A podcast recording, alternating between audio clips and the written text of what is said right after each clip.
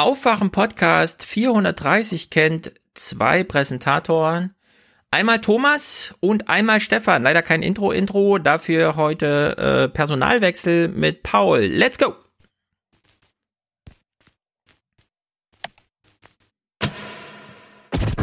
Papst Franziskus Erinnerung an Christi Tod am Kreuz brennen vor Einsamkeit. Dafür wurden sie geschaffen. Nicht auszudenken, wenn die Ostergottesdienste zum Durchlauferhitzer für den Virus würden. Ist die Kirche offenbar also nicht mehr systemrelevant? Nein. Systemrelevant ist das Friseurhandwerk nicht, aber die Haare wieder mit System geschnitten zu bekommen, wünschen sich viele. Haare schön steigert das Wohlbefinden.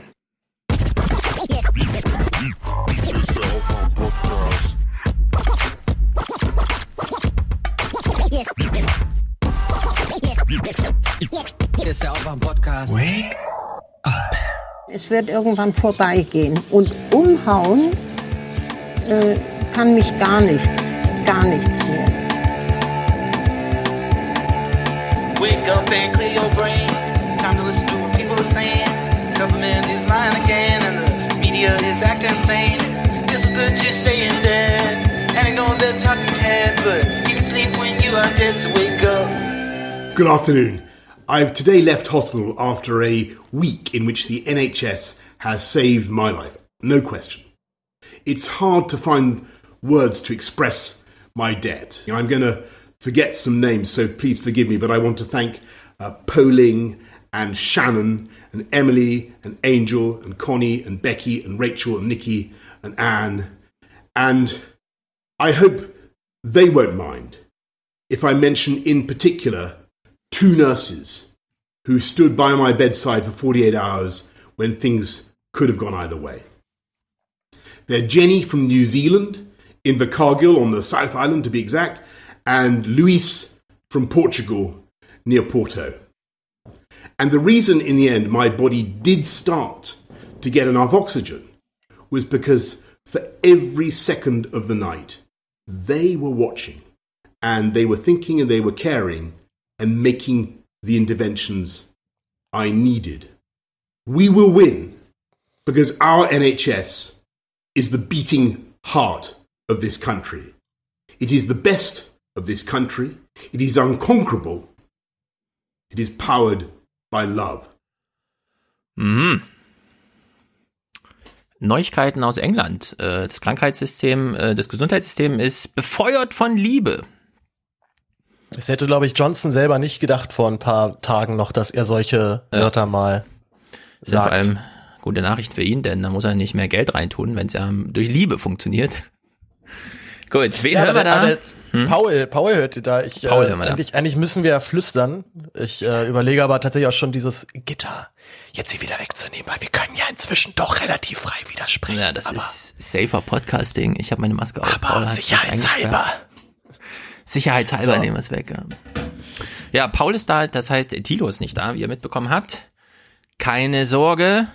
Tilo hat mich gebeten, euch selber darüber zu informieren, was diese Woche los ist. Es ist nichts Schlimmes passiert, keine Unfälle. Es stand im Terminkalender, es kam ein bisschen kurzfristig, das stimmt. Äh, seid gespannt. Äh, ich glaube, es wird gute Geschichten geben. Und der Rest ist, bleibt jetzt rätselhaft, würde ich sagen. Nein, keine Sorge. Macht euch keine Sorgen. Aber Paul ist ja da. Paul springt ein. Paul ist ja auch ein bisschen Team Jung und Naiv. Ja, ein bisschen ist äh, gut. Also ich bin ja, mache ja dort so mm, die Gäste eigentlich, also versuche die mhm. anzuschreiben und äh, versuche da irgendwie so das, das Bindeglied zwischen Orga und, äh, und, und Kreativ-Hub zu mhm. sein. Wenn es ja. natürlich gerade ein bisschen schwierig ist, weil wir jetzt ja, weil wir jetzt ja dann umgestiegen sind auf Jung und Live und tatsächlich einfach meinen, also es, also sag mal, die Terminschwierigkeiten jetzt aber andere sind, weil letztendlich kommt es halt darauf an, es ist halt jeder zu Hause und hat Zeit und sitzt vor seiner Webcam. Ja. Da bin ich tatsächlich dann gar nicht unbedingt so, äh, also also ich, ich sag mal, die Orga ist halt doch ein bisschen aufwendiger, wenn man zwei Leute, beziehungsweise eigentlich drei bis vier Leute irgendwo hinschicken muss, nach dem Motto, trefft ja. euch bitte genau zu dieser Zeit dort und dann drehen wir dort das und das. Das erfordert eine andere Form von Vorbereitung, als äh, zwei Leute sitzen vor der Webcam und reden dort rein. Mhm. Ja, ich habe auch mal meinen Postmann gefragt, der fährt ja auch rum und klingelt und alle machen die Tür auf. 9 Uhr, 11 Uhr, 13 Uhr. Jeder ist zu Hause, jeder nimmt die Post entgegen und falls nicht, ist es der direkte Nachbar, der die Post. Also ist äh, da auch sehr entspannt, was das angeht, dass man die Oppositionsführer Habeck oder so halt direkt zu Hause äh, so erreicht. Ne, ist auch wirklich erstaunlich äh, und da zeigt sich auch, wie der Betrieb funktionieren kann. Ne?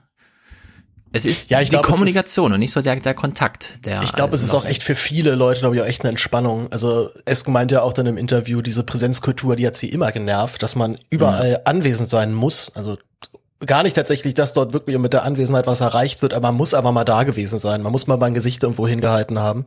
Ja. Und äh, da sind die ja doch inzwischen. Das könnte vielleicht ja doch auch so ein positiver, positiver Output sein, dass man merkt, man muss das nicht überall tun. Man kann auch mal zu Hause bleiben, man muss nicht zu jeder Veranstaltung hinlatschen. Hm.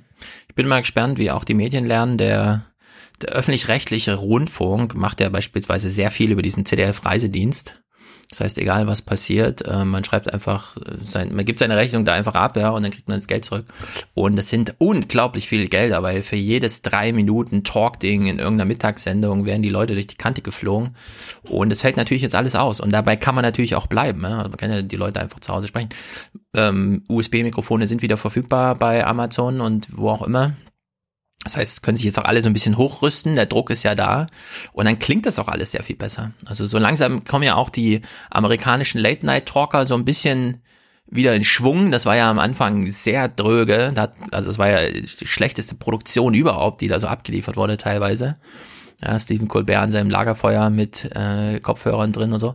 Das so langsam nimmt das Fahrt auf. Das finde ich auch, da kann man mal so ein bisschen sehen, wie schnell es dann doch gehen kann. Ja, Ich habe ich hab mich letztens mit jemandem unterhalten, der, glaube ich, ich weiß nicht, ob er ein Praktikum gemacht hat, auf jeden Fall am RBB auch zu tun hatte. Und der hatte erzählt, dass die ganzen Tonmeister dort wohl äh, so ein bisschen die Nase rümpfen über die ganzen feinen Podcaster, die er hat. Das klingt auch alles nicht. Und man hört, dass die da schle schlechte Mikrofone benutzen und der Hall und so weiter.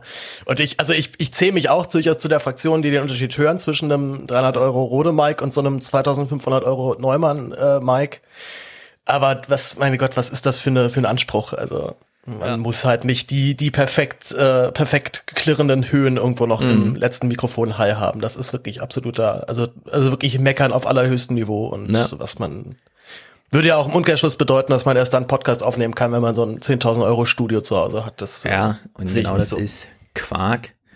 Ähm, mein, einer meiner Lieblingspodcaster, ähm, Leo Laporte, hat vor 15 Jahren in Amerika das Twit, Twit This Week in Tech Network irgendwie, keine Ahnung, aus äh, gegründet und da laufen halt jeden Tag so ein paar Shows, alles, alles nur Talkshows. Äh, und der macht sich jetzt auch immer drüber lustig, dass er im Fernsehen sieht, welche Probleme er vor 15 Jahren schon gelöst hat und äh, bietet da auch entsprechend seine Hilfe an. Und er hat immer jetzt diese, diese lustige Beobachtung, wenn er selbst wiederum in die Medien eingeladen wird, kommen die ähm, Tonleute und so immer noch auf ihn zu und sagen, ja, könnten Sie das Mikrofon noch aus dem Bild schieben? Und dann sagt er jetzt ganz selbstbewusst, nein, ich bin ein Podcaster, zack, Mikro mitten ins Bild, ja. Und dafür supergeiler Ton. Und wir wissen alle im Fernsehen, äh, schlechtes Bild kann man noch entschuldigen, äh, schlechten Ton nicht. Und da werden jetzt klare Prioritäten, Prioritäten gezogen. Und man sieht jetzt auch Mikrofon im Bild, ja, in der Hinsicht sensationell. Und man muss eben sagen, also ich habe nicht so ein feines Gehör wie du. Also ich habe eigentlich bin ich äh, ein bisschen sensibel, weil mich haben beispielsweise über Jahre äh, Lampen vor meinem Schlafzimmerfenster gestört, weil die so leise surrten, also so Trafo-mäßig.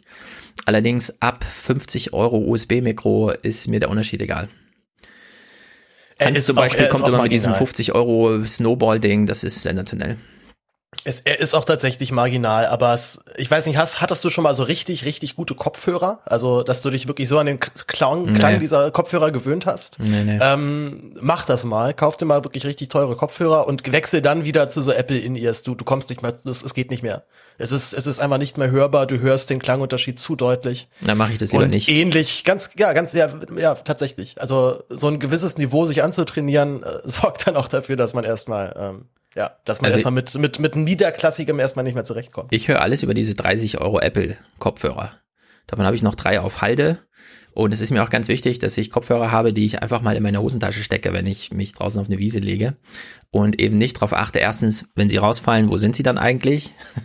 Und wenn sie mehr als 50 Euro kosten, dann kann ich auch nicht so entspannt damit umgehen. Also ich dimme das lieber ein bisschen runter und habe die akustischen Ansprüche niedrig dafür, dass es dann hohe Funktionalität gibt. Ungefähr so verfahre ich mit Sonnenbrillen. Ja, sehr gut.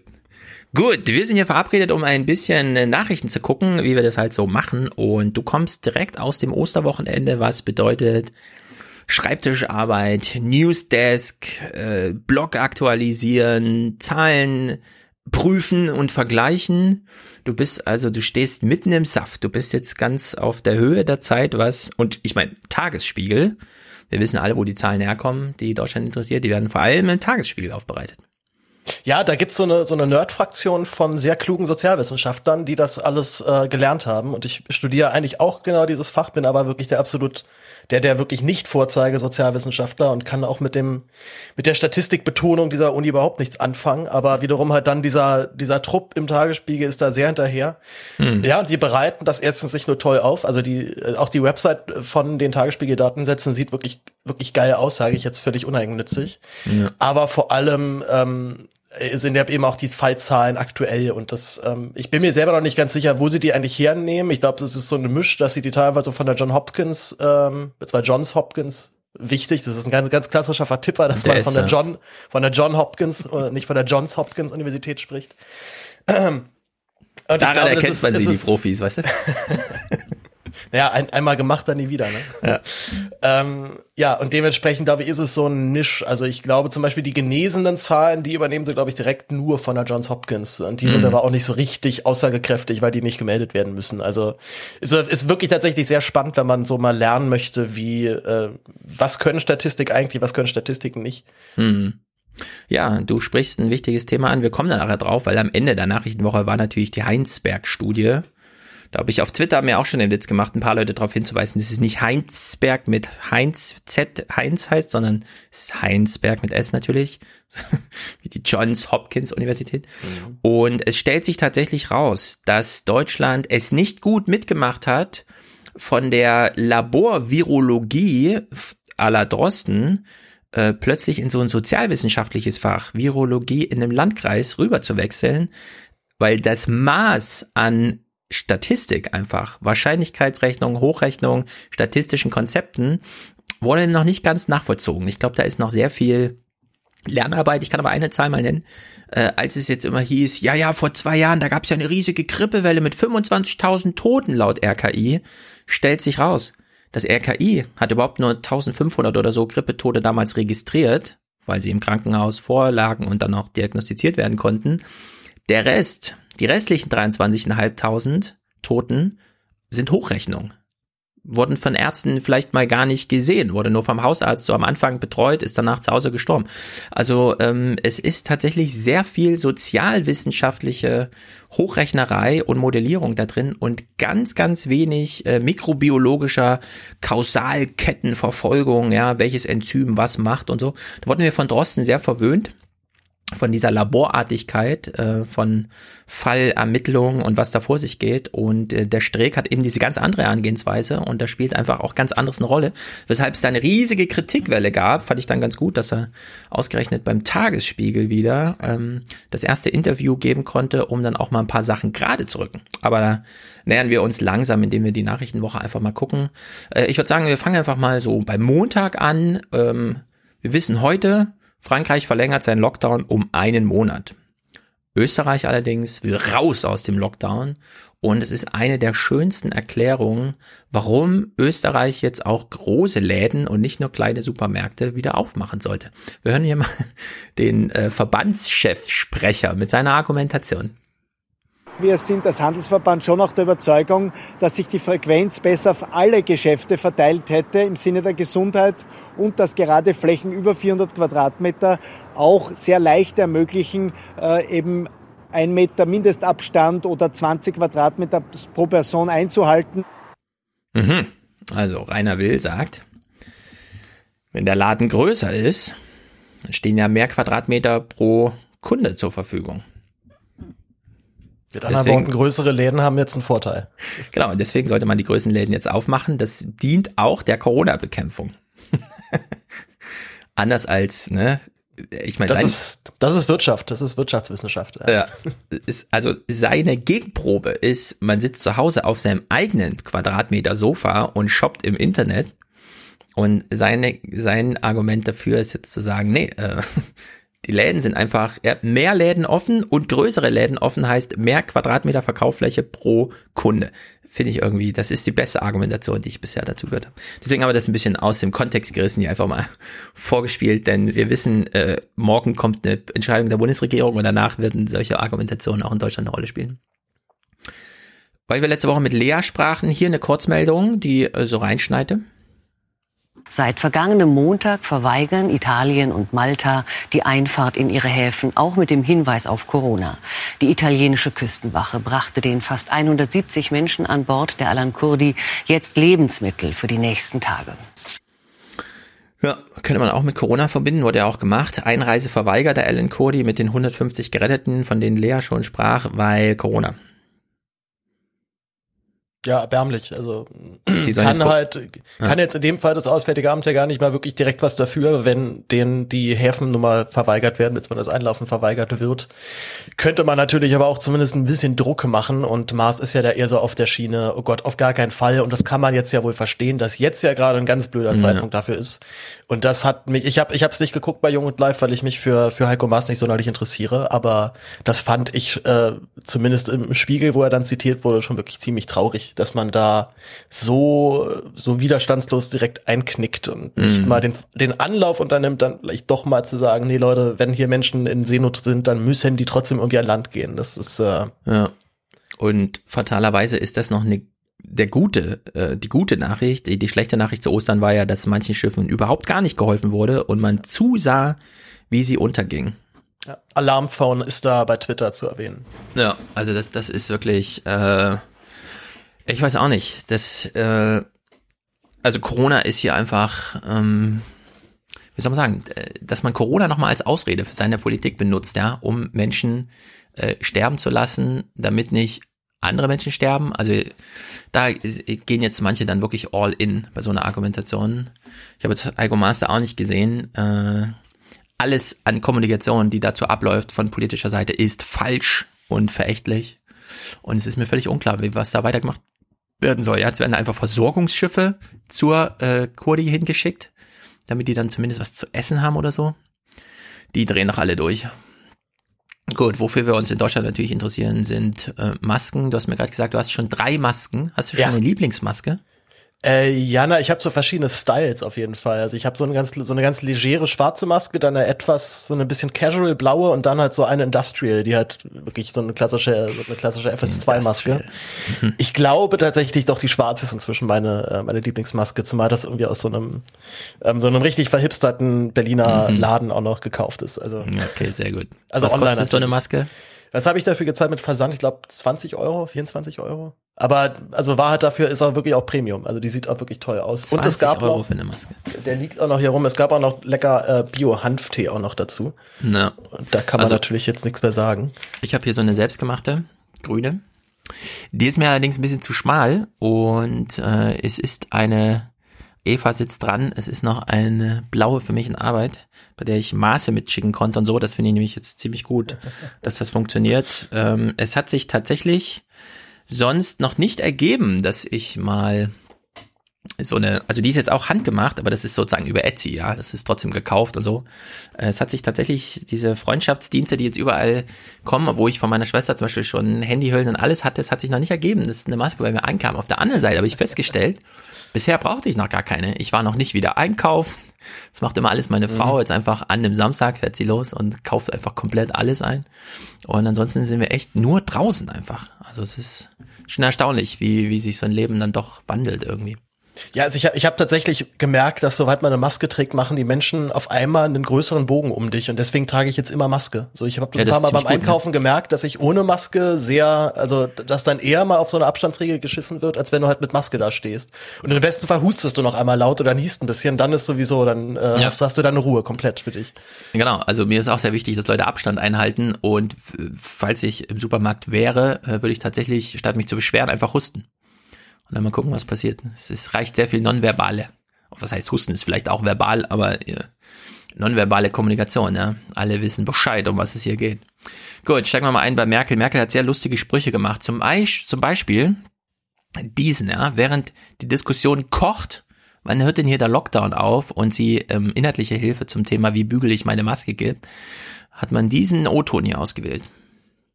Sobald es die gesundheitlichen ähm, Situationen zulässt, werden wir selbstverständlich äh, zu dem freien Leben, wie wir es kennen, zurückkehren.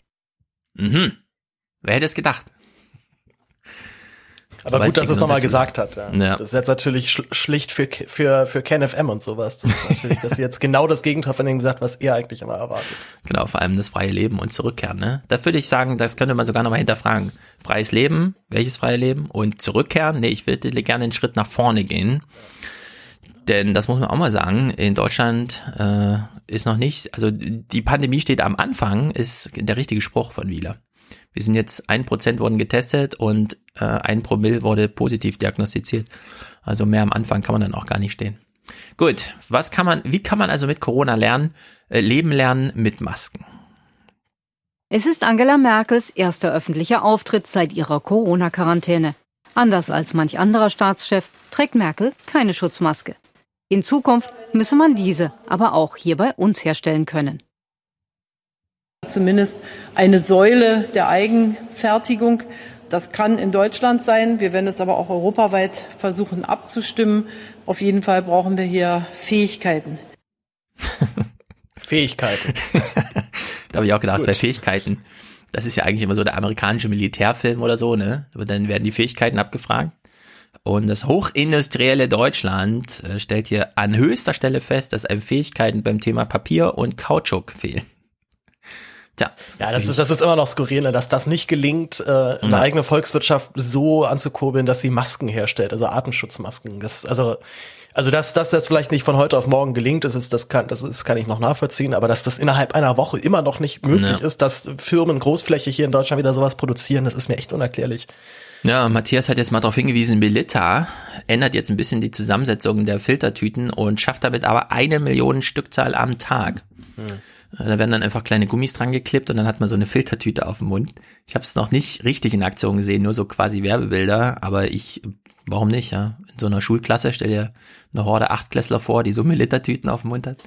Ja, die sind ja eh alle zu Hause, geht. die Achtklässler, und langweilen sich zu Tode und zocken Fortnite. Also Ja. kriegt man mal über meinem kleinen Bruder so ein bisschen mit, was, was gerade so mit dem, mit dem jetzigen Abiturjahrgang in Berlin passiert. Das ist echt Mhm. eine große, große Verwahrlosung, glaube ich, auf vielen Ebenen. Das ist der Wahnsinn. Ja, äh, du sprichst Fortnite an, ist es wieder, kommt es wieder, ja, weil eigentlich dimmte das ja so ein bisschen. Ja, ich, also ich habe glaube, dass das ist immer noch voll da. Also Ja. der Wahnsinn. Nee, nee, das, das wird noch gut gespielt. Ja, ich meine, ähm, schon als Fridays for Future in Full Swing war, ja, war ja die Vermutung, so Mhm. 80, 90 Prozent derjenigen, die sich da freitags 10 Uhr verabschieden, gehen dann doch nach Hause Fortnite spielen. Und äh, jetzt, ja, ist dieser Wert astronomisch. Wundert mich, dass es immer noch Fortnite ist. Ich dachte, das geht mittlerweile schneller, dass es durchcycelt, aber naja, vielleicht liegt es auch nur daran, dass mir Fortnite zu kompliziert ist. Wie pflegt man seine Masken? Es ist nämlich einiges kompliziert und wir müssen das hier mal festhalten. Am, äh, Im April 2020 ja, erklärt uns Merkel, wie man Masken pflegt. Gesundschutz, äh, Mund-Nasen-Abdeckung. Regelmäßiges Waschen, nicht zu lange tragen, heiß bügeln oder in Backofen oder in Mikrowelle stecken. Unsachgemäßer Umgang wäre noch fataler. Ja. Bügeln, im Backofen stecken. Haushaltstipps mit Mutti. Das sind wirklich Verbrauchertipps von Merkel, ne? Das ist unglaublich. Ja, so, und da uns ja die Fähigkeiten fehlen, gibt's solche Nachrichteninhalte. Es ist eigentlich unglaublich. Am Flughafen in München sind rund 8 Millionen Schutzmasken aus Shanghai angekommen. Das Empfangskomitee überaus prominent. Bayerns Ministerpräsident Söder und Bundesverkehrsminister Scheuer nahmen die Sache persönlich in die Hand. Oh ja, gedacht. Ich, ich erinnere mich wieder an diese Bilder. Das hat mich lange, das hat mich lange verfolgt noch im Schlaf. Ja. Habt ihr das auch gemeldet, ja, in eurem Newsblog? Ich weiß nicht, ich glaube, auf jeden Fall hatten wir es im Blog. Ich glaube, ich hatte da tatsächlich zu dem Zeitpunkt keinen Dienst, aber ähm, diese Bilder sind auf jeden Fall bei Twitter rumgegangen und auch mit sehr lustigen Bildunterschriften. Ja. Weil das war ja ein, also an, an Inszenierung nicht mehr zu überbietender Auftritt. Das war ja wirklich ein bisschen peinlich. Ja, vor allem äh, ähm, Söder und Scheuer stehen auf dem Rollfeld, während sich das Flugzeug noch bewegt. Ja, das ist wirklich, das kann man sich eigentlich als Szenario so gar nicht vorstellen. hier werden auch sehr viele, klar, es ist das einzige Flugzeug überhaupt und so, ja, da ist jetzt, droht keine Gefahr von anderen Seiten. Aber irgendwie ist das doch schon, naja, es ist vor allem wirklich deswegen so bescheuert, weil die machen dort ja nichts. Also die können ja dort Nur nicht Fotos. zupacken. Ja, genau. Ja. Es ist wirklich nur ein Nur reiner Fotos. Fototermin gewesen. Man steht halt irgendwie cool in der Gegend rum, wenn so eine Boeing, äh, wenn so ein Lufthansa-Cargo da anrollt. Aber die, die dürfen da aber ja auch gar nicht zupacken. Also allein schon das sind Versicherungsgründe, dass, dass du da Ja. nicht einfach dann mitarbeiten kannst. Ich glaube es nicht, dass du die, dass die die einzelnen Kisten dann nochmal hin und her geräumt haben. Also das ist, äh, ja, mir ist es völlig unklar, wie die aufs Rollfeld kommen, ehrlich gesagt.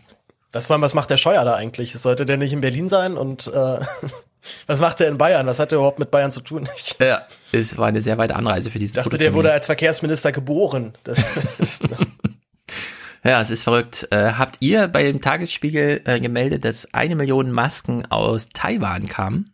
Ich glaube, wir haben es nicht gemeldet, aber ich habe es auf jeden Fall gelesen heute bei, Ja. bei Twitter. Das hat ja Jenny ge geschrieben, ja. Genau. Nee, haben wir, glaube ich, nicht gemeldet. Ist, Ja. mir, ist an mir vorbeigegangen. Klaus weist ja da immer wieder darauf hin, das ist wirklich bemerkenswert, wie es die Weltgesellschaft schafft, äh, China den Gefallen zu tun, äh, taiwanesische Aktionen nicht einzeln zu vermelden, sondern immer nur unter dem Deckmantel China abzuhandeln. Aber Taiwan, die ja sowieso jedem Bürger bei Jenny hat das aufgedröselt. Es gibt pro Tag eine Maske. Also du kommst an fünf Wochentagen auf 4,2 zugeteilte Masken pro Person. In diesem Maße wird da das Volk einfach mit Masken versorgt. Und es gibt eine Überproduktion, weshalb Flugzeuge losfliegen, die dann irgendwie acht Millionen Masken nach Europa bringen. Und unter anderem gab es eine Million Masken für deutsche Krankenhäuser. Aber es gab tatsächlich keine große Meldung dazu, ja. Das musste eben von Klaus auf Twitter und so weiter nochmal da verbreitet werden, damit man das überhaupt bemerkt. Hätte man zum Beispiel auch hier mal einbauen können. Aber gut. Ne, Was wir, was wir auf jeden Fall gemeldet haben, dem Berliner Senat zuliebe, dass angeblich die USA eine, ich glaube, 800.000 Masken geklaut hätten. Also Mhm. die, die, die Zitate vom, vom Senat waren ja wirklich drastisch, also so sehr drastisch. Und Ja. danach wurde es auch ein bisschen peinlich, als Trump das dann zurückgedreht hat und meinte, warte mal ganz kurz, das stimmt so aber nicht. Ja, aber da ist schon ganz schön wilder Westen. Es gab im Spiegel so eine Reportage von so einem kleinen Unternehmen, wo sich so zwei Brüder zusammengesetzt haben und meinten so, wir besorgen jetzt mal Masken, weil sie sind ja knapp, wir kennen ja Leute in China und so. Und dann haben die da so hin und her telefoniert und die haben am Ende äh, wirklich Sicherheitspersonal, damit sie zumindest Bescheid wissen, ja, wer ihnen da das Lager ausräumt, weil die hatten Abmachungen mit irgendwem da, was weiß ich, eine Million Masken für so und so Stückpreis. Und dann am nächsten Morgen kommt man hin und plötzlich sind 80 Prozent der Ware schon weg, weil irgendwer mehr geboten hat. Ja, also selbst wegkaufen finde ich ja schon fast räubern. Äh, aber Deutschland hat auch äh, der Schweiz gegenüber da einfach mal die Durchreise ausgenutzt und Masken beschlagnahmt. Da kam ja alles schon vor mittlerweile. Ja, aber auch das, also das, diese, diese Echauffierung jetzt darüber finde ich ein bisschen, also ja, willkommen im freien Markt und im Raubtierkapitalismus, da passiert sowas dann. Also da hätten Ja. wir uns vielleicht früher drum kümmern müssen, dass wir ein anderes Wirtschaftssystem haben. Und jetzt halt rumzumeckern, die USA sind so gemein und klauen, klauen uns einfach die Masken aufs, noch, noch von der Laderampe weg. Mhm. Ähm, das ist auch mal wieder, also so ein gutes Beispiel für, für Berliner Senat, die eigentlich doch sehr viel richtig machen und auch, glaube ich, in vielen Punkten auch, also zumindest auch mit, mit mir übereinstimmen, aber immer dann so sehr unglücklich sind. Also dann halt eben so ein Zitat raushauen und danach halt merken, ah, das war ein bisschen zu doll, scheiße, wir haben es mal wieder übertrieben. Ähm, ja, und das, äh, das, das machen die halt schon seit ein paar Monaten in Mhm. schöner Regelmäßigkeit. Naja, da braucht man einfach eigene Fähigkeiten, wie Merkel sagte. Masken sind ja nur das eine. Hier eine kleine Kurzmeldung, die uns Deutsche auch noch beschäftigen wird.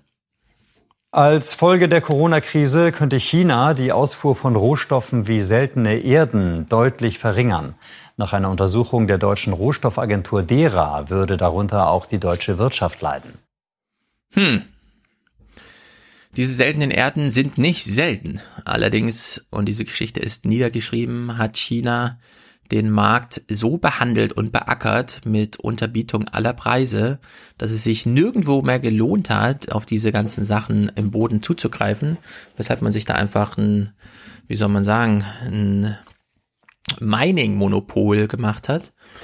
Das hieße, falls in Europa auch mal wieder nach Silizium oder so gebuddelt werden wollte, müsste man halt wirklich ähm, einfach Gruben ganz neu äh, machen, das mit enormer Planung und überhaupt einhergeht. Also in der Hinsicht wurde hier äh, der Rest der Welt äh, ganz schön schachmatt gesetzt durch China. Und jetzt bekommt man das so ein bisschen mit, dass da einfach Rohstoffe fehlen, wie zum Beispiel auch für die Medikamente. Da kommt ja nun äh, fast alles nur noch aus Indien. Indien liegt jetzt erstmal komplett am Boden für die nächsten Wochen. Und selbst die Verarbeitung in China gelingt dann nicht bei Medikamenten, weil einfach die Rohstoffe aus, aus Indien fehlen. Also äh, das wird natürlich dann noch einige, warum das hier immer nur so in Kurzmeldungen und nicht jetzt schon in großen Reportagen aufbereitet wird, in auch so magazinigen Sendungen, ist unklar. Werden wir mal politisch. Klaus Kleber äh, am Montag ja, bereitet da Deutschland so ein bisschen auf Lockdown, Öffnung, vielleicht nicht Öffnung, je nachdem. Mal gucken. Bereitet uns ein bisschen vor. Letztes Wochenende strebte die Regierung als Zwischenziel zehn Tage an. Also Verdopplungszahl, über die könnte man auch mal reden. Was heißt denn das eigentlich, Verdopplung von Infizierten? Erst dann wollte sie über Lockerungen nachdenken. So weit wären wir jetzt also. Das Ziel wurde aber in der Zwischenzeit aus medizinischen Gründen auf zwölf bis 14 Tage angehoben. Ja, Verdopplungszahl ist unklar, ja, was das überhaupt für Konzept ist. Da wird einfach aufsummiert und dann geguckt, wie lange sich halt verdoppelt. Da hat irgendwie viel mit der Exis, äh, exponentiellen Kurve zu tun, aber auch nur grob abgeleitet. Montag stellt also Klaus Kleber fest, aha, die Bundesregierung setzt ein Ziel zehn Tage. Wenn das Ziel dann erreicht ist, heißt es plötzlich, na, aus medizinischen Gründen doch zwölf bis 14 Tage. Und Mittwoch klang es dann plötzlich so. Heute 14. Damit ist die Marke 14 überschritten, von der die Kanzlerin sagte, dann könne man anfangen, über mögliche Lockerungen nachzudenken. Mehr nicht. Und das beginnt ja auch. ist ein bisschen wie beim Klima, ne? 2050 würden wir da mal beginnen, ein Problem wahrzunehmen und als Tagesordnungspunkt einzubauen, um dann zu einer Zielsetzung zum Ende des Jahrhunderts zu kommen. Also 10 Tage, dann 12 bis 14, dann sind es plötzlich 14,5 Tage und dann äh, schiebt man es trotzdem weiter hinaus, so eine Diskussion. Also wir haben bis heute von der Bundesregierung nur gehört, dass halt diese äh, Wissenschaftsakademie ähm, Überlegungen relevant wären, aber wir wissen noch nicht genau, das hören wir dann morgen erst. Wie wird es denn in so Redaktionen, also habt ihr eigentlich richtige Redaktionskonferenzen oder wie werden solche Themen, da stellt sich auch wirklich die Frage, wie bereitet man das jetzt für die Leute auf? Also ich bin ja da wirklich nur ein kleines, kleines Rädchen in diesem Betrieb, deswegen bin ich natürlich nicht zu Redaktionskonferenzen eingeladen, aber ich weiß auf jeden Fall, dass es sie gibt. Ähm, ich glaube auch, dass sie weitestgehend über Skype und äh, Zoom und so weiter geführt werden. Ähm, ich bin ja, ich bin ja da, wie gesagt, wirklich immer nur Online-Redakteur und liefere halt dann von zu Hause jetzt irgendwie man, manchmal was ab. Und das kann halt bedeuten, dass ich ähm, einfach zum Morgen hin zwei Themen vorschlage und dann werde ich den ganzen Tag in Ruhe gelassen und schreibe halt meine zwei Artikel und dann, mhm. dann war das ein äh, runder Arbeitstag. Oder ich mache halt eben den Blog oder bin halt so der, äh, dann da, so das Mädchen für alles, was dann hier mal was aufbereitet und da noch was macht. Also ich, ich glaube aber, dass es gerade für Zeitung gerade echt äh, schwierig ist. Also auf der einen Seite haben wir gerade einen wahnsinnigen Boost an, an Leuten, die uns jetzt zuschauen und sich informieren wollen. Und ich glaube, die Tagesspiegelseite wurde noch nie so gut und so regelmäßig besucht. Ja, selbst über die Ostertage war jetzt wirklich echt viel Betrieb auf der, auf der mhm. Website. Aber ähm, Ironischerweise gehen ja trotzdem gerade die Einnahmen extrem runter. Und das sagt, glaube ich, schon so viel über das Mediensystem derzeit mal wieder aus, dass die Nachfrage, also der Andrang extrem steigt, aber trotzdem die Einnahmen extrem wegbrechen, weil ja. die ganzen Anzeigen verschwinden. Äh, ganze Firmen stellen teilweise komplett ihre Anzeigen ein, weil sie jetzt unsicher sind oder nicht mehr genau wissen oder vielleicht auch einfach dann ansonsten Sachen bewerben würden, die gar nicht gehen. Also jetzt halt Werbung fürs Tropical Island zu machen, ist natürlich blöd, mhm. wenn es zu ist. Und dementsprechend, glaube ich, geht's den Zeitungen gerade finanziell gesehen richtig dreckig sogar. Also auf jeden Fall kriegen die richtig Stress und kriegen richtig Probleme und gleichzeitig geht aber die Nachfrage extrem hoch. Das heißt, die brauchen jetzt halt umso mehr Leute, die einen Newsdesk machen und jetzt einfach da sitzen und bereit sind, irgendwas zu tun. Gerade weil ja die Technik jetzt nicht perfekt funktioniert. Ne? Also ich wähle mich jetzt hier mhm. dann über diese Studio-Version von unserem Programm ein, die halt sehr hakelig funktioniert und nicht für, äh, vor allem halt nicht für einen Mac ausgelegt ist. Äh, deswegen gehen, gehen auch viele Sachen, glaube ich, gerade drunter und drüber. Und äh, zum Beispiel auch einen, einen Tweet hatte ich irgendwie gesehen von der Berliner Zeitung, wo dann irgendwie noch so eine Platzhalterzeile einfach dann stehen geblieben ist in einer, in einer gedruckten Ausgabe. Ja. Wie so, hier, hier muss jetzt eine coole Unterzeile stehen oder sowas. Ist immer dann ganz lustig, wenn sowas vergessen wird. Ähm, also wie man jetzt sich genau da abspricht und was da so die Rahmenbedingungen sind, weiß ich nicht. Ich weiß halt wirklich nur, dass das, also das Nachrichtengeschäft tatsächlich gerade relativ simpel geworden ist, weil eigentlich alles Corona ist oder man fast alles Corona-relevante erstmal an seinen Blog packt und mhm. wenn es dann doch ein dickeres Thema ist, dann gibt es vielleicht noch ein eigenes Stück dazu. Und ansonsten, also wirklich halt nur die ganz großen Sachen. Also dass dann, Sand, dass dann Sanders gestern Biden unterstützt hat, haben wir dann nochmal extra gemeldet. Ne? Aber mhm. ansonsten ist ja auch, äh, auch redaktionell sehr spannend gerade, dass eigentlich jedes Thema gerade neu ist. Also ich telefoniere mit meinem, mit meinem guten Kumpel Johannes, mit dem ich auch einen Zweifach-Nerds-Podcast mache, der Chorleiter ist und jetzt halt äh, das Problem hat, dass er keine Chorproben leiten kann. Und Mhm. dementsprechend jetzt irgendwie versucht, über Zoom mit seinem Kinderchor irgendwie in Kontakt zu treten und dann dort so ein bisschen zu proben. Also die Kinder sitzen dann von ihrem Tablet und singen in ihr Tablet rein und das ist alles gemutet. Er hört sie nicht, aber sie hören ihn. Und schon das ist ja, schon das ist ja ein Thema und auch ein Stück wert. Ne? Und das, und das zieht sich dementsprechend jetzt endlich gerade durch alles durch. Also eigentlich kann man über alles gerade schreiben. Ja, Pfadfindergruppen, die sich digital treffen, ja. Äh, man glaubt es kaum. Gerade Pfadfinder, ja, die eigentlich Termin haben, oh, heute gehen wir wieder Müll sammeln und so weiter, gehen in den Wald, in die Natur, nee, sitzen alle zu Hause vor ihrem Tablet. Äh, auf der anderen Seite kann man sowas natürlich wirklich nicht lange aufrechterhalten, ne? Es sind sozusagen, äh, das sind immer so Berichte aus so einer Welt, äh, von der sich jeder wünscht, dass sie dann doch irgendwie endet oder von der man weiß, okay, wir dokumentieren jetzt mal so einen Übergang. Mm, Den, den anderen Punkt, den du ansprachst, äh, Medias Res von Deutschlandfunk hat auch mal das mal so ein bisschen aufbereitet. Derzeit macht kein Autohersteller Werbung. Also die Werbebudgets sind einfach null jetzt gerade. Ja, so Pepsi, Coca-Cola und so weiter, die großen und die kleinen eben auch. Es gibt ja gar kein Geld auszugeben, ja. Man weiß ja gar nicht, für was man eigentlich werben soll. Und das trifft die Zeitung so hart. Ich meine, schon damals, als ich bei der FAZ noch war, vor fünf Jahren und mehr, da gab es schon immer so, so Wellen an ähm, naja, Konjunktur, die man einfach merkt, nämlich dann, wenn der Verlag so mit der Geschäftsleitung spricht, dass es auch Redaktionskonferenzthema ist, was da besprochen wurde.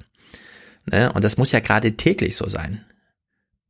Weil man Ja. sitzt da, Ja. hat diese riesigen Abrufraten und man versucht, die Werbeplätze zu verbu also rauszugeben und niemand bucht. Und man macht einen Rabatt nach dem anderen und es lohnt sich überhaupt nicht. Ja, schon die Akquise von Werbung zerrt wahrscheinlich den kompletten Erlös, den man dann am Ende hat, weil es einfach gar keine Finanzierung gibt und angesichts der Tatsache, dass wir mit Journalismus ja nun eine Sonderfunktion in der Gesellschaft haben, ist es erstaunlich, dass die Bundesregierung da noch überhaupt gar keine Regung gezeigt hat. Jedenfalls keine öffentliche. Es läuft alles noch ich glaube, das- Allgemeinwirtschaftshilfe. Ich glaube tatsächlich, dass das, dass der Alarm oder der, der Hilferuf der äh, Zeitung aber noch nicht laut genug war, beziehungsweise jetzt aber noch nicht so deutlich kam. Und ich glaube, sobald das kommt, wird sich auch die Politik da den, den zuwenden Mhm. und sagen, okay, wir schauen mal. Ähm, plus, ich glaube, der Tagesspiegel ist da noch echt ein kleiner Sonderfall, weil ähm, wir tatsächlich überhaupt keine Bezahlfunktion online noch haben. Mhm. Also man kann bei uns alles auf der Website einfach klicken Ja. und lesen und eigentlich wird fast alles auch immer zur Verfügung gestellt. Das soll sich jetzt wohl eigentlich auch bald ändern, beziehungsweise hätte sich schon längst ändern sollen. Das waren jetzt eigentlich, glaube ich, für den März oder für den April äh, dann auch große Änderungen geplant. Ähm, und die sind natürlich jetzt alle erstmal auf Eis gelegt. Also wie soll man, Ja. wie soll man jetzt auch noch, wenn eh fast an einem Homeoffice arbeiten, wäre es ja, wäre man ja war, wäre wär man ja das, das lebensmüde, wenn man jetzt sein System intern umstellt oder sowas. Das ja, vor allem kann man das nicht. nur mit Trial and Error einführen. Ja. Das heißt, jetzt, alle jetzt wäre es ein Verlage, einziges Error. genau, Spiegel und so, die sind da alle, haben alle ihre Wachstumsschmerzen und Kinderkrankheiten mitgemacht. Die sind aber jetzt in der Lage, ihre Artikel halt zu verkaufen, ne? Also du hast dann beispielsweise Klaus, der bei Jenny im Podcast ist und sagt, lest mal diesen Artikel im Spiegel und dafür lohnt sich auch äh, die Bezahldings zu nehmen, also nur für den einen Text. Ne? Wenn man das über den Tagesspiegel nicht sagen kann, ist es natürlich ein Drama. Da hat man dann einfach äh, auch Zeit verpasst.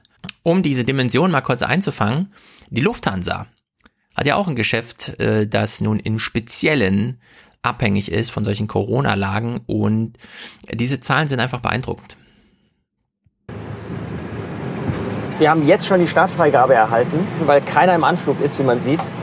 Und es wird äh, kein Flugzeug hier angezeigt, der jetzt momentan im Anflug sich befindet auf Frankfurt. Aus der Luft dann ein Ausblick mit Symbolcharakter. Die Landebahn Nordwest ist zum Parkplatz umfunktioniert. Allein der Lufthansa-Konzern lässt derzeit 700 Flugzeuge am Boden. 700 Flugzeuge am Boden. Wir haben uns das hier auch mal angeguckt, wie das aussieht auf dieser Landebahn.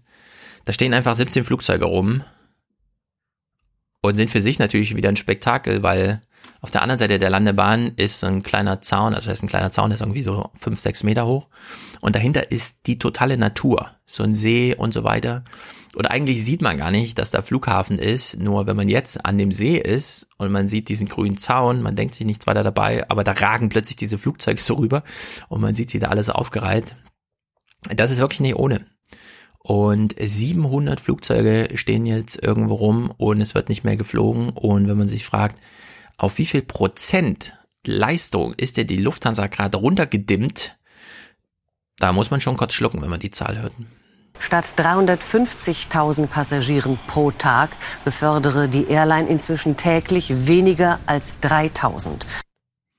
Ja, von 350.000 auf 3.000 runter, also weniger als ein Prozent. Und die haben jetzt bis äh, Ende August Kurzarbeit angemeldet. Allerdings sagt der AD-Experte schon, hm, die bei der Lufthansa intern, die reden schon anders darüber.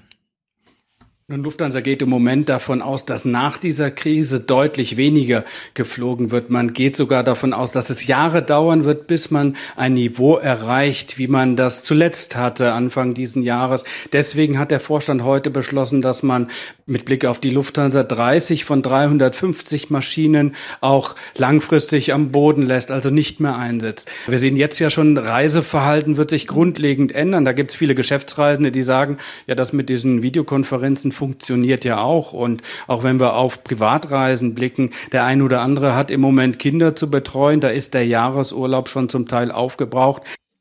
Hm. Ja, ist auch super. Also wenn sich tatsächlich dann unter Businessleuten durchsetzt, ach, das mit der Videokonferenz war eigentlich ganz entspannt. Wisst ihr noch, wisst ihr noch, als Corona war, lasst es doch mal ja. wieder so machen. So, anstatt jetzt halt irgendwie nach München fliegen, da irgendwie zwei Tage ins Motel One, ins Motel One zu gehen. Ups. Hm. Das, das, doch, das, das ist doch nix.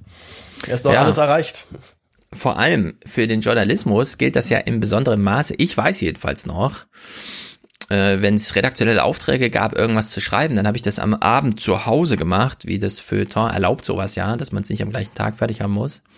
Und dann bin ich am nächsten Morgen hin und hatte den Text im Grunde schon fertig, weil ich genau weiß, im Büro kommt man eh nicht dazu, ja. Da äh, quatscht man lieber mit den Kollegen oder macht sonst irgendwas, aber da setzt man sich nicht hin und schreibt. ja, man geht doch nicht ins Büro in eine Zeitung, um da zu schreiben, sondern die Arbeit besteht dann aus allem anderen. Und äh, Joshua Topolsky hat in seinem Podcast ja mal davon gesprochen, wie das bei Engadget damals schon war. When I first started writing at Engadget, everybody, no one ever went into the office. It was like a running joke. We're like, yeah, you could go in, but why would you? You know? And like, yeah, we got shit done. You know, there are many, many things you can do where you don't have to go to an office now more than ever. Ja, ähm, wäre das für einen Tagesspiegel denkbar, dass man einfach nicht wieder aufkreuzt und trotzdem eine Zeitung baut? Denkbar bestimmt, aber ich bin in der Zeitungsproduktion noch nicht so drin. Ich mache ja wirklich fast nur online. Ähm, also ich glaube, die Zeitung zu produzieren ist einfach schon aus technischen Gründen im Verlagsgebäude selber doch sinnvoll, weil sie dort mit am besten funktioniert. Aber die Aber redaktionelle Arbeit? Die redaktionelle Arbeit kann bestimmt in weiten Teilen auch mal, mal von zu Hause gemacht werden. Und ich hoffe auch sehr, dass sich das durchsetzt, dass ähm, einzelne Redakteure auch da mal anfragen können, ey, kann ich heute die Schicht von zu Hause machen? Aber ich, also ich merke dann doch auch, es ist angenehmer, wenn man, wenn man sich zumindest gegenüber sitzt und Newsdesk ist ja dann doch auch viel mit Absprachen. Du machst gerade dies und ich mach gerade das. Mhm. Oder man hat noch mal eine Frage, kannst du mir das und das mal erklären? Oder man, man sitzt an einem Thema dran, was man selber noch nicht so gut kennt und hätte ganz gerne noch mal ein Briefing dazu es sind dann schon so ein paar Sachen, die, die fehlen, wenn man alleine vor seinem, vor seinem PC sitzt. Zumal ich jetzt doch auch so nach vier Tagen merke, also gerade auch so gestern, dass man natürlich auch nicht, nicht mehr ganz so, nicht, nicht mehr ganz so dabei ist und dann auch mal sich schnell ablenken lässt und vielleicht auch noch mal in die Küche und gerade halt, wenn ja. wenig los ist. Also jetzt über Ostern war halt dann doch ziemlich ruhig, so nachrichtenmäßig, ne? Und dann sitzt mhm. man halt dann irgendwie vor seinem PC und freut sich, dass mal wieder was im Ticker ist, was man in den Blog machen kann. Ähm, und sucht sich irgendwie, irgendwie immer so seine Beschäftigungsmöglichkeit und man ist natürlich dann noch mal ein bisschen disziplinierter, wenn man in der Redaktion sitzt, als wenn man zu Hause sitzt und äh, schönes Wetter hat und sich auf dem Balkon setzt und noch mal eine raucht oder sowas und mhm. dann wieder reingeht. Ja, ich könnte mir trotzdem vorstellen, so für den Komplettbetrieb einer Zeitung, dass es sehr viel mehr Sinn machen könnte, zu überlegen, welcher Kollege braucht eine Bahncard 100 und welcher braucht ein Büro. Und man käme bei sehr vielen drauf, die sind eigentlich sehr viel besser ja, ähm, außerhalb der Redaktion ähm, unterzubringen. Und damit meine ich jetzt, also Bankart 100 stellt natürlich wieder drauf, dass man die ganze Zeit unterwegs ist und so. Aber äh, um es deutlich zu sagen, also die FAZ zum Beispiel wird zu viel aus Büros geschrieben. Das, ja. Ich glaube, ich glaube, das macht, das läuft bei uns sogar ganz gut, weil wir uns ja doch auch noch größtenteils als eine Lokalzeitung auch verstehen. Also eine Berliner Lokalzeitung, die viel Kiezleben einfängt und viel Berlinleben einfängt. Das ist natürlich gerade wirklich, glaube ich, das, was sehr hinten runterfällt, weil es ist einfach erstens sowieso sehr wenig los. Ähm, der Tagesspiegel ist ja auch so ein, ist ja auch bekannt für seine sehr, sehr vielen Newsletter, die sie immer rumschicken. Normalerweise Mhm. geben wir auch immer Ausgehtipps oder sagen halt, was, was geht gerade, was ist gerade kulturell so los in Berlin. Und jetzt gerade geben, äh, geben wir dafür aber regelmäßig Streaming-Tipps. Also wie kann man sich jetzt gut bei Netflix oder sonst Ja. wo unterhalten lassen? Und es ist ja auch, also das, das finde ich tatsächlich sehr faszinierend, wie viele in der Kultur, also generell auch in der Kulturszene jetzt entdecken, was man über Social Media alles machen kann. Also es gab den einen äh, italienischen Star-Tenor, ich habe seinen Namen nicht mehr, der äh, sein Konzert, sein Osterkonzert jetzt im leeren Mailänder Dom dann aufgeführt hat. Mhm. Und das einfach dann über YouTube live gestreamt hat. Und das gucken dann zwei Millionen Menschen. Und ich glaube, das ist für viele ein wirkliches Ereignis, also auch ein Medienereignis, so ein Konzert dann live bei YouTube zu sehen. Ähm, und es, also es, es gibt noch viele weitere Beispiele. Also es gibt, äh, weiß ich, Brian May von Queen sitzt dann, sitzt der sowieso sehr zeigefreudig bei Instagram. Es ist immer sehr süß. Man kann ihn auch dann zugucken, wie er auf seinem, auf seinem Cross-Trainer sitzt und Angry Mhm. Birds spielt und sowas. Das ist wirklich, wirklich hilarious. Aber ähm, er spielt jetzt halt auch teilweise mit seinen Fans dann halt zusammen irgendwie über den Stream halt mal ein bisschen Gitarre. Und für die ist es natürlich der absolute Wahnsinn, wenn auf einmal dann dieser, dieser alte Mann mit seinem Lockenschopf da noch sitzt und, und dich auf Mhm. der Gitarre begleitet. Also da gibt's ja wirklich viele Möglichkeiten, die halt, die es halt vor 10, 20 Jahren in der Form eben noch nicht gab, die, die tatsächlich, glaube ich, auch, ähm, auch für die, für die KünstlerInnen selber wirklich sehr befreiend und auch sehr schön sind, weil du erreichst jetzt halt dein Publikum dann doch noch, trotz Corona. Ja, aber wahrscheinlich musst du als Künstler schon etabliert sein. Ich sehe das auch so, Chris Martin oder so, er macht dann so ganz spontan das Ding und hat sofort seine 50.000 Zuschauer.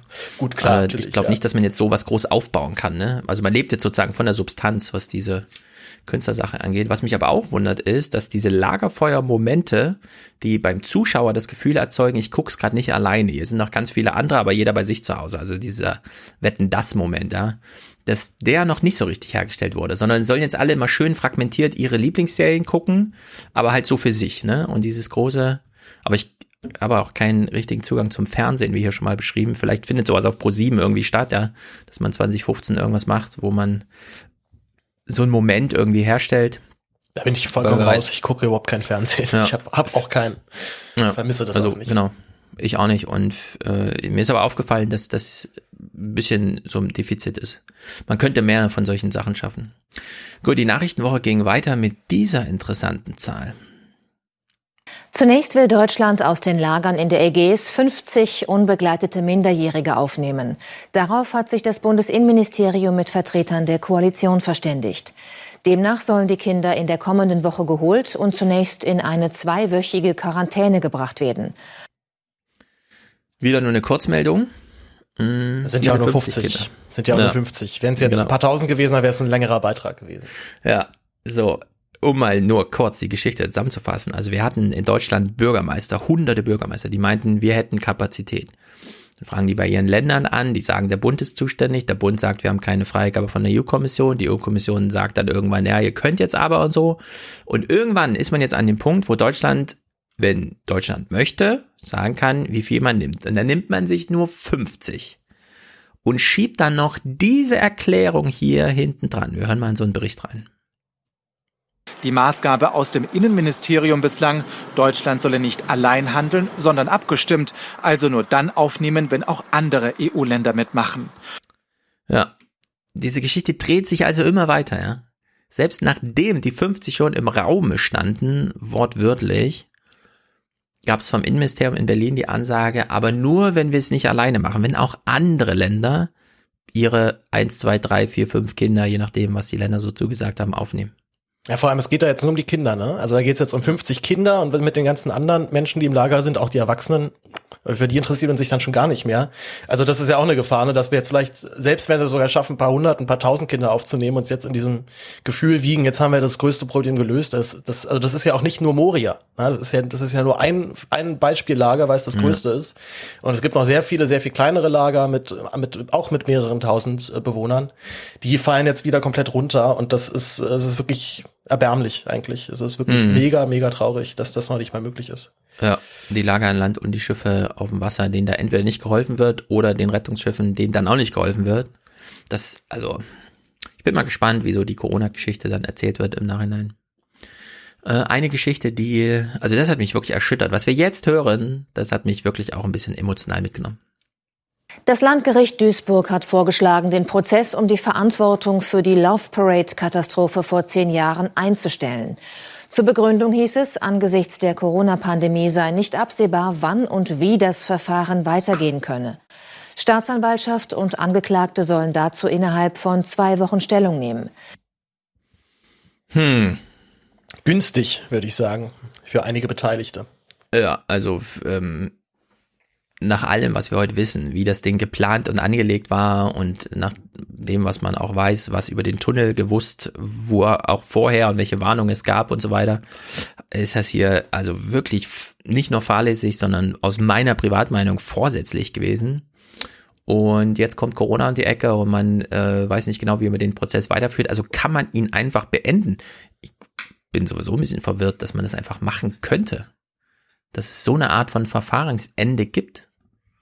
Ja, ich, ich finde ich find diese Debatte dann schon ein bisschen schwierig, weil ich äh, mir schon sehr sicher bin, dass derjenige, wer auch immer das da geplant hat, äh, da jetzt schon genug mit seinem eigenen Gewissen geplagt ist, das auf sich zu nehmen. Aber äh, dass man das jetzt so einstellt unter diesem Vorwand, wir können, wir können das gerade nicht durchführen, weil wir keine Kapazitäten haben, ist zumindest, äh, ja, lässt natürlich einen blöden Beigeschmack dann da.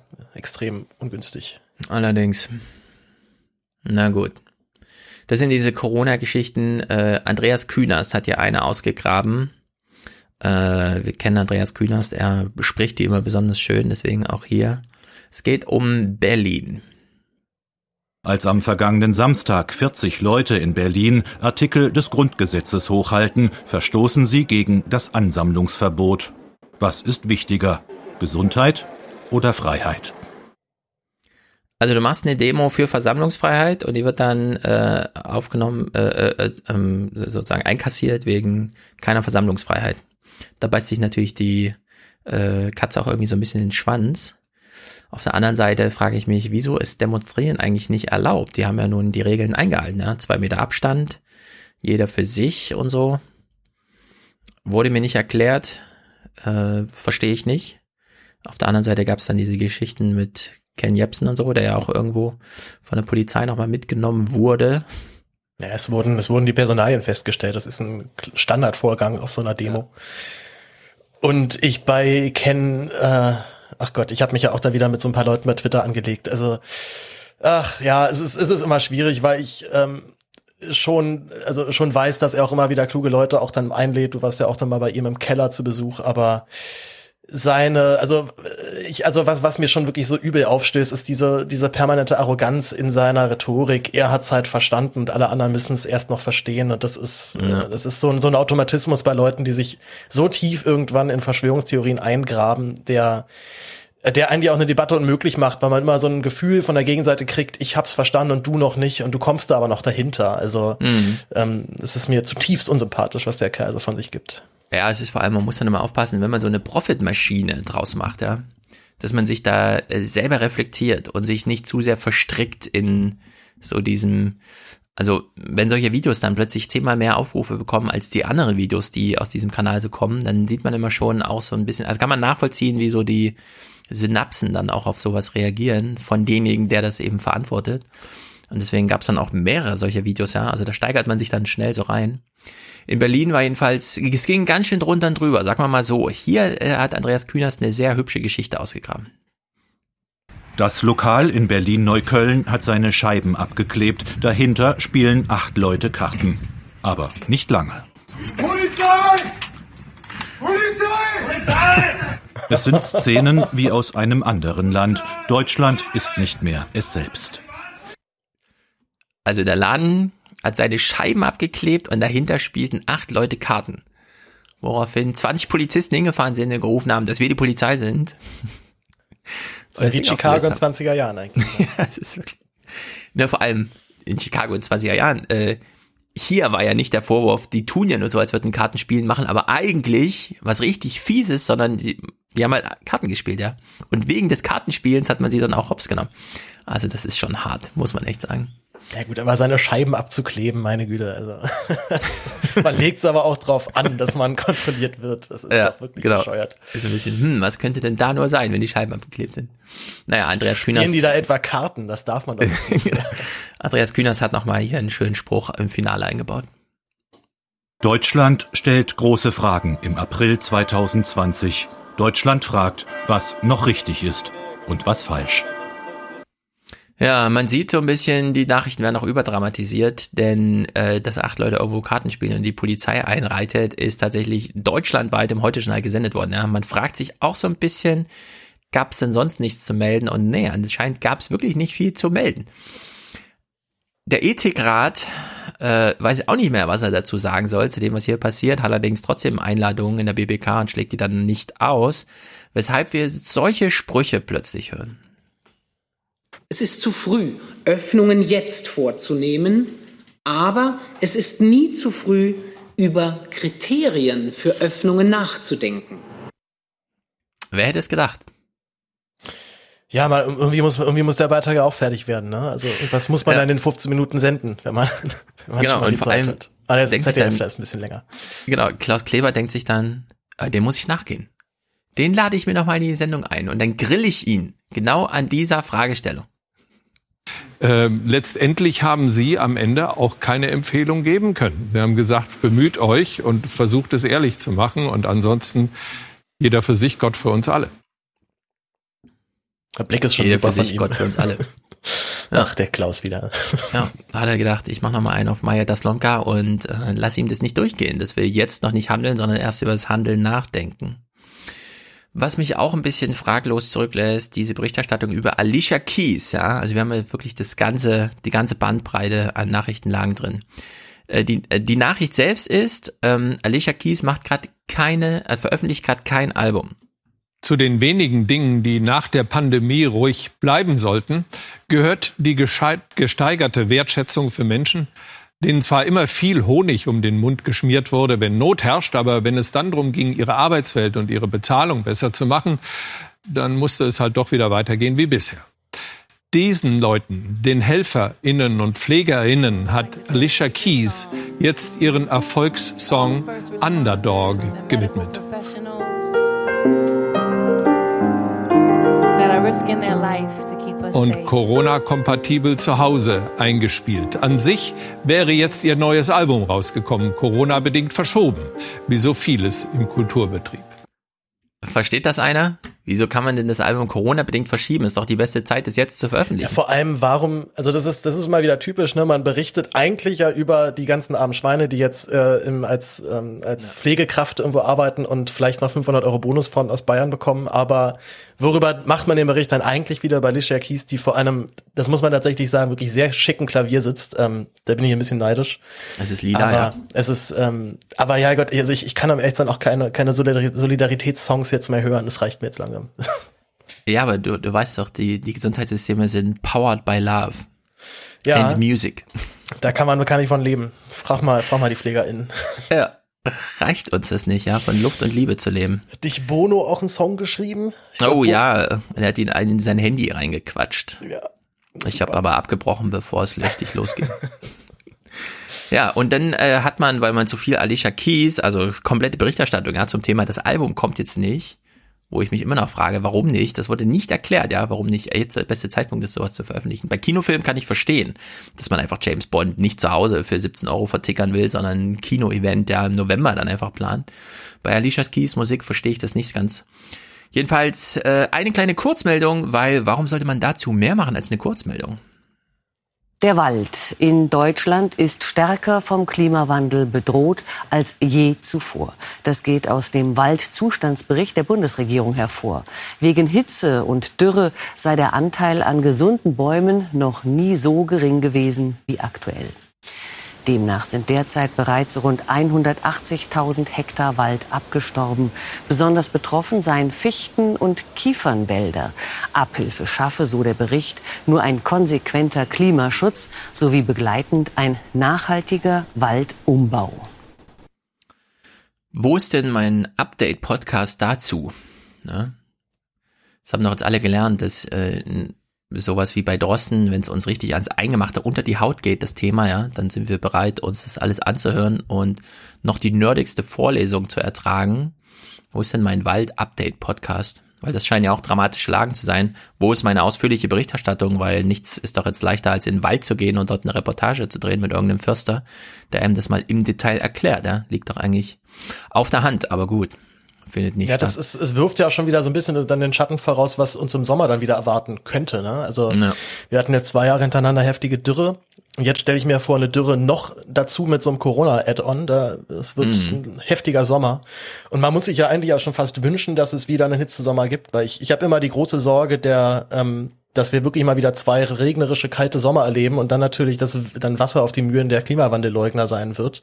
Mhm. Oder mindestens die Debatte auf jeden Fall wieder sehr abflachen lässt. Also, ähm, aber da, das, das, das wird nicht lustig. Also wieder irgendwie 40 Grad und dazu aber noch Corona-Tote.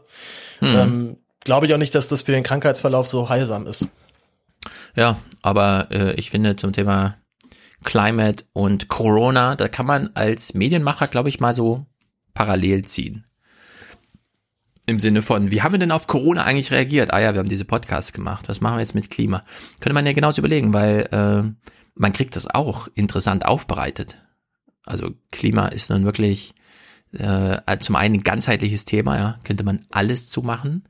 Und selbst wenn es dann zu so einer Lage kommt, wie es ein verregneter Sommer, kann man das ja trotzdem noch äh, erklären, woran das liegt, nämlich ja, Jetstream fällt irgendwie aus, die Wetterlagen, die da sind, bleiben also kann drei Wochen Hitze eben genauso gut bedeuten, drei Wochen lang Herbstwetter, aber dann eben vielleicht sogar mit Regen und Hochwasser und der ganze Kram. Also das Wetter wird halt selbst einfach beständiger und länger und mit allen Konsequenzen, die das so mit sich führt. In der Hinsicht, ähm, keine Ahnung, wenn der Corona-Druck ein bisschen nachlässt, kann man sich ja wirklich auf die gleiche Art und Weise mal ums Klima kümmern. Äh, ich sehe jedenfalls die ein oder andere Potenziale für erfolgreiche Podcasts zum Beispiel. Auch man könnte einfach schon mal generell den Zusammenhang setzen zwischen wir schützen uns vor einem Virus, also fahren wir den Flugverkehr runter und die sozialen Kontakte. Mhm. Warum macht man nicht den Vergleich, dass wir uns genauso gut schützen könnten, genau. indem wir für den im, im Zuge des Klimawandels den Flugverkehr mal runterfahren? Ne? Ja. Also wenn jetzt aber 99 Prozent oder 98 Prozent der Fluggäste wegfallen zurzeit, so wie es ja auch bei der Lufthansa hieß, mhm. ist das schon ähm, ja, ist das schon echt eine Masse. Das ist der Wahnsinn. Also und zeigt eben, wow. was möglich ist, ja. ja. Und die Anlässe, da kann man ja durchaus mal diskutieren. Gut, aber noch ist Corona und kein Klima, jedenfalls nicht in dem Maße, wie wir uns das wünschen, weshalb wir nochmal auf diese Heinsberg-Studie äh, uns kurz konzentrieren. Streeck, Hendrik Streeck aus Bonn, der die Studie da leitet, kam hier zu Wort und hat nochmal einen zentralen Erkenntnisteil mitgeteilt. Was wir jetzt äh, aber gesehen haben, ist eine Sterblichkeitsrate, also eine Letalität, die so weit unten liegt, wie wir es ganz am Anfang der Epidemie mal erwartet haben und eigentlich auch immer noch davon ausgegangen sind. Also eine Letalität von 0,37 Prozent. Das bedeutet nicht, dass es ein Virus ist, was man bagatellisieren kann, aber wir dürfen es eben auch nicht überdramatisieren. Mhm nicht überdramatisieren. Noch für, noch für die HörerInnen, ähm, es ist ein, ein, ein Corona-Schutz auf dem Mikrofon des WDR platziert, ja. finde ich bemerkenswert. Aber so mit einem Gummi unten zu, dass man sich fragt, wie kriegen die das ab, ohne sich selbst wieder schmierinfektionsmäßig da. Äh, sonst machen die immer diese Tüten drüber, das finde ich auch gut, weil die kann man einfach abschütteln, wenn man sie nicht mehr braucht, dann sind sie halt im Müll und weg. Äh, hier hat man das, äh, sie hat man quasi einen weiteren Schutz drüber gemacht, der genauso umständlich äh, also eigentlich ja, äh, hat man mit Plastik, ja, mit Plastikhandschuhen geht's ja dann vielleicht. Ja, aber es ist völlig Banane, ja. Da kann man auch den normalen Schutz einfach nehmen, weil der ist jetzt nicht weniger kompliziert, was die Sachlage angeht. Aber gut, so sind sie, welche Überlegung da auch immer dahinter steckt. Äh, ist, was ja, ich, ich glaube, so ein Popschutz ist schon echt ein Viren, eine Virenschleuder. Da spuckt halt dann jeder irgendwie so ganz kleine, ganz kleine Partikelchen rein. Glaube ich schon mhm. ganz gut, dass man den abdeckt. Aber das, das, was er sagt, finde ich, ist auch wichtig. Denn ähm, wir haben in Deutschland bis jetzt immer noch eine extrem geringe Todesrate. Wir haben halt eben nicht diese wirklich mehreren bis zehntausende Tote, wie es wir in Italien oder in, in Spanien haben. Ja. Und die einzige Erklärung, die ich mir bis jetzt da auch äh, finden konnte, ist tatsächlich, dass wir diesen extrem kritischen Punkt von Gesundheitswesen Zusammenbruch einfach noch nicht erreicht haben, offensichtlich. Und wenn wir wirklich richtig Glück haben, den vielleicht auch gar nicht erreichen werden. Das wäre natürlich Mhm. sehr zu wünschen. Denn diese meist, diese wirklich heftigen und wirklich schlimmen Todesfälle in Italien, die sind ja wirklich vorwiegend dadurch geschehen, dass dann Leute einfach auf dem Flur verrecken. Also einfach da ankommen im Mhm. Krankenhaus und klar ist, es ist nichts frei. So, du musst jetzt hier erstmal warten und hoffen wir, dass du es überlebst. Ja. Es ist allerdings die schwierigste Diskussion überhaupt zu führen, weil dieses, wie er sagte, es darf nicht bagatellisiert werden. Das hat ihm natürlich, äh, äh, ähm, soll man sagen, das war vielleicht der größte äh, Aufhänger für Kritik, dass jetzt plötzlich jemand kommt mit einer wissenschaftlichen Erkenntnis, die sagt, vielleicht haben wir es übertrieben. Während wir uns gerade alle kognitiv darauf einstellen, nee, das ist eben entscheidend, ja, weil wir haben die Bilder aus Italien und Spanien gesehen, wir wollen das nicht, flatten the curve, wir haben diese Medium-Texte da gelesen und so weiter, wie groß die Anstrengung sein muss, um die Kurve flach zu kriegen, nur die Kurve ist jetzt so flach, ja, dass wir in Deutschland äh, perspektivisch gar nicht drohen, äh, an einer Auslastung des Gesundheitssystems zu kommen, weil ja die exponentielle Entwicklung gar nicht mehr gegeben ist, sondern wir bei allem, was wir die letzten vier Wochen gemacht haben, den Zustand jetzt auf Dauer stellen können, zumindest was die Corona-Sachen angeht. Folgeerscheinung muss man halt diskutieren. Ne? Nur das heißt eben auch, bis der Impfstoff da ist, gilt das dann oder bis Herdenimmunität, was auch immer das bedeutet, ja, 60 Prozent, keine Ahnung. Das hieße eben, äh, nachdem sich jetzt innerhalb von zwei Monaten nur ein Promille infiziert hat, das müssten wir jetzt quasi dann noch 600 Monate so machen. Ja, also das ist ja die eine Perspektive. Wir haben jetzt einen ersten Erfolg. Äh, die Zahlen gehen dramatisch runter. Also muss man echt so sagen. Die RKI-Zahlen sind ja doch äh, sehr erfreulich, was das angeht. Also diese Zielsetzung. Nur ausrotten kriegen wir das, ausgerottet kriegen wir das Virus nicht. Zweitens ist eine reine nationale Lösung. Wir müssen also jeden Grenzübertritt mit zwei Wochen Quarantäne äh, behandeln und wir müssten das intern jetzt für 600 Monate durchhalten falls kein Impfstoff kommt. Hat, man hat noch nie einen Impfstoff, äh, also eine Impfung gegen Coronaviren gefunden. Kann natürlich sein, dass die Anstrengung bisher nicht groß genug war, aber ja, so vielversprechend ist ja diese Forschung da auch gerade nicht. Und die Zahl, die er nannte, mit diesen 0,37 Prozent Sterblichkeit, ist vielleicht die wichtigste Zahl überhaupt, denn alle anderen Zahlen muss man echt mal hart hinterfragen. Im Vergleich zum Frankreich zum Beispiel. Deutschland hat jetzt 130, also ich lese mal aus dieser Liste von World O Meter, die sich, äh, was die deutschen Zahlen betrifft, dann auch beim Tagesspiegel bedient. Frankreich hat jetzt 136.000 nachgewiesene Corona-Infektionen durch diese Tests. Deutschland 130.000, also quasi kein Unterschied, ja. 6.000 Unterschied. Bei über 130.000 Fallzahl. Also irgendwie, weiß ich nicht, 4% Unterschied. Gleichzeitig äh, sterben allerdings in Frankreich sehr viel mehr Menschen, nämlich 15.000 bislang, in Deutschland 3.000, also eine fünfmal höhere Todeszahl bei Menschen, die dann mit Corona sterben, so muss man sagen. Und in Sachen Tests hat äh, Frankreich überhaupt nur 333.000 Tests bisher gemacht, Deutschland 1,3 Millionen. Das heißt, in Frankreich schlägt schlagen mehr als 40 Prozent der Tests positiv an, in Deutschland weniger als 10 Prozent. Wir haben es also in Frankreich mit einer krassen, krassen Dunkelziffer zu tun. In Deutschland vielleicht mit einer sehr viel kleineren Dunkelziffer. Wenn wir den realen Wert nehmen, sind wir eben da, wo ich eben gesagt habe, bei einer Promille Durchseuchung. Das ist also dramatisch wenig für perspektivisches Denken, während Italien mit 20.000 Toten bei sehr viel weniger Einwohnern nun schon wieder, ja, und da muss man jetzt mit reinholen, wie wird denn die Betreuung im Krankenhaus gemacht? Und es ist tatsächlich extrem viel Sozialwissenschaft einfach. Also wir haben jetzt keine Haltepunkte mehr für gutes politisches Entscheiden. Wir können einfach nur noch Meinungen haben und äh, Lars Feld war dann gestern im Heute-Journal, das gucken wir dann nächste Woche, und hat auch nochmal darauf hingewiesen, ja, die Politik muss jetzt entscheiden. Also wir können, wir haben alle, wir können einfach nur ein bisschen was beitragen, aber die Politik muss am Ende dann eine riskante Entscheidung treffen.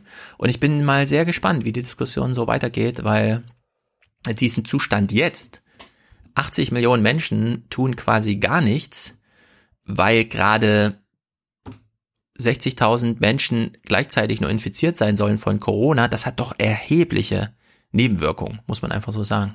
Ja, und es, es gab einen sehr guten Hinweis gestern Abend noch von der Helmholtz-Gesellschaft, die sagen, sie würden jetzt nicht raten, die Maßnahmen runterzufahren, denn zurzeit haben wir noch eine große Akzeptanz dafür. Wir haben viel, viel Solidarität auch in der Gesellschaft. Aber wenn jetzt die Maßnahmen runtergefahren werden und man nach ein paar Wochen merkt, oh weia, wir kriegen jetzt hier die nächste Mhm. Welle und die wird noch mal ein bisschen heftiger als die erste. Und dann wieder die Maßnahmen hochzufahren, das wird vermutlich dann sehr viel schwieriger, da die Gesellschaft von zu überzeugen, dass man jetzt wieder in den Lockdown geht, nochmal für, für ein paar Wochen. Ja. Also dann, also sei ja auch aus meiner persönlichen Warte, für mich ist das alles ja nicht so das Riesenproblem. So, ich arbeite eh viel und gerne zu Hause und du, du ja, du ja sowieso. Für dich ist ja wahrscheinlich Mhm. der einzige große Unterschied, dass jetzt die Familie auch komplett geschlossen immer zu Hause ist. Nein, ich Aber, kann's. ähm, Meine Frau arbeitet ja in, in der Klinik, deswegen habe ich halt die Kinder so zu Hause, ne? Wobei unser Kleinster wieder in den Kindergarten darf, weil es in Hessen diese Regel gibt. Wenn du, äh, wenn einer systemrelevant arbeitet, in dem Fall dann nicht ich, äh, dann darf das Kind halt auch betreut werden. Also es ist sowieso schon so ein Mischmasch aus, aus Sachen. Ja, aber diese, also diese Gefahr ist durchaus, durchaus gegeben. Ne? Und ähm, ich glaube auch, dass wenn es jetzt dann noch mal einen Lockdown gibt, nachdem es schon eine Lockerung gab, dann wird es auch eben, dann wird es eben mehr solche Proteste geben, wie wir da vorhin gesehen haben. Und dann Mhm. wird es auch dann mehr Leute geben, die wahrscheinlich auch zu Recht sagen, nee, ich äh, will jetzt nicht noch mal drei Wochen mich zu Hause einsperren. Ja. Denn das ist für viele Leute, glaube ich, aber wirklich nicht angenehm. Ne? Ja, es ist äh, super kompliziert und auch jetzt schon, also da braucht man gar nicht erst einen zweiten Lockdown abwarten. Es gibt in Erfurt so eine Forschung, die seit Jahren schon den Gemütszustand der Bevölkerung abfragt. Und die haben eine Korrelation entdeckt, nämlich äh, die, der Zuspruch zu dem Lockdown äh, korreliert fast tagesaktuell mit der Bewegung, also der tatsächlichen Mobilität der Deutschen. Und die ist nämlich schon wieder auf der Kurve nach oben. Am 30. März war der Tag, an dem sich die Deutschen am allerwenigsten, äh, ähm, am allerwenigsten mobil waren. Da gab es ein Minus von 40 Prozent, also einfach über alle gemittelt, minus 40 Prozent in der Mobilität in Deutschland im Vergleich, im, im Monatsvergleich, glaube ich. Das war der tiefste Wert und der steigt jetzt aber langsam wieder an. Also die Menschen, gerade jetzt auch Sommer und so weiter, das ist auch wetterbedingt. Ne, so, ein- so, also der Lockdown, wenn man ihn beibehalten wollte, also wenn man die Effekte, die man jetzt hatte, beibehalten wollte, müsste man juristisch nachdrehen, um sozusagen wieder auf weniger Mobilität zu kommen. Und das ist halt auch super schwer, weil sowas müsste halt auch wieder argumentiert werden. Also man müsste es eigentlich weiter verschärfen, mit anderen Worten. Man müsste es im Grunde weiter verschärfen. Ne? Man müsste äh, zu, beispielsweise auch mehr kontrollieren, dass so Park, Parks dann wirklich auch mit Polizei nicht nur so für die für Twitter, ja, wenn die Polizei twittern will, dass sie so eine Durchsage aufnimmt, sondern man bräuchte mehr Maßnahmen, entweder fürs Durchsetzen oder halt tatsächlich auch neue Regeln, um den gleichen Effekt zu erzeugen, weil bisher war echt sehr viel freiwillig in Deutschland, da war sehr viel Freiwilligkeit dabei. Diese, dieser Wert von 0,37 Tödlichkeit, wenn auch nur auf eine kleine Fallzahl, ja, es gab sieben Tote da in Gangelt, vielleicht kann man erst ab 10, 20, 30 so eine Hochrechnung machen die dann auch. Aber wir wissen, die Tödlichkeit, da ist das Virus ziemlich identisch. Ja, während Dunkelziffer und so weiter überall unterschiedlich sein kann, was die äh, Letalität angeht, da äh, funktioniert das Virus einfach biologisch. Kann natürlich sein, dass medizinisch anders eingegriffen wird, ja, anders gerettet wird. In Deutschland werden ja auch sehr viele alte Menschen dann nochmal gerettet, die mit 80, 81 Jahren, also das Durchschnittsalter ist ja immer noch bei 81 in Deutschland, was die Toten angeht, äh, die dann ähm, beatmet werden. Da gab es gestern, das verlinke ich mal, ein sehr interessantes Gespräch mit einem Pa- Palliativmediziner im Deutschlandfunk, der meinte, wir müssen die Leute vorher fragen, also wir brauchen äh, im Sinne einer Patientenverfügung eine informierte Entscheidung der Betroffenen selbst, was ist, wenn Ärzte entscheiden, hier kann man nur noch mit Beatmung weiterhelfen. Weil aus dieser Beatmung kommt man, wenn man überhaupt lebend rauskommt, schwerbehindert raus. Das Zwerchfell liegt nach zwei Wochen Beatmung da nieder. Es muss völlig neu angelernt werden und das ist einfach mit 80 Jahren ähm, also eine, auch eine nicht zu bewältigende Aufgabe, ja. Äh, Man kriegt dieses, diese Lunge nie wieder so in Betrieb und es ist halt mit sehr viel auch körperlichen Schmerz und Leiden verbunden. Ja, und sich und es bedarf auch einer sehr äh, extrem intensiven Pflege, wo das Personal einfach nicht da ist in der aktuellen genau, Lage. ähm, sowieso Personalsorgen und und da finde ich auch gut, dass solche Zahlen einmal genannt werden. Wie gesagt, in diesem Deutschlandfunk, ich habe es verlinkt. Äh, ein Tag Beatmung in Deutschland wird bei den Krankenkassen mit 20.000 Euro abgerechnet. Also wir haben es hier nicht einfach nur mit, ja, ja, und so sollten wir auf jeden Fall, ja, so im Sinne von einfach nur äh, Menschen retten, sondern man muss jetzt wirklich auch Abwägungen treffen und ganz wichtig, die Betroffenen oder wahrscheinlich Betroffenen, also die jetzt beispielsweise schon stationär leben in Pflegeheimen und so weiter, mit denen muss man jetzt darüber sprechen, ganz ernsthaftes Gespräch führen, ähm, ihnen erklären, was diese Form der Beatmung bedeutet und so weiter und für den Fall, dass es kommt, ja, ähm, jetzt schon mal entscheiden, damit damit entschieden werden kann und nicht nur der Arzt nach seiner, sondern der Patientenwille ist ja in Deutschland eigentlich so wichtig, aber kann in diesem Moment eben so wenig abgefragt werden, dass man den dann auch wieder ins Bild hineinholt. Ja, und was man vor allem, glaube ich, den Le also gerade Heimbewohnern nochmal erklären muss, ist, wie, wie dramatisch das wird, wenn der Virus in so ein Altenheim kommt. Also in New York, glaube ich, ist schon jedes zweite Heim infiziert inzwischen und das ist der Wahnsinn. Also weit dort ja. das Virus einmal ist, die Leute sterben wirklich wie die fliegen. Das ist wirklich ja. richtig, richtig schlimm. Ja, dieses, dieses SARS-2-Virus ist tatsächlich so ein, Menschen, die es schaffen, einen Marathon in unter vier Stunden zu laufen, müssen sich, glaube ich, wenig Sorgen machen. Es ist, klingt ein bisschen pauschal und einfach und ist es wirklich so einfach, aber es ist wirklich so ein richtiger Fitnesstest. Und äh, 80-jährige Menschen sind einfach sowieso schon in dieser ganzen, wie soll man sagen, wenn man so einen Vitalitätsindex oder sowas hätte, dann sind die einfach im einstelligen Bereich. Grundsätzlich. Alter ist einfach wir werden einfach sehr alt. Das wird unterschätzt. Man unterschätzt, wie groß Deutschland ist, wie viele alte Menschen es gibt und wie alt wir tatsächlich sind. Was das auch körperlich bedeutet. Selbst bei jungen Menschen, ja, Menschen in unserem Alter, die dann sterben, stellt sich ja im Nachhinein raus, äh, die hatten doch auch Lungen, Herz-Kreislauf, Vorerkrankungen, nur die haben es halt nicht gewusst.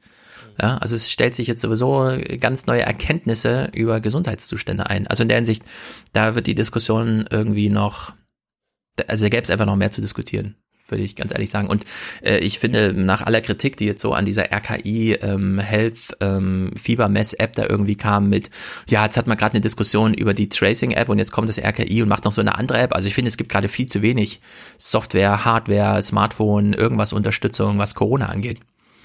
Ja, es ist Außer dass wir alle irgendwie unseren Ruhepuls als RKI messen sollen, ist ja bisher noch null Beitrag aus Silicon Valley geleistet worden, was diese Corona, ja, und ich meine, da wurde smart entwickelt. Alles sollte smart sein, ganze Städte sollten smart werden von IBM. Ja, und bisher hat man außer der technischen Ankündigung, wie man sowas ins Betriebssystem einbaut, dass man mal und das wird ja sowieso schon gemacht, einfach mitspeichert, wer mit welchem WLAN und welchem ich glaube, für Facebook ist das, glaube ich, ist. für Facebook, glaube ich, ist das gerade schon echt ein Riesenschritt, dass sie sich tatsächlich dann doch mal bereit erklären, äh, konsequenter gegen Fake News vorzugehen und die offiziellen Meldungen ja. zu pushen. Also das ist für die, glaube ich, schon noch ein ganz gewagter Schritt, dass sie sich jetzt dann doch mal so ein bisschen drum kümmern, dass da nicht nur, nur Blödsinn über ihre Plattform verbreitet wird. Ja, hast du das bei YouTube gesehen? Sobald irgendwie Corona auftaucht mhm. in dem Video, ne, wird ja unten so ein Ding eingeblendet, mhm. hier Bundesstralitten äh, gesundheitliche Aufklärung. Stand da ganz lange. Jetzt ist dieser Balken zur Gesundheitsaufklärung ein bisschen kleiner geworden, damit unten noch ein zweiter Streifen hinpasst. Mehr Informationen dazu bei Google. Ja, hm. und dann wird dir der Corona-Suchbegriff schon mal in die Google-Suche eingetragen, damit du nur noch einen Klick davon entfernt bist, dich wieder bei Google zu informieren. Nicht, dass man sich also da verschreibt. Ja, ja, ja da, da wird schon sehr viel Corona-Dividende rausgezogen ja, aus diesem ganzen Zeug. Deswegen würde ich das jetzt, was Facebook macht, äh, also Facebook ist jetzt weniger evil, was das angeht, finde ich gut, aber einen richtigen Beitrag ist es jetzt auch noch nicht. Ja, und dass Apple und Google jetzt zumindest mal eine technische Spezifikation für Beacons da irgendwie drin haben, okay. Was mir jedenfalls sehr wichtig ist bei diesem Streeck, der ja nun sehr äh, kritisiert wurde, aus Gründen wie, ach, das ist alles Sozialwissenschaften, dann ist ja eh Humbug. Diese Zahl, die hier jetzt von mir auch aus, von uns so deutlich als wichtig dargestellt wurde, 0,37 Prozent Letalität. An die gab's schon, also an der wurde gar nicht kritisiert, schon am gleichen Abend nicht. Wir hören hier Drosten zugeschaltet. Die äh, Sterblichkeitsrate, also die, äh, die Sterblichkeit pro Infektionsfall, ähm, die wird hier bei 0,37 Prozent gesehen. Und das ist auch ungefähr ein Wert, von dem wir ausgegangen sind in all den Vorüberlegungen, auch gemeinsam mit Politikern ähm, und äh, Gruppen von Wissenschaftlern ähm, vor ein paar Wochen, äh, bevor wir also ähm, Kontaktsperren in Deutschland eingeführt haben. Das ist also nichts Neues, so ein Wert. Ähm, da haben wir schon vorher auch immer unsere eigenen Korrekturen angestellt. Ja, also es ist, glaube ich, ganz wichtig festzuhalten. Und da gibt es auch keinen Streit unter den Wissenschaftlern. Dass ungefähr jeder Dreihundertste von den Infizierten stirbt, ist Fakt. Also da gibt es jetzt wenig Streit. Da können wir jetzt einfach mal als ja, kann sein, dass das Gesundheitssystem nicht funktioniert, dann ist die Zahl natürlich dramatisch höher. Wie hoch sie ist, wissen wir nicht, weil wir die Dunkelziffern aus den Ländern, wo es viele Toten gibt, nicht kennen. Aber wir können uns vorstellen, ja, wie bei Boris Johnson, wenn die zwei Nurses da nicht da gewesen wären, hätte die Beatmung vielleicht, also die erstmal nur durch Sauerstoff, er hat ja noch nichts in der Lunge drin gehabt, ja, an medizinischen Geräten, hätte das vielleicht nicht funktioniert oder nicht gereicht, wie auch immer. Aber wir haben jetzt so einen Letalitätswert, der erstmal nicht bestritten wird. Jeder 300. stirbt. Und wir wissen, wenn das Gesundheitssystem funktioniert, dann sterben diejenigen, und das muss man so nüchtern dann auch sagen, die an die statistische Lebenserwartung auch heranreichen. Also in Deutschland die 81-Jährigen. Und ich finde, das sollte alles in so einer Diskussion dann mit eine Rolle spielen. Ja gut, aber das heißt ja eigentlich im Umkehrschluss, dass das Gesundheitssystem in Spanien und in Italien und vor allem auch in den USA eben noch nochmal auf einem ganz anderen Level runtergespart wurde, als es in Deutschland Ja, der Fall ist. Ne? absolut. Und ich hoffe, ich hoffe wirklich sehr, dass wir, also wenn wir ja schon so ein bisschen aus der Debatte mitnehmen, dass wir uns mehr um unser, unser Gesundheitssystem kümmern müssen, dass wir PflegerInnen besser bezahlen, ich hoffe, dass diese Debatte vor allem in den USA und auch in Italien und in Spanien umso heftiger geführt wird, denn Ja. der, der Virus an sich ist, glaube ich, nicht der heftige Killer, dass das sofort die ganze Bevölkerung dahin rafft und es ist alles noch mit einem guten Gesundheitssystem weitestgehend händelbar, bis auf eben, wie du sagst, eben für diese 0,375 Prozent. Ja. Aber äh, in, also in, in New York zum Beispiel hatte ich, dann hatte ich mal was geschrieben drüber, äh, da hat man, glaube ich, im gesamten State ja, für 20 Millionen Einwohner, fast 20 Millionen Einwohner, gesamter, also jetzt nicht nur Stadt New York, sondern der ganze Staat noch drumherum, hat man, glaube 3000 Intensivbetten, die ohnehin schon meistens so bis zu 80 Prozent benutzt werden. Also da ist, ne, das, das geht ja alles immer noch weiter. Und nur in Berlin, ja, nur wirklich nur für Berlin, Brandenburg oder Großraum Berlin hat man für 3,8 Millionen, glaube 4 Millionen Menschen 1500 Betten zur Verfügung. Ja, also Mhm. die Hälfte von dem, was man für 20 Millionen ähm, Ja. äh, noch bereitstellt. Das ist, ähm, das ist der Wahnsinn. Und dementsprechend Ja. sind auch die Fallzahlen aus New York wirklich, wirklich erschreckend. Also wirklich grausam. Ja, ja, diese Intensivmedizin ist unfassbar teuer. Äh, Also die ist als erstes auf so einer Sparliste, wenn du, äh, weil das, da kriegst du so viel Nullen rausgestrichen, ja, wenn du einfach da ein bisschen runtergehst. Und das wurde in diesen Ländern gemacht. Äh, Nach dem Unterstützerdank rede ich mit Marco und Jenny ganz ausführlich über diese also über diesen wirtschaftlichen Diskussionsaspekt, dass man in Deutschland jetzt so sehr dieses, na, die Bundesländer sollen man einheitlich handeln, ja, was so Ausgangsbeschränkungen und so weiter angeht. Gleichzeitig ist die europäische Dimension, fällt da völlig raus. Und vor allem die europäische Diskussion Krisenbewältigung 2008, wo ja die ganzen Programme herkamen, ja, um dann zu sagen, ähm, schafft es nicht mit weniger Krankenhäusern. Und gestern wurde ja auf Twitter auch nochmal rumgereicht, es war ja nun ausgerechnet diese Wissenschaftsakademie, also nicht nur die Bertelsmann Stiftung, sondern auch diese Wissenschaftsakademie, die jetzt Empfehlungen gibt zum weiteren Verhalten, die äh, vor fünf Jahren noch meinte, ja, also 1300 Krankenhäuser können auch weg in Deutschland. Die könnte man ja genauso gut in diesen Gesundheitszentren zusammenfassen. Ja, und das ist natürlich auch mit in Summe weniger Betten, und zwar intensiv und äh, normale Betten äh, einfach gemeint gewesen. Und Leopoldina hat ja irgendwie noch geschafft, den, ähm, die, die Streichung des Soli noch irgendwie da reinzuschummeln in den Vorschlag. Ja, das ne? ist eine unglaubliche politische Diskussion, die jetzt gerade laufen. Ja, jeder versucht hier nochmal so sein kleines Ding mitzumachen. Und warum man jetzt plötzlich die Reichen, äh, also die einkommensstarken Top 10 Prozent entlasten sollte, während halt Deutschland in Kurzarbeit ist, ja, also auf 60 Prozent runtergedimmt wird, das ist mir sowieso schleierhaft. Giffey als Bundesministerin für Familie Meine und Lieblingsministerin. Senioren. Deine, ja, weil, sie, weil du sie aus lokalen, sie wird ja bald mal deine Bürgermeisterin. Ah, super, ich kann es kaum erwarten. Der Rückzug ist ja nun schon angemeldet von Müller und Ja, weiß, aber die SPD liegt hier, glaube ich, an dritter Stelle in Umfragen gerade, ne, in Berlin. Also, nicht, wenn Giffey dann kommt. Ja, bin sicher. Die Geschichte wird noch geschrieben. Ja, das, wir, noch hatten, sie, wir hatten, wir hatten sie tatsächlich auch vor ein paar Monaten mal auf der Titelseite mit dem, mit dem selbst erhobenen Wert, das glaube ich 52 Prozent oder irgendwas in die Richtung, oder ich glaube, nee, es war noch nicht mal 50. Ich glaube, 47 Prozent der BerlinerInnen sind für Giffey. Das fand ich keine Zahl für die Titelseite. Ich fand das sehr, sehr unangenehm. Das macht man nicht. Das ist nicht gut. naja, kann man alles ausbauen. Giffey ist jedenfalls noch in der Rolle der Seniorenministerin und sie steckt hier auch mal den Finger in die Wunde und wir wissen, diese Diskussion kommt und wir können uns dagegen auch nicht wehren. Wenn man diese Hygienemaßnahmen Oh, nochmal Streeck. Okay, dann hören wir uns nochmal Streeck zum Thema Hygienemaßnahmen. Und jetzt einhält, die großen Ausbruchsgeschehen vermeidet, sind wir in einer Situation, dass man bestimmte Maßnahmen wieder zurücknehmen könnte, weil wir einfach auch gelernt haben, mit diesem Virus umzugehen. Ja, kann man ja gut kontrastieren. Also, wir können lernen, mit dem Virus umzugehen, sagt Streeck. Und jetzt kommt Giffey. Ich will Ihnen eins sagen aus der Sicht auch des Seniorenministeriums. Ich bin nicht der Meinung, dass wir eine Zweiklassengesellschaft aufmachen sollten zwischen denen, die raus dürfen und denen, die drin bleiben müssen. Hm, tja. Hm. Jetzt gibt's jetzt. zwei.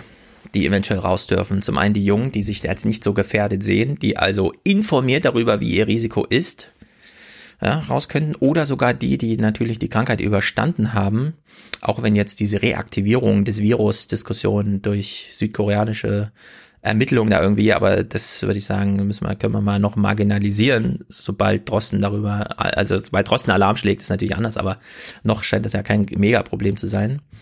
Und wir werden aber auch Menschen haben, die in ihren Altenheim eingesperrt sind. Und solange nicht ein triftiger Grund, wie zum Beispiel die Prognose ist, sie stirbt heute Abend, äh, wird es da auch keine Besuche geben.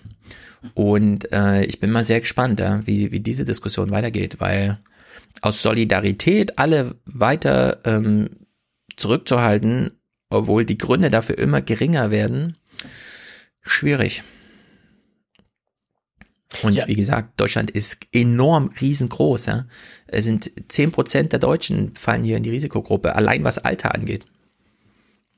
Ja, na, und es ist, also ich meine, hätte man jetzt dreimal so viel Altenpflegepersonal in den Heimen, dann könnte man das wahrscheinlich sogar noch hinbekommen. Oder dann könnte man vielleicht auch Oma Erna noch etwas besser erklären. Bleib mal lieber jetzt ein paar Wochen zu Hause und hier ist die, die, die Svetlana und die, die beschäftigt sich jetzt mit dir die mhm. nächsten, die nächsten drei Wochen, dass dir hier nicht komplett langweilig wird.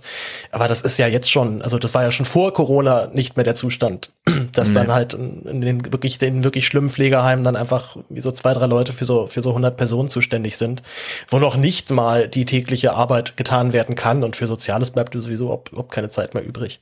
Also das sind, glaube ich, wirklich ziemlich düstere Zustände gerade und das tut mir auch ernsthaft für jeden jeden leid, der jetzt in so einem Heim sitzt oder Verwandte hat, die in so einem Heim sitzen und nicht mehr raus dürfen. Also New York ja. ist die New York ist die Situation so schlimm, dass die ja dann noch nicht mal mit ihren Eltern wiedersehen und dann halt die letzte, was ich vor zwei drei Wochen das letzte Mal mit mit der Mutter geredet haben und dann ist sie halt einfach tot, weil äh, ja, weil das Coronavirus reingehauen hat und es einfach keine Besuchsmöglichkeit mehr gibt. Ja, dieser Palliativmediziner im Deutschlandfunk hat auch nochmal darauf hingewiesen, äh, für Pflegeheime gilt derzeit ähm, Besuchsrecht, wenn jemand im Sterben liegt. Das heißt, wenn, ähm, was weiß ich, der 83-jährige Vater oder so mit Corona infiziert sich entschieden hat, ich will keine Beatmung. Es ist schlimm mit Corona, ja, aber es ist jetzt ähm, dann in dem Falle dann vielleicht tatsächlich mal da und man möchte diesen Beatmungsweg, also diesen intensivmedizinischen, lebensverlängerten Teil nicht. Und wie gesagt, im Februar gab es erst das ähm, Sterbehilfeurteil, dass das nochmal bekräftigt, ja, dass da der eigene Wille ausschlaggebend ist und nicht die Meinung von Ärzten. Und wenn man sich dafür entscheidet, ähm, lieber den palliativmedizinischen als den maximalmedizinischen Weg zu gehen, hat man auch wieder recht, seine Familie, seine Angehörigen bei sich zu haben in dem Moment, wo man stirbt. Das ist auf der Intensivstation nicht möglich. Also da ist es völlig ausgeschlossen, dass die Familie nochmal dazukommt, wenn es heißt, es ist einer der 60-prozentigen Fälle, er, er wird die Intensivmedizin nicht überleben und man ist in dem Moment auch nicht ansprechbar. Ja, da wird einem dann nach drei Wochen Beatmung der Schlauch aus der Lunge gezogen und so weiter und das ist dann auch kein ordentliches Abschied nehmen.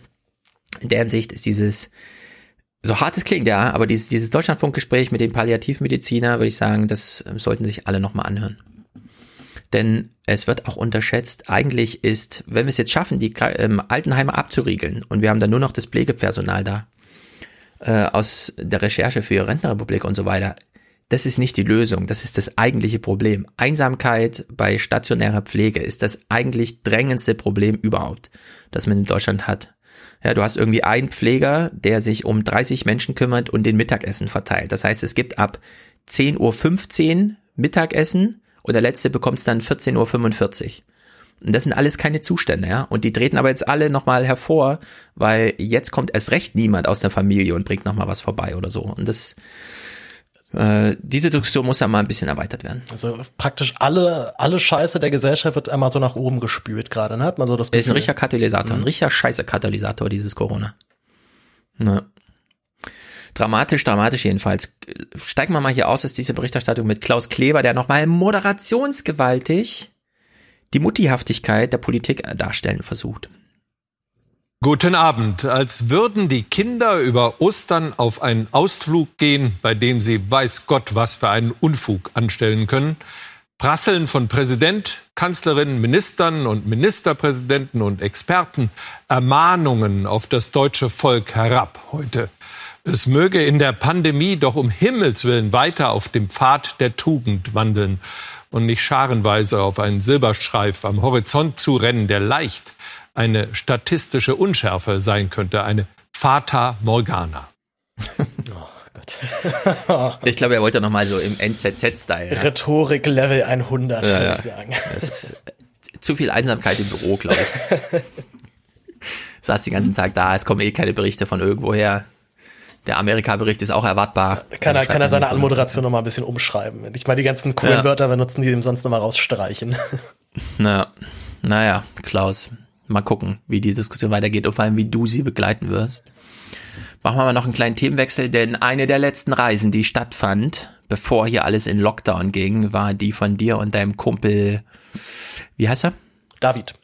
David.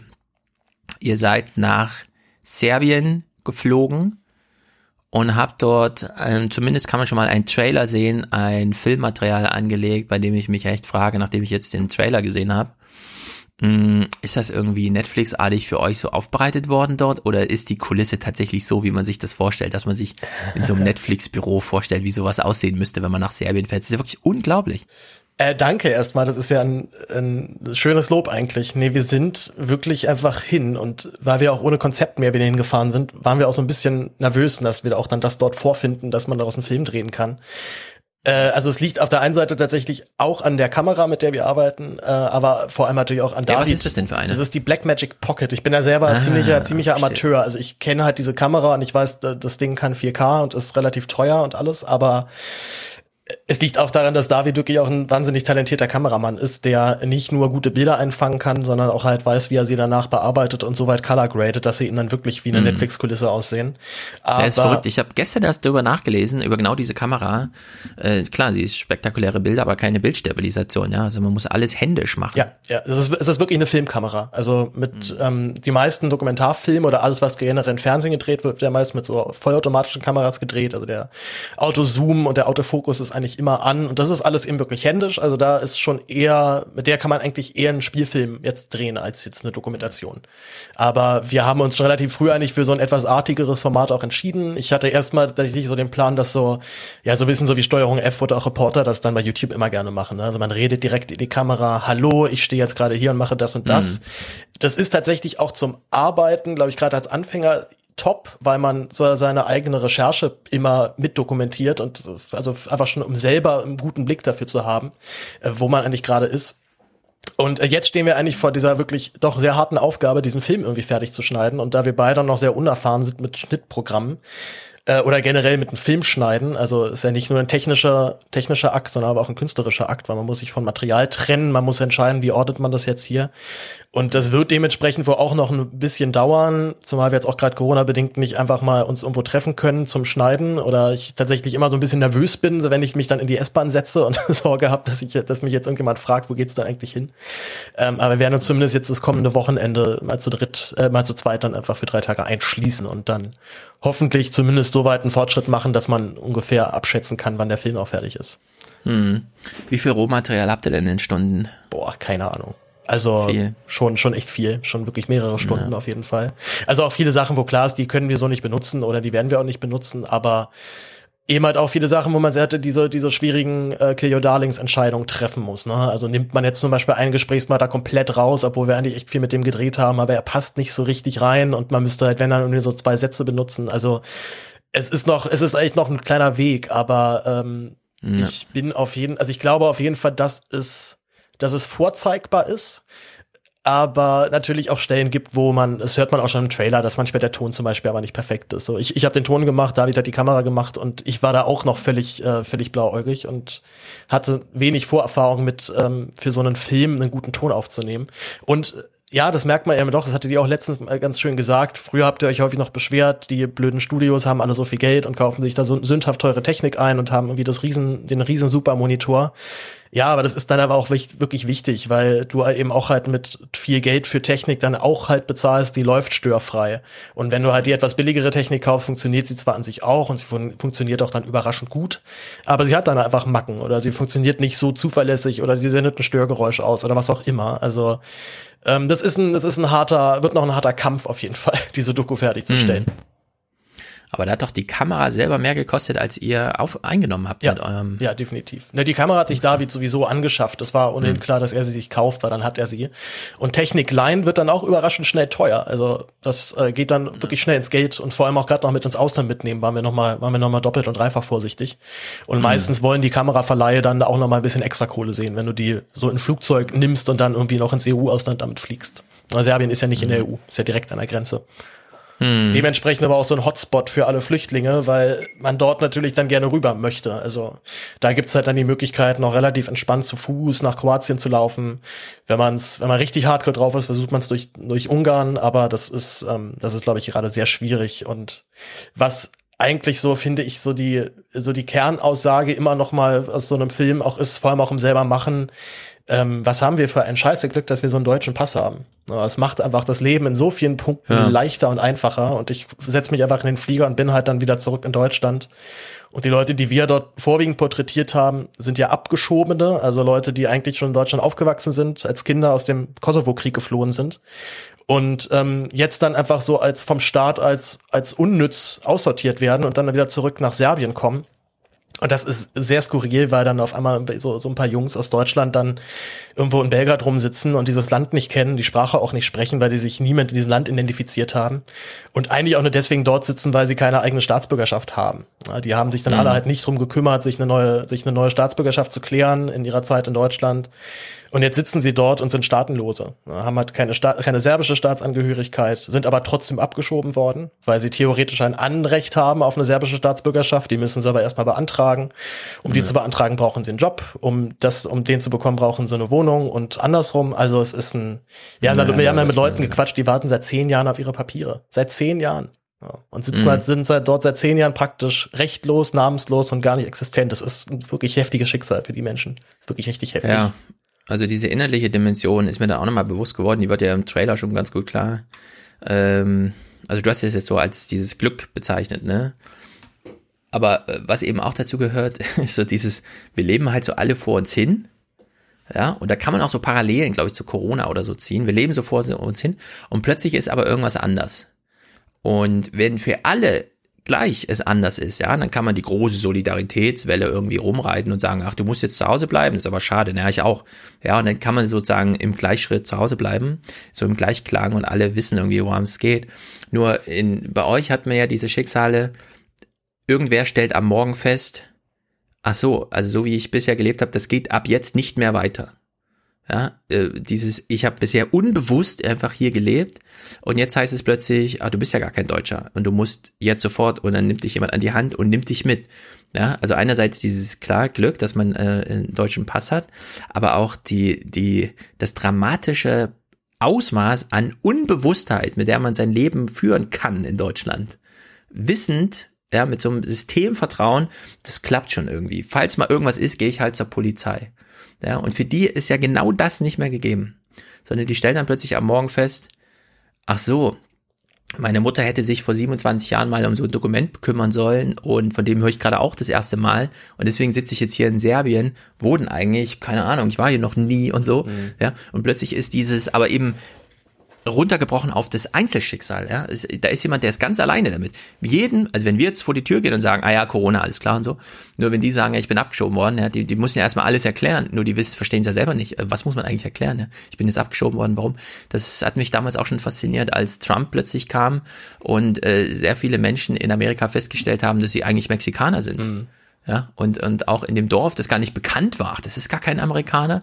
Und plötzlich müssen die, diese Leute nach, was weiß ich, 47 Jahren in diesem Dorf zurück nach Mexiko, Ja, ja das ist wo ein, sie nicht mal im guter Urlaub waren. Vergleich. Ja. Das ist ein guter Vergleich, weil die sich ja auch, also auch selber tatsächlich in ihrer eigenen Biografie auch immer wieder Probleme hatten mit ihrer eigenen Identität. Also sie sind Mhm. alle als Flüchtlinge nach Deutschland gekommen, die sind zwar als Kinder hier aufgewachsen, identifizieren sich selbst auch als Deutsche, aber natürlich haben die auch alle irgendwie dieses Zigeuner-Image irgendwie mal abgekriegt. Ne? Also jeder hat irgendwie, das sind ja alles Roma-Nachfahren, also die sprechen auch Mhm. dann zu Hause noch die Roma-Sprache unter anderem, oder können das dann zumindest. Und ähm, ja, auf einmal sagt ihnen jemand, nee, du bist aber gar nicht Teil von diesem Land. Und das ist für die Ja. auch einfach, äh, also für die rein persönlich erstmal wirklich ein weiterer Schlag, weil damit kämpfen die schon ihr ganzes Leben, eben hier nicht richtig dazuzugehören und immer wieder in irgendeinem Stigma festzuhängen. Und ähm, dazu ist ja das, das Fiese da, dazu da, tatsächlich, dass es natürlich dann auch justiziable Gründe gäbe, sie abzuschieben. Ne? Also die sind alle irgendwo mal kriminell geworden. Jeder hat schon mal irgendwo geklaut ja. oder hat sich irgendwie mit irgendwem geprügelt oder ist mal ohne Führerschein Auto gefahren. Also alles halt so, ich sag mal so, schon schon so an der Grenze zum Kavaliersdelikt, aber alles auch so, ich meine, ich bin auch schon mal irgendwie mit, mit Gras erwischt worden. Ne? Also so gesehen habe ich auch schon ein Vorstrafenregister und bin auf jeden Fall schon mal irgendwie strafrechtlich aufgefallen.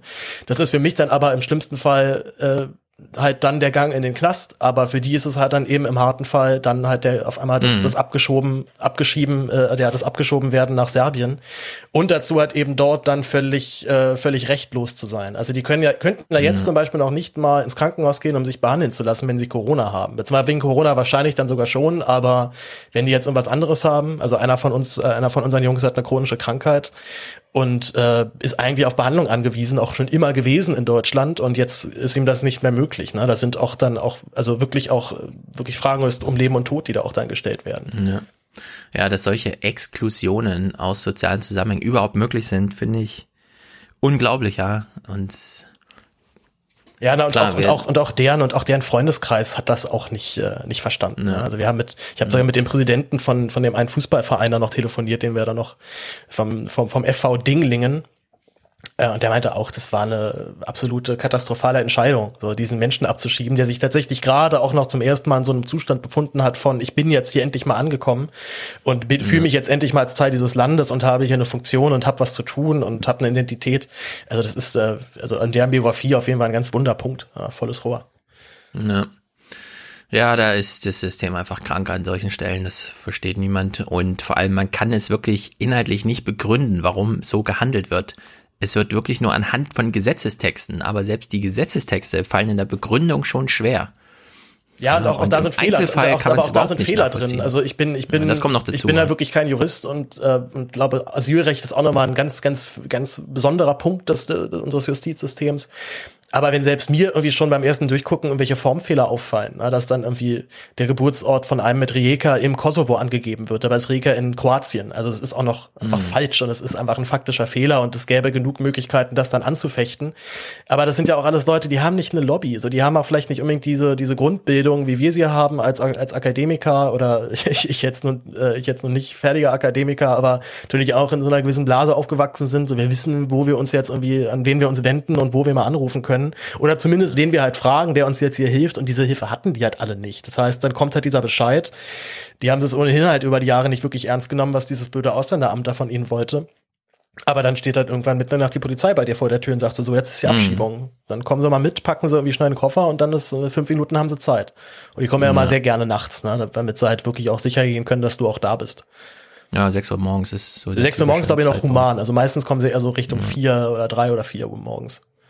Ja, das ist einfach brutal. Das ist wirklich brutal. Äh, dann frage ich dich lieber nicht, wann der Film fertig ist, denn er ist fertig, wenn er fertig ist. Der, tatsächlich, ich äh, fahre da voll auf meiner, auf, auf der Feuilleton-Schiene. So, es ist dann irgendwann einfach fertig. Aber na klar, meine, wir haben halt irgendwie über, über Fundraising haben wir irgendwie 1200 Euro einfach eingesammelt. Das ist immer noch voll, voll, völlig krass und auch nochmal hier großer Dank an hier in die Community, der wahrscheinlich auch da fleißig unterstützt hat. Äh, so gesehen spüren wir natürlich auch so einen gewissen Druck, den jetzt auch dann demnächst mal fertig zu bekommen. Aber mhm. ähm, klar, nee, im besten Fall ähm, schaffen wir es vielleicht im April, ihn zumindest im Rohschnitt soweit fertig zu haben, dass halt dann im Mai halt wirklich nur noch die feine Arbeit gemacht werden muss. Aber auch das dauert halt alles noch, ne? Also Untertitel ja. einfügen, Zwischenschriften einfügen, den Sound nochmal richtig mixen. So, das sind alles, das ist echt viel, äh, viel, viel Kram zu tun und der soll ja dann auch wirklich gut werden. Also wir wollen mhm. damit ja dann auch uns eventuell vielleicht bei Leuten bewerben oder zumindest denen halt dann vorzeigen, als guck mal, das haben wir eigenständig ohne fremde ja. Hilfe irgendwie hingekriegt. Ja, sehr gut. Bei so Pionierprojekten ist ja auch immer der Druck gewissen entsprechend hoch. Wenn man dann 20 Jahre später zurückschaut, ey, so lange haben wir damals für das Ding gebraucht. Ja, oder ich guck's mir an, denke, war so kacke, klang der Ton damals noch. Also, ähm, aber ja. Da ist mir jetzt im Trailer nichts aufgefallen, ehrlich gesagt. Ja, weil wir hatten, wir hatten auch große, wir hatten auch gute Unterstützung von Joscha, Joscha Grunewald. Großer mhm. Dank auch an der Stelle, der uns auch die Filmmusik gemacht hat und das mhm. auch weitermachen wird. Das ja, ist natürlich wirklich grandios. Ähm, und äh, dazu aber auch noch, dass, dass ich halt so für, für den Schnitt nicht wirklich viel, also ich sitze halt dann daneben und da und gucke David zu, wie er da schneidet. Ne? Also ich muss da auch noch irgendwie für mich so einen und so einen Work-Prozess irgendwie finden, den ich dann auch, äh, wo, wo dann auch meine, meine Hilfe tatsächlich äh, wirklich was Ja. bringt und auch angemessen ist. Aber es, es gab tatsächlich noch, noch, noch so ein Add-on, was sich einfach über Zufall ergeben hat. Und zwar hatte ich jetzt vor einer Woche einfach im Interview den ehemaligen Präsidenten von Serbien, nämlich Boris Tadic, der vor äh, 2012 abgewählt wurde von seinem rechtskonservativen Herausforderer, der wiederum dann abgelöst wurde von dem aktuellen Präsidenten von Vucic und der hat dann nochmal sehr eindrucksvoll geschildert, wie gerade also nicht nur im Laufe der letzten Wochen, sondern auch vom letzten Jahre davor schon die Demokratie da aber Stück für Stück abge, abgekappt wird. Ja. Und das ist glaube ich so eine Gefahr, die wir auch in Deutschland auch gar nicht auf dem Schirm haben. Also wir haben so in Ungarn mitgekriegt, was das im Extremfall dann bedeutet, aber das gibt noch ganz viele kleinere Länder, wo, wo das jetzt genauso passiert, die aber nicht die Medienpräsenz haben, wie es Orban in Ungarn immer wieder schafft. Und das Mhm. ist für diese autoritären, autoritären Regime ein wunderbarer Zeitpunkt, um halt mal wirklich, wirklich richtig Breitseite zu geben und dann auch auf die Medien nochmal Druck auszuüben. Und in Serbien hast du eigentlich Ja. praktisch schon noch zwei unabhängige Medienhäuser. Und der Rest gehört zumindest staatstreuen äh, Oligarchen, die da alle, die sich da so gegenseitig dann die, die Dinger irgendwie zuschieben. Hm, naja.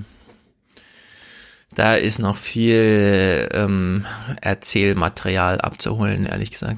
Ja, aber auch so ein, so ein witziger kleiner Mikrokosmos, in den ich mich da auf einmal da irgendwie so reinbegeben habe. Also Ja. noch vor drei Wochen wusste ich, na, war ein bisschen länger ist schon her, vor ein paar Wochen wusste ich noch nichts über Serbien. Außer, dass es das Land gibt. Und ich hätte vielleicht sogar im ungünstigen Zeitpunkt noch nicht mehr sagen können, was jetzt die Hauptstadt ist. So, es ist, es ist Belgrad oder es ist Sarajevo. Ich wäre wahrscheinlich durcheinander gekommen.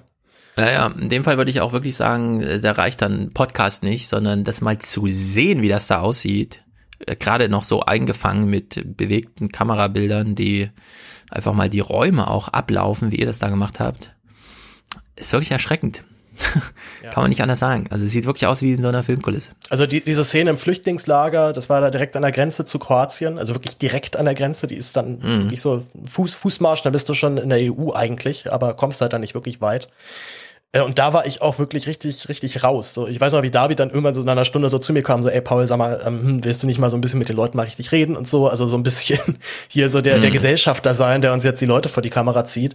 Und ich habe wirklich eine Stunde gebraucht, um zu schneiden, wo ich hier eigentlich gerade bin. Also das ist dann Mhm. schon echt ein Schock erstmal. Also allein schon allein schon der Geruch tatsächlich auch, wie es dann halt in so, einem- in so einem Lager riecht, wenn da mehrere äh, hundert Leute oder bis zu tausend Leute halt auf ganz engem Raum zusammen wohnen über ganz lange Zeit. Na, wir haben, glaube ich, alle noch im Kopf, wie sich das so angefühlt hat, so auf Klassenfahrt zu sein mit so zwölf pubertierenden Jungs in einem Zimmer. Ähm, Mhm. Wenn das jetzt halt dann über Wochen, über Monate einfach mehrere erwachsene Mhm. Männer sind, das ist, äh, das, äh, ja, das steigert sich dann auch mal. Ja, und da kann man auch nur sagen, äh, Corona, wir haben es gesehen, äh, weniger als ein Prozent der Lufthansa-Leistung ist übrig. Die Aufgabe der Lufthansa war, die Leute in die Welt zu bringen, beispielsweise uns Mitteleuropäer mal an den Rand Europas. Das bleibt uns natürlich jetzt auch erstmal alles versperrt, ne? Also Journalismus ist da jetzt auch erstmal nicht möglich oder solche Projekte, wie ihr da jetzt macht. Denn Corona-Lockdown. Ja, Homeoffice-based Work. Halt, ne? Homeoffice, genau. Sehr gut. Na dann, bis hierhin würde ich sagen. Danke dir, Paul, dass du da warst. Na, danke. Gerne für die, um hier gerne zu doch. Danke für die. Einladung.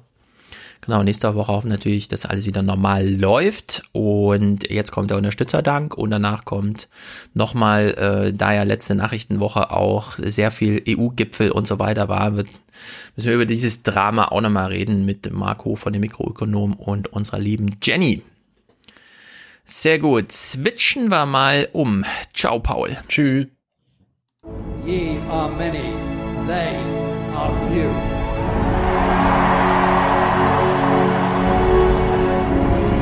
Willkommen im 1% Club. Topscorer ist heute, wie schon gesagt, Thomas. Herzlichen Dank. Er schreibt, ich höre, schaue gerade 429 und nachdem Stefan daran erinnert hat, dass es unklar ist, wie lange die Immunität einer Entschwarzherrschaftung dauert, habe ich gleich mal geprüft, wann meine war. Fast zwei Monate schon. In 422. Deshalb hier nochmal eine Auffrischung von 300 Euro. Das nenne ich mal eine amtliche Auffrischung. Dafür gibt's eine extra Entschwarzhörerschaftung. Du bist kein Schwarzhörer mehr, wir sagen Danke. Spende jetzt und hör auf, Schwarzhörer zu sein. Ja, sensationell. Stefan schickt 244, etwas verspätet, aber immerhin zu meinem Geburtstag als Geschenk für mich die alljährliche Unterstützung für euch. Herzlichen Glückwunsch! Oh, das ist Geburtstag. Äh, diesmal habe ich äh, aber den Preis für eine äh, Schachtel Kippen abgezogen, weil ich äh, mit Erschrecken feststellen musste, dass Tilo nun gar nicht mehr dampft, sondern wieder qualmt. Eh Panikziege. Ah, die kann man heute gar nicht hören. Äh, ich selbst habe als Dampfer, äh, ich selbst als Dampfer bin jetzt zwar neugierig, warum es nicht geklappt hat, muss aber natürlich nicht im Podcast sein, ansonsten bleibt gesund und viele Grüße auch an Mr. Show. Wird natürlich alles ausgerichtet. Ist das mit dem Dampfen so viel gesünder? Ich weiß das gar nicht. Muss man den mal nachspüren. Aber sehr gut, ihr beiden. Stefan, Thomas, sensationell. 191,57 von Manuel und er schreibt nur ein Wort im Verwendungszweck und na klar, wir lesen es hier vor. Es lautet, Achtung, haltet euch fest, vielleicht ist der eine oder andere schon abgehärtet wegen Twitter oder so. Es heißt Penis. 100 von Anke, super Arbeit gegen Verwirrung und Homeoffice Lagerkoller. Dankeschön. Uiuiuiuiui. Matthias schickt auch 100 ohne weiteren Kommentar. Ich hoffe, das liegt nicht am Koller. Stefan schickt 100, seit Folge 380 dabei, Klammer auf, wegen Merkel, Klammer zu, mittlerweile als Familie. Heißt das, du hast mittlerweile Kinder oder du, ganze Familie hört jetzt schon zu? Sehr interessant. Zeit, die Schwarzhörerschaft zu beenden. Macht weiter so. Euer Podcast ist nur geil. Einfach nur geil hier. Grüße Stefan und Muriel. Du zahlst nichts, nein, du bist ein Schwarzhörer, du willst nicht so sein. Spende jetzt, sprich mir nach. Ich will kein Schwarzhörer mehr sein. Nein. Ja, es war zu lesen, dass es auch Till Lindemann wieder besser geht und es vielleicht gar nicht Corona war. Das ist natürlich eine sehr gute Nachricht. Lukas schickt 60, Denken ist wichtig. Man muss immer nachdenken, immer denken. Denken hilft ungeheuer. Lesen ist auch gut, aber Denken ist noch viel wichtiger als Lesen. Mhm. Danke für euren großartigen Podcast. Er hat in der Mail noch ergänzt, mein Beitrag soll nicht nur meine, sondern auch die Schwarzhörerschaft von Sophie beenden. Also hören wir uns die weibliche Person der Schwarzhörerschaftung an. Du bist keine Schwarzhörerin mehr, wir sagen Danke. Spende jetzt und hör auf, Schwarzhörerin zu sein. Sensationell, genau wie äh, Daniel, sehr treu, 59 Euro jeden Monat, das ist wirklich gut. Äh, Noemi schickt 55, sagt vielen Dank. Marcel schickt 52, 300 Folgen Schwarzhörer werden endlich im Miami Weiß Style mhm, beendet. Spendenaufruf ans Rudel. Deine Schwarzhörerschaft ist beendet. Im Miami Vice Style, da bin ich mir unsicher. Wir haben natürlich CSI und Law and Order. Na, wer weiß. Nix ist for free, das stimmt natürlich auch. Nix ist für free. Aber dafür gut für Deutschland. Richtig, diese Clips alle beim nächsten Mal wieder. Beate schickt 50 mit Michael zusammen. Danke für den tollen Podcast. 50 auch von Alexandra. Das kann nicht sein so. Doch, genau so weitermachen. Alex und René. Clemens schickt 50. Christine schickt 50. Humor trotz Schreckensnachrichten. Grüße aus Frankfurt Main. Das ist hier. Till schickt 50. Sehr gut. Und 50 auch von Anne. Hörgemeinschaft Anne und Jens. Oh, die sind uns auch sehr treu ins wunderschöne Berlin ist hiermit gegrüßt. Thomas schickt 50. Und als letzter Produzent 52 Tim. Ein Monat 420. Danke für eure, äh, euren Podcast. Der Back aus Biber konnt ihr vielleicht ab und an mal Witz von, also Videos von zum Beispiel Kenneth N einnehmen, beziehungsweise rannehmen. Mal gucken. Wenn KenFM irgendwann Tagesschau-Status hat, dann ist das natürlich hier einen kritischen Blick wert. Tobias, hallo in die Runde, vielen Dank für die tolle Aufarbeitung der Themen und die wunderbaren Denkanstöße, wie zum Beispiel die Buchempfehlung Die unbewohnbare Erde. Schöne Grüße aus Stephansheimer Thüringen, dort wo Politik und Wahlkampf schon ohne große Parteien, da bricht die Nachricht ab, ja, Thüringen, also es waren ein paar Tage, ein paar Tage lagen noch dazwischen, zwischen der Vereidigung von Bodo Ramelow und Corona. Das hätte auch schiefgehen können. Übrigens, die unbewohnbare Erde wenn der Permafrostboden auftaut und so weiter, da sind auch noch ein paar Bakterien und Viren. Äh, den ein oder anderen Lesehinweis auf das äh, Kapitel zu Seuchen wäre vielleicht auch nochmal empfohlen an der Stelle. Andreas, ähm, das, äh, wir rätseln ja die ganze Zeit schon, Chevalier der Stummenberge 7. Vielleicht fühlt sich jemand angesprochen. Juan, nach monatelanger Schwarzhörerschaft für sind meine Ohren ganz schön verbrannt. Das ist kein Zustand. Komm noch mal Rammstein. Du zahlst nichts, nein, du bist ein Schwarzhöhler, du willst nicht so sein. Spende jetzt, du sprich mir nach. Ich will kein Schwarzhöhler mehr sein. Nein. Mm, verbrannte Ohren. Das, jetzt weiß ich, was er meint. Lesen wir doch mal Felix und spielen es dann. Schöne Grüße aus dem Münsterland, genauer gesagt Spahns Heimatdorf Offenstein. Wir haben wirklich überall Hörer. Sollte sich mal wieder blicken lassen, das Krankenhaus, das Krankenhaus besuchen und hiermit beende ich meine Schwarzhörerschaft nach vier Monaten. Macht einfach Spaß mit euch. Rammstein bitte. Rammstein haben wir schon zweimal gehört, aber jetzt können wir ja die, die Ohren verbrennen. Was haben wir? Sir, die Ohren des Opfers sind völlig verbrannt. Scheint, als wäre seine Schwarzhörerschaft beendet.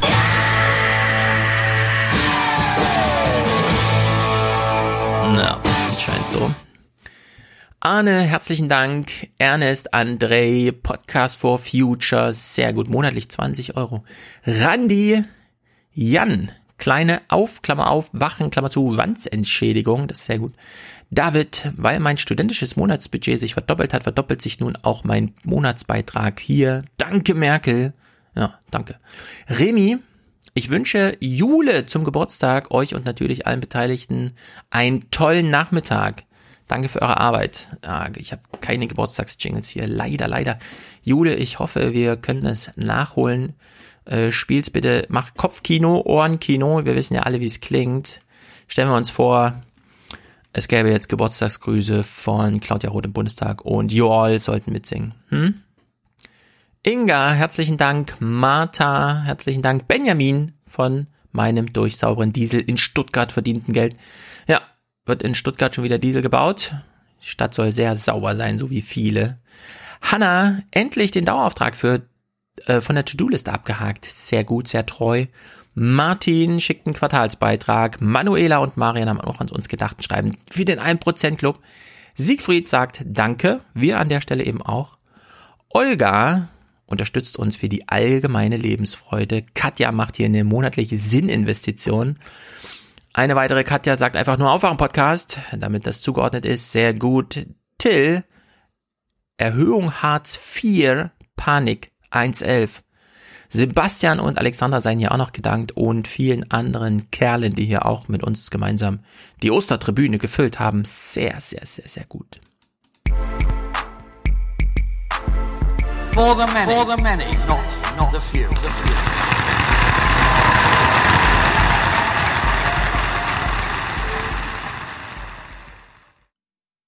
Und damit schalten wir mal um, um hier uns die Nachrichtenlage zu dechiffrieren lassen, denn eine Sache, die ist mir unklar geblieben. Und das ist alles das, was zum Thema Corona, Corona-Wirtschaft, Corona irgendwas, ist es eine neue Welt, kommen wir zurück in die alte, wie auch immer, Euro-Gipfel, Euro-Gipfel virtuell. Und ich sage zum einen Hallo Jenny. Hallo Stefan. Jenny kennen wir ja schon, Jenny begleitet uns immer, wenn es äh, wie soll man sagen, kompliziert wird, weil irgendwer echte Zahlungen leisten muss, die mit Steuern zu tun haben. Da kommt man nicht drum rum und Jenny sammelt so ein Geld ein und kennt sich deswegen aus. Und wir begrüßen neu Marco. Ja, grüß dich, Stefan. Hallo, Jenny. Hi, Marco. Marco sitzt in Köln, also alle sind zu Hause, ist natürlich klar. Und Marco, du bist auch ein Podcaster. Du hast einen eigenen Wirtschaftspodcast. Äh, ja, ich habe drei Podcasts. drei, zähl mal auf. drei. Äh, einmal die Mikroökonomen, das ist besagter Wirtschaftspodcast, äh, der sich auch nur damit beschäftigt, also äh, Wirtschaft und Ökonomie. Dann die Foreign Times, das ist ein außenpolitischer Podcast und äh, seit neuestem eine Podcast-Produktion für die Böckler Stiftung. Der Corona-Podcast von Sebastian Dolin. Du hast einen eigenen Corona-Podcast, das wusste ich noch. Äh, ja, ich ja nicht, ich moderiere ja, nur. Okay, ah, verstehe. Ja, Corona-Podcast ist ja nochmal ein Thema für sich. Ähm, äh, Mikro, Mikroökonomen, das ist natürlich äh, dein wöchentlich, das macht ihr wöchentlich, ne? Mhm. Du, Hanna Wir versuchen es, ja. ja. Ulrich. Ulrich heißt er, genau. So, Ulrich kannte ich schon seit ewig auf Twitter. Der hat nämlich schon immer als Eger zu diesen ganzen äh, Wirtschaftssachen irgendwie getwittert. Und dann habt ihr da damals einen Podcast begonnen und ich habe jetzt eine der letzten Folgen äh, zweimal gehört und das ist ein Gespräch mit Wolfgang Schmidt. Nicht unser Wolfgang M. Schmidt, der Filmanalytiker, sondern Wolfgang Schmidt, die rechte Hand oder linke Hand, je nachdem, von unserem Finanzminister. Ja, Staatssekretär, ne? Staatssekretär. Und ich Ja. habe mich so ein bisschen gefragt, äh, die Minister sind natürlich alle jetzt so in Verlautbarungslaune. Ja, also zum Beispiel letzte Woche hat man wieder Tage gehabt, wo Olaf Scholz gleich auf allen Kanälen, also ARD und ZDF, gleich am gleichen Tag zu sehen war. Man hat aber selten diese Einblicke in den Maschinenraum, weil man irgendwie denkt, die Leute arbeiten ja tatsächlich gerade an dem Programm. Wie, wie kam es denn dazu, dass jemand wie Wolfgang Schmidt plötzlich Zeit hat für einen Podcast? Äh, Wir haben schon mal mit ihm einen Podcast gemacht, äh, beim ökonomischen Quartett hieß das damals, wo so verschiedene Ökonomen äh, diskutieren und da ging es um Steuern und dadurch hatten wir den Kontakt und ich habe ihn dann einfach gefragt, naja, jetzt ist ja mal Zeit, vielleicht auch die Dinge zu erklären, die jetzt passieren und willst du nicht mal? Ja, Mhm. Hat er sofort zugesagt und dann haben wir es gemacht.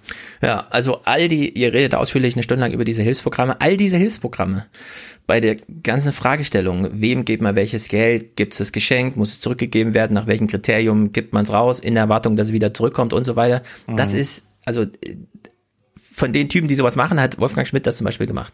Das hat man, also so eine direkte Verbindung zu, zu Leuten, die ähm, sozusagen handwerklich jetzt auch mit diesem Programm zu tun haben und dann auch mal solche Gesetze unterschreiben, wo dann irgendwie drin steht, wir geben jetzt hier 10 Milliarden, 80 Milliarden, irgendwie hat er, diese Zahl hat er genannt, ne, das größte Ding, was er Äh, selbst ich glaube, es waren 95. Ne? ja, also 95 Oder sowas. Milliarden. Er lag Ja. auf seinem Schreibtisch, hat eine Unterschrift drunter gemacht und plötzlich war dieses Geld in der Welt. Also Wahnsinn Sachen.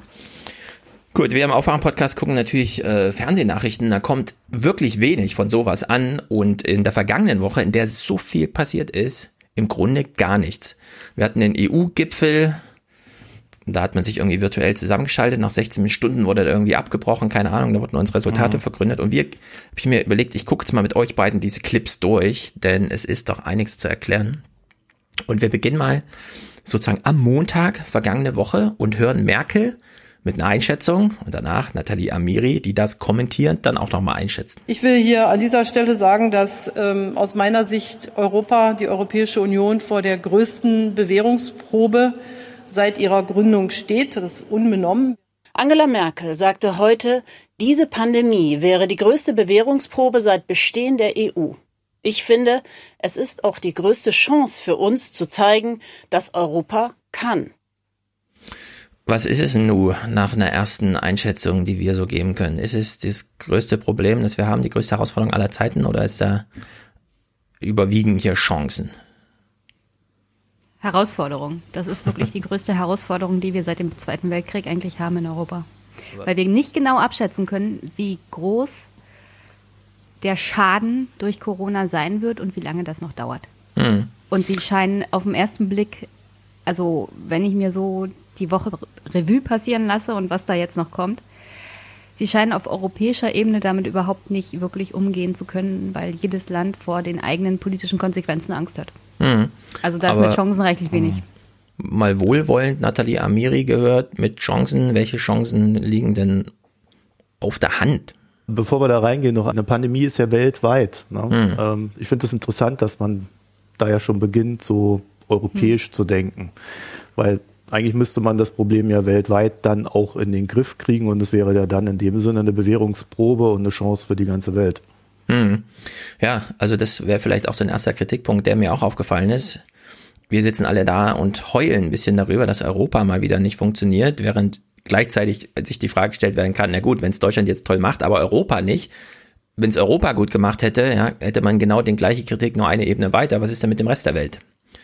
Alle Argumente zum Thema Italien brauchen wir als Absatzmarkt, brauchen wir als Herkunft von irgendwelchen Geräten oder so, gilt ja auch nicht nur für Italien, sondern auch jenseits europäischer Grenzen. In der Hinsicht würde ich auch sagen, ja, da fehlt erstmal eine globale Perspektive irgendwie. Ja, die Frage ist auch, warum sagt uns Amiri in dem Kommentar nicht, was sie unter einer Chance versteht? Also Ja. wo möchte sie denn zum Beispiel gerne hin? Es ist ein Kommentar in den öffentlich-rechtlichen. Sie kann doch sagen, was sie sich vorstellt. Ja. Einfach ja. nur zu sagen, es ist eine Chance. Ja, eine Chance wohin?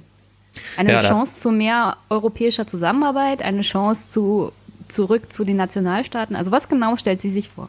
Ich würde sagen, da haben wir eine Limitierung von Meinungsäußerungen durch eine Minute 30 oder zwei Minuten, die da einfach Ja gut, man kann ja im Sinne der Europäischen Union schon verstehen, ähm, wieder mehr Zusammenhalt, nachdem wir jetzt nur noch spaltende Themen in den letzten Jahren hatten. Mhm. Also es schwebt zumindest im Raum, oder? Ja. Gut, dann steigen wir da mal ein in diese Europadiskussion, die hier stattfand.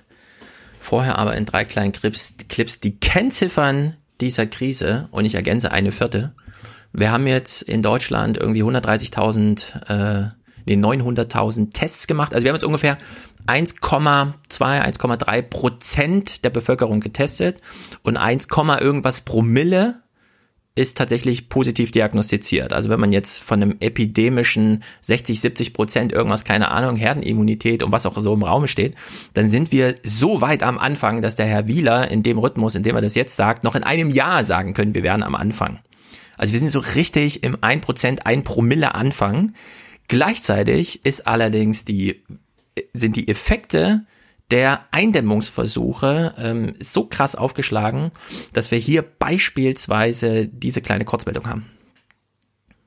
Der Handel ist weltweit betroffen und könnte nach Prognosen der Welthandelsorganisation um bis zu ein Drittel einbrechen. Fest steht laut WTO schon jetzt, dies ist die schlimmste Rezession zu Lebzeiten weltweit. Hm. Ein Drittel Einbruch Welthandel. Kann man sich das irgendwie vorstellen? Äh, nee, muss man vielleicht auch gar nicht, weil die Range war, glaube ich, irgendwas mit 13, 15 Prozent bis über 30. Ähm, also die wissen selber nicht, wie, wie es sich am Ende aussieht. Ja, aber selbst 15 Prozent, kann man sich das irgendwie vorstellen? Wir haben dafür keine Vergleichswerte, oder? Ja, wie gesagt, seit den 30er Jahren nicht mehr. Ja, aber selbst da, das ist halt, das steht in Geschichtsbüchern, aber das kann man trotzdem nicht. Ja, also das ist ja das Problem, dass wir, dass wir am Leben sind und wahrscheinlich eine Wirtschaftskrise erleben werden, die wir so in unseren Lebzeiten noch nie erlebt haben. Da war ja 2008 dagegen Kindergeburtstag. Mhm. Auf der anderen Seite, einfach nur kein Tourismus hieße auch schon minus 10 Prozent. also ich glaube, wir können es auch deswegen nicht greifen, weil es ja noch nicht da ist. Also ein Drittel mhm. Handel weg heißt ja erstmal, gut, da ist ein Drittel Handel weg. Ähm, jetzt sehen wir schöne Bilder von Los Angeles ohne Smog. Das stimmt. also da kommt ja auch was Schönes wieder. Aber ähm, greifbar wird das erst in einem halben Jahr, einem Jahr, also wenn dann wirklich die Auswirkungen da sind. Momentan mhm. können wir uns natürlich vorstellen, aber wer weiß am Ende, wen es wie erwischt. Ne? Ja. Also ein Drittel Welthandel minus wenn auch Maximum äh, in dem Range, der bisher ermittelt wurde, wie du, Marco, sagst. Zweite Kennziffer betrifft uns Deutsche. Allein im März hatten 470.000 Betriebe für ihre Mitarbeiter Kurzarbeit angemeldet und damit mehr als in den letzten zwölf Jahren davor. Von Februar 2008 bis Februar 2020 machten lediglich 350.000 Firmen von der Kurzarbeit Gebrauch. Ja, wenn in einem Monat mehr Betriebe Kurzan äh, Kurzarbeit anmelden als in den ganzen zehn Jahren inklusive Krisenbewältigung von 2008 an, bleibt da noch Hoffnung? Der Wolfgang Schmidt hat ja auch von dem V gesprochen, dass man das so, wie man es ausknipste, wieder anknipsen kann. Die Arbeitsverträge bleiben, die Strukturen sind da. Oder haben wir es hier auch mit einer Dimension zu tun, bei der wir alle sagen müssen, das weiß man eigentlich nicht? Also da gibt es keine kurze Antwort drauf. Ähm was wir an Prognosen für die Kurzarbeit haben, das sind Zahlen bis zu sechs Millionen, die ich gehört habe. Also das können drei Millionen sein, das können fünf Millionen sein, sechs Millionen. Das Ausmaß ist, glaube ich, schwer vorstellbar. Ich habe jetzt mit mehreren Steuerberatern, Steuerberatern geredet, die haben alle gesagt, wir machen eigentlich nur noch Kurzarbeiteranträge. Hm. Also das ist real, das findet jetzt statt und wir werden dann im Nachgang wahrscheinlich eine irrsinnige Zahl haben. Hm. In Bezug auf das V das ist mehr so eine wirtschaftspolitische Frage, weil jetzt haben wir ja erstmal dieses Containment und wir müssen den Virus eindämmen und die Kurse flach halten.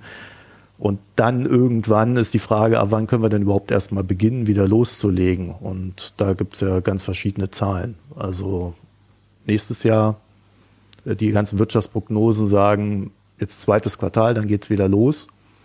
Das ist sehr optimistisch, nachdem, mhm. äh, wenn man sich mit diesem Virus beschäftigt. Also V ist sicherlich gewollt, aber äh, ob das stattfindet, ist fraglich aus ja. meiner Perspektive. Ist das eher so nach dem Prinzip Hoffnung, dass man hofft, dass sobald das Leben hier wieder einigermaßen losgeht, dass die Wirtschaft sich auch ganz, ganz schnell erholt. Nur das Problem ist, wie ja hier schon angesprochen wurde, wir sind ja ein Exportland. Also wir sind von der Mhm. Weltwirtschaft abhängig. Und die Weltwirtschaft scheint gerade überall richtig zu stottern. Alleine in Mhm. China läuft ja die Produktion auch nicht so richtig an, weil nicht richtig nachgefragt wird. Wie lange geht denn dieses, diese Kurzarbeit überhaupt? Also, was hat ein Staatssekretär Schmidt, Schmidt. bei dir gesagt? Ja, Schmidt bei dir gesagt, wie lange sie das finanzieren können? Naja, die, die Antwort von Olaf Scholz war damals lange. Äh, wie genau lange dauert, ist, glaube ich, eine schwierige Frage. Äh, selbst wenn es zwei Jahre wären, ich glaube, die Bundesrepublik könnte das durchhalten. Äh, Zwei Jahre? Einschätzung. Zwei Jahre Ja. Kurzarbeit. Nein, wenn, wenn es wäre, könnte man das durchhalten. Mhm. Also von der, von der Finanzierung her. Äh, dann ist Wäre das aber. nicht Planwirtschaft? Jetzt mal ganz ehrlich, würden Wäre dann das nicht schlimm? irgend, also nein, ich, das ist nicht schlimm, aber ganz ehrlich, das wäre dann tatsächlich Planwirtschaft, weil staatlich finanzierte Wirtschaft. Ja, aber Ja, hast du ja aber eh wahrscheinlich- jedes Konjunkturprogramm, oder? Ja, Ist aber zwei Jahre. Also Konjunkturprogramme sind ja eigentlich auf absehbare Zeit gedacht. Mhm. Und Kurzarbeit ist Mhm. ja auch eher für einen kürzeren Zeitraum gedacht, um Ja. Probleme Ja. zu überbrücken. Und diese Probleme sind aber nie auf zwei Jahre. Eigentlich Naja, nur also- so ein paar Monate. Also das Problem, was wir jetzt haben, äh, ist ja, definiert sich ja anhand dessen, wie lange der Virus da ist. So, wenn der jetzt ein Jahr tobt, dann haben wir das Problem halt ein Jahr und dann beginnt die Wirtschaft sich zu normalisieren und dann spätestens ab da wird man in eine Phase reingeraten, wo die Bundesregierung, glaube ich, entscheiden muss, okay, jetzt beginnt das normale Leben, also muss jetzt wieder auch mal jemand pleite gehen dürfen, den wir jetzt vielleicht am Leben erhalten haben, oh, weil wir gesagt haben, wir wollen niemanden in die Pleite rutschen lassen Mhm. aus Liquiditätsgründen. Aber genau das ist halt das Thema. Egal wie lange das dauert, ob das jetzt drei Monate sind oder zwei Jahre, am Ende stehen wir dann vor einer Situation, wo den Unternehmen, die da drin sind, die Liquidität fehlen wird, um die Wirtschaft wieder anzukurbeln. Das heißt, wir reden dann im Anschluss noch über Investitionsprogramme und auch die wird nicht jeden retten. Mhm. Daraus ergibt sich dann auch die vielleicht nicht unbedingt V-förmige Erholung. Hm. Du, 2021 haben wir ja wieder Bundestagswahlen. Meinst du, die Bundesregierung versucht das wenigstens bis zur Wahl im September durchzuziehen? Nächstes Jahr? Oh, ich hoffe ja nicht, dass es so lange dauert. Also selbst in den negativeren Prognosen, vielleicht mal zur Erklärung, äh, sechs bis zehn Wochen müssen wir Containment machen. Dann haben wir, dann kommen wir auf Ende Mai. Ab Ende Mai könnte man dann sagen, wir lockern jetzt so langsam die Sache. Politische Diskussion ist uns voraus, das wissen wir alle. Aber dann fangen wir an, ab Juni, Juli, August alles zu lockern, gucken, wie das läuft und dann geht äh, entweder die Wirtschaft wieder los oder eben auch nicht. Weil, wie wir ja am Anfang festgestellt haben, das Problem ist, es ist ja nicht nur in Deutschland, es ist nicht nur in Europa, es ist weltweit. Unsere Handelspartner können in einer völlig anderen Situation stecken als wir. Also wir können durch die Pandemie durch sein, bei uns läuft alles super. Solange wir nicht reisen, bleiben wir vielleicht auch alle gesund. Aber äh, ja, unser USA wäre ein gutes Mhm. Beispiel. Die haben vielleicht dann äh, irgendwie einen Rebound und müssen äh, wieder von vorne in die Quarantäne rein. Also das ist so unkalkulierbar, dass auch die Bundesregierung eigentlich heute nicht seriös behaupten könnte, wie es vorgeht oder wie sie vorgehen wird. Und deswegen äh, sind die da auch sehr vorsichtig in ihrer Kommunikation, um deine Frage zu beantworten, Stefan. Sie sagen es dir schlichtweg nicht. Mhm. Sie sagen, wir wissen es nicht, äh, es ist ein laufender Prozess und wir werden entsprechend der, dem Verlauf reagieren. Ja, ich finde das ohnehin interessant. Äh, es, es hat sich ja schon rumgesprochen, also das scheint ja ein ganz wichtiger Punkt auch in dem in der, in der Talking Point Liste zu sein, dass es sozusagen eine andere Wirtschaftskrise ist als bisher. Sie ist äh, sozusagen von Anfang an selbst verursacht.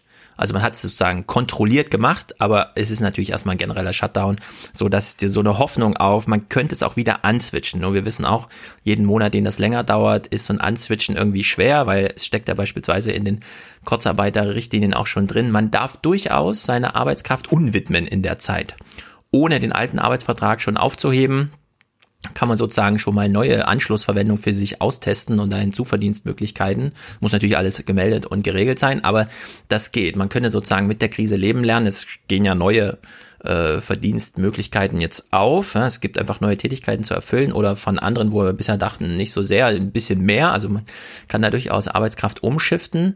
Und dann haben wir eben dieses äh, grundsätzliche Ding, wir wissen nicht genau, reicht eine Hoffnung auf Impfstoff? Und ja, wann kommt er? Also es, es, könnte ja durchaus sein, dass es, was weiß ich, im Dezember gibt es plötzlich einen Impfstoff oder erst der Dezember des folgenden Jahres.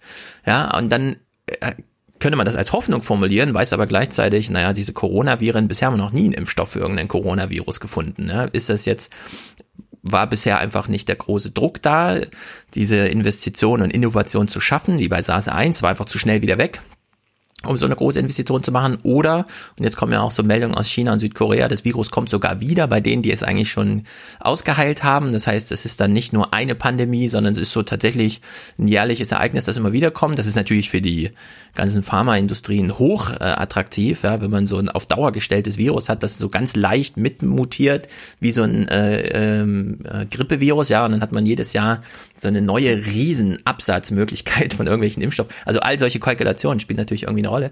Aber bisher hängen wir ja noch so an dieser Hoffnung, okay, irgendwann gibt's einen Impfstoff. Und für den Fall, dass wir, was weiß ich, in den nächsten 12 bis 18 Monaten, wie die Perspektiven sind, einen Impfstoff haben und danach die kontrolliert, also jedenfalls bewusst und gewollte Ausschaltung der Wirtschaft wieder anschalten, haben die hier so einen Halbsatz, der auch nochmal ein oder anderen das Fürchten lernt. Äh, aus der Börsenberichterstattung ist das, glaube ich. Ob die prognostizierte wirtschaftliche Erholung 2021 positiv am Arbeitsmarkt ankommen wird, dazu wagen die Forscher keine Prognose.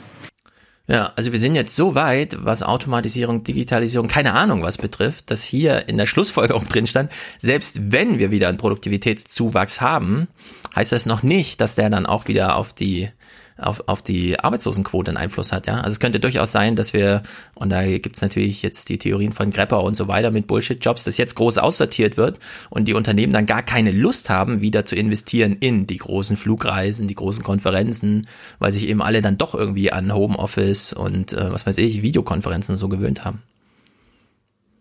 Also ganz große Unwägbarkeiten eigentlich. Naja, also die Wirtschaftsinstitute haben jetzt, es gab eine Gemeinschaftsprognose und es gab den Sachverständigenrat, der eine Prognose rausgegeben hat. Ne? Und die haben ja für 2021 äh, jeweils ein starkes Wirtschaftswachstum vorgesehen, ja. in diesem V. Ne? Ja. Äh, Sachverständigenrat plus 3,8 Prozent und Gemeinschaftsprognose war plus 5,8 Prozent. Ja, ja, aber das, gut, die, die rechnen natürlich jetzt, also die Sachverständigen rechnen jetzt ja. mit 4,2 Miese, ja, weil das zweite Quartal eben so hart ist. Das ist natürlich super optimistisch Nur das gerechnet. zweite Quartal, ja, genau. Ja. ja, ja. Und das mhm. dritte Quartal, ja, also die Rechnung steht da auch noch raus. Und das IFO-Institut hat ja schon einfach nur die Zeitlinie mal, wenn es so und so lange dauert, dann sind es halt auch minus 20 Prozent, ja. Also in der Hinsicht sind dann selbst plus fünf, könnten wieder sehr eingebettet werden in so einen äh, Abwärtstrend, den wir erstmal durchleben müssen noch. Ja. 2020 jetzt. Naja. Das, das Problem ist ja vielleicht auch bei diesen äh, Instituten, dass sie wissen, sie haben so eine Doppelfunktion. Ne? Also einmal müssen sie ja der Politik irgendwie Handlungsspielraum eröffnen, indem sie sagen, okay, so und so weit geht's runter, da so müsst ihr eure Planung machen. Und auf der anderen Seite wissen die genau, also wenn wir eine wenn wir jetzt ein 10% da raushauen äh, im Wirtschaftseinbruch, ja, dann äh, hauen wir auch äh, psychologisch ziemlich rein und die Leute ja. werden sich definitiv zurückhalten mit ihrem Konsum und dann kriegen wir vielleicht auch die 10 Prozent. Mhm.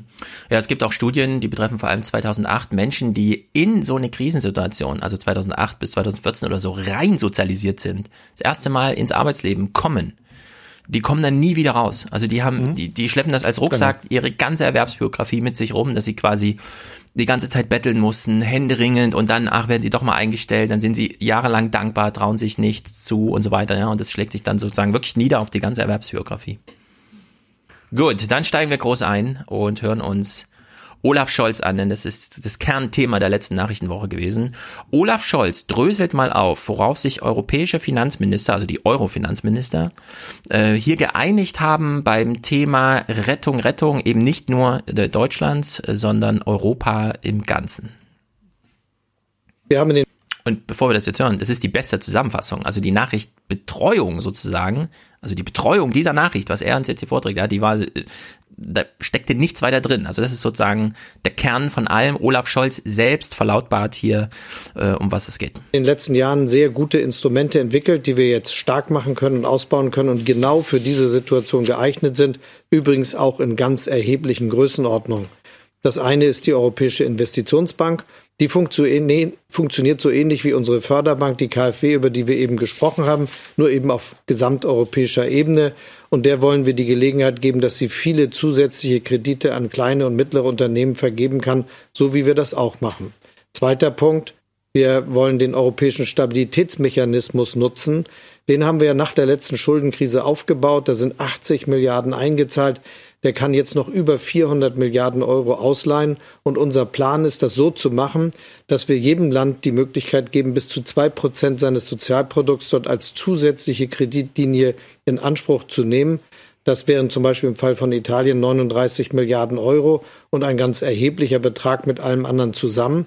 Und das Dritte ist, wir unterstützen, was die Europäische Kommission vorgeschlagen hat, nämlich dass sie Länder, die sowas ähnliches machen wollen wie wir, wie Kurzarbeitergeld, unterstützt mit Kreditlinien, die gemeinschaftlich abgesichert sind, dann auch über Garantien, die wir geben. Auch da geht es nochmal um 100 Milliarden Euro.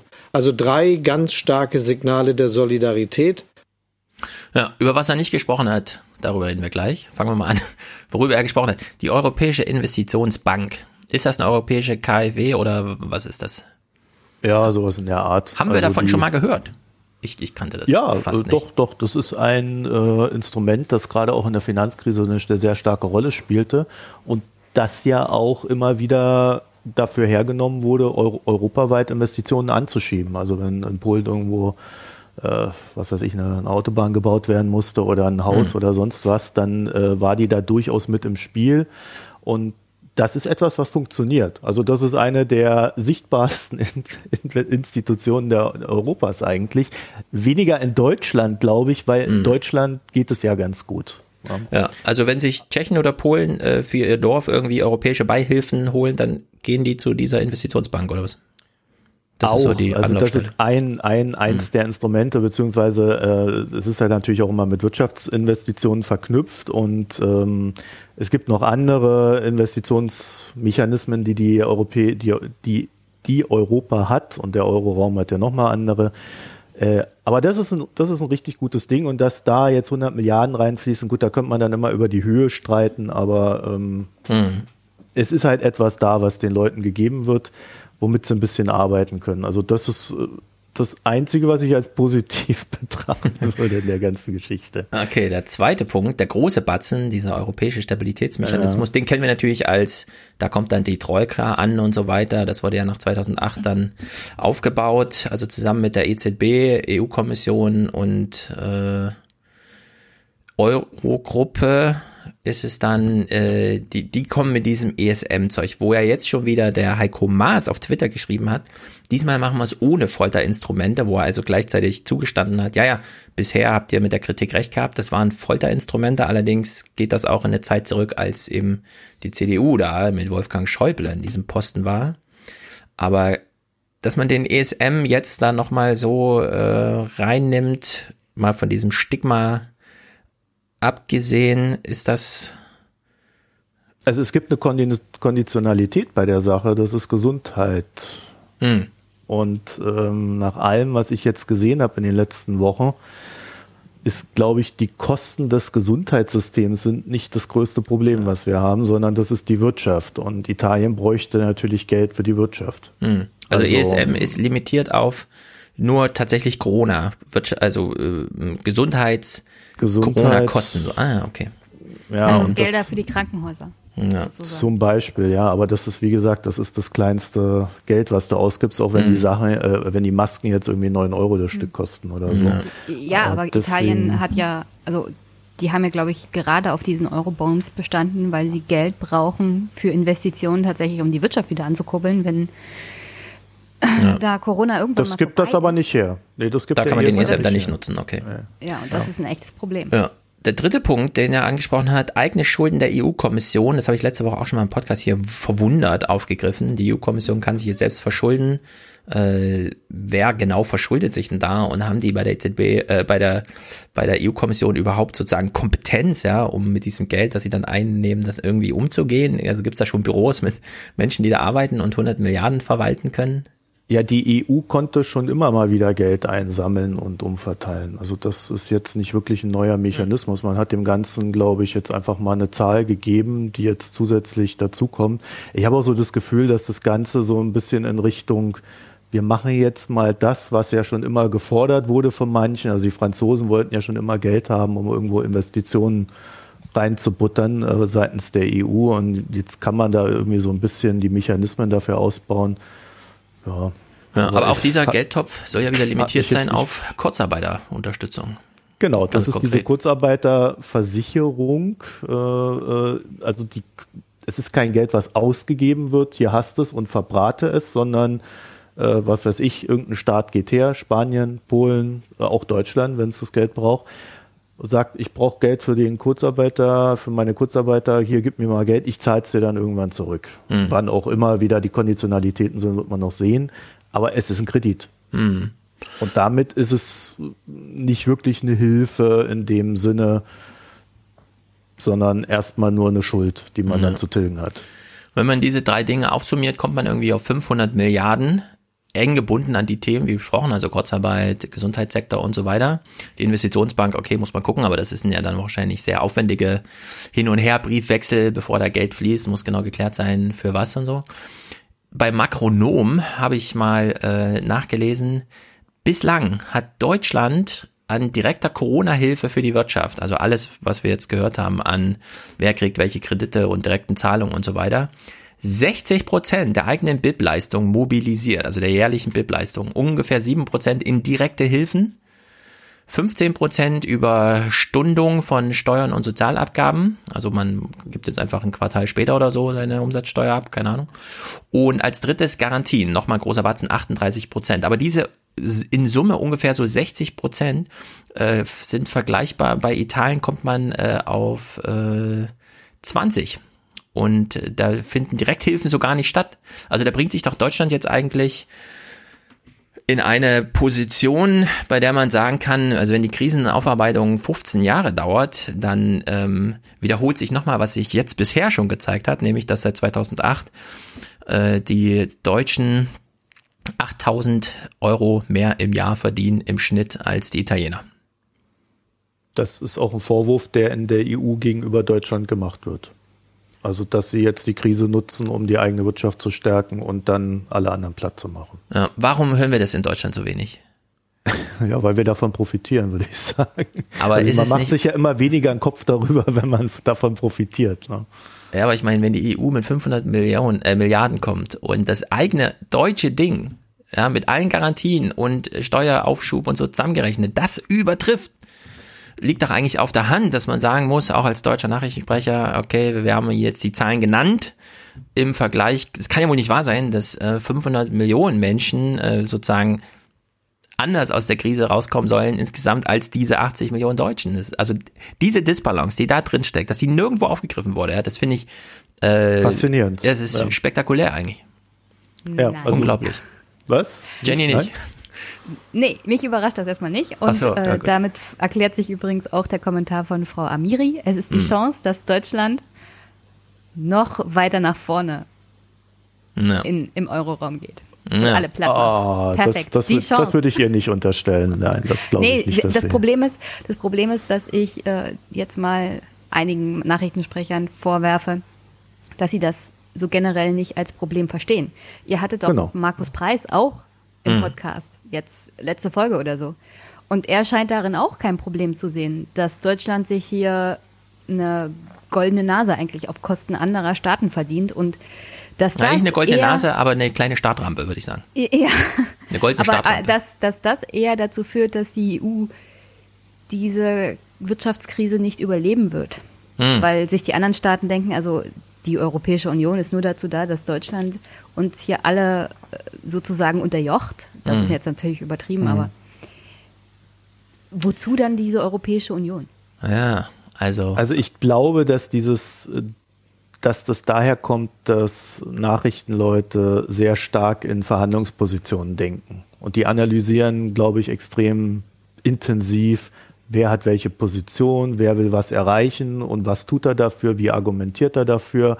Ah ja, aber er argumentiert so, will aber das und was fällt da weg und so weiter. Und wenn du, wenn du nur so denkst, Mhm. kommst du nicht mehr an den Kern dessen, was eigentlich verhandelt wird, Ja. sondern du übersiehst eigentlich die, die, die eigentliche Nachricht.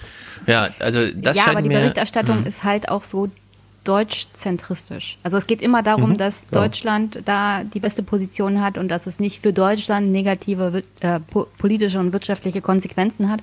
Und so ist auch die Berichterstattung. Hm. Mhm. Und dann davon zu reden, dass das jetzt eine Chance für die Europäische Union ist, während die Berichterstatter aus Brüssel halt hauptsächlich darauf gucken, dass der Finanzminister aus Deutschland auch darauf aufpasst, dass die Gelder aus Deutschland nicht irgendwo nach Italien fließen, Mhm. dann ist hier nicht viel mit Chance für Europa, Ja. sondern dann geht's hier Germany first und das war's. Mhm, aber ich, ich, äh, ich würde sagen, Marco hat einen guten Punkt gemacht. Ähm, das kritisieren wir ja auch die ganze Zeit in der politischen Berichterstattung, dieses Horse Race Ding, ne?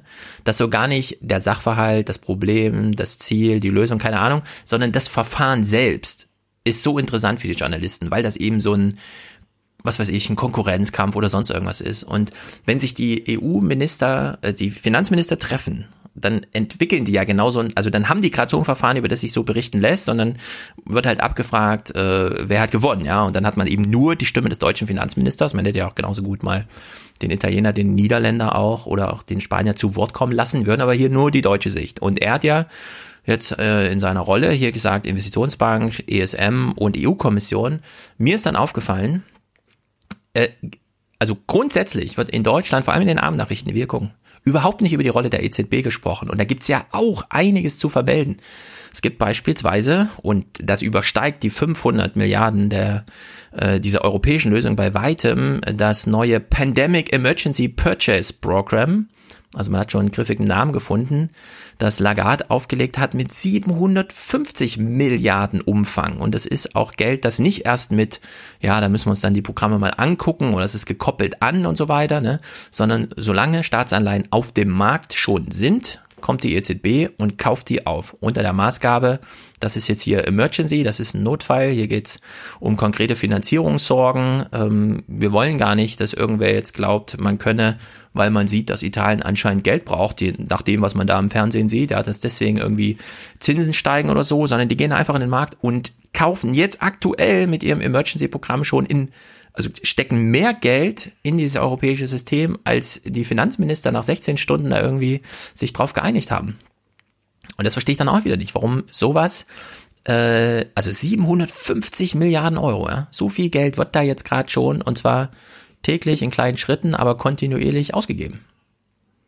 Also ich lese ja nur Zeitung. Ähm, haben die das, als das beschlossen wurde, tatsächlich nicht vermeldet im Fernsehen? Kann ich ja kaum glauben.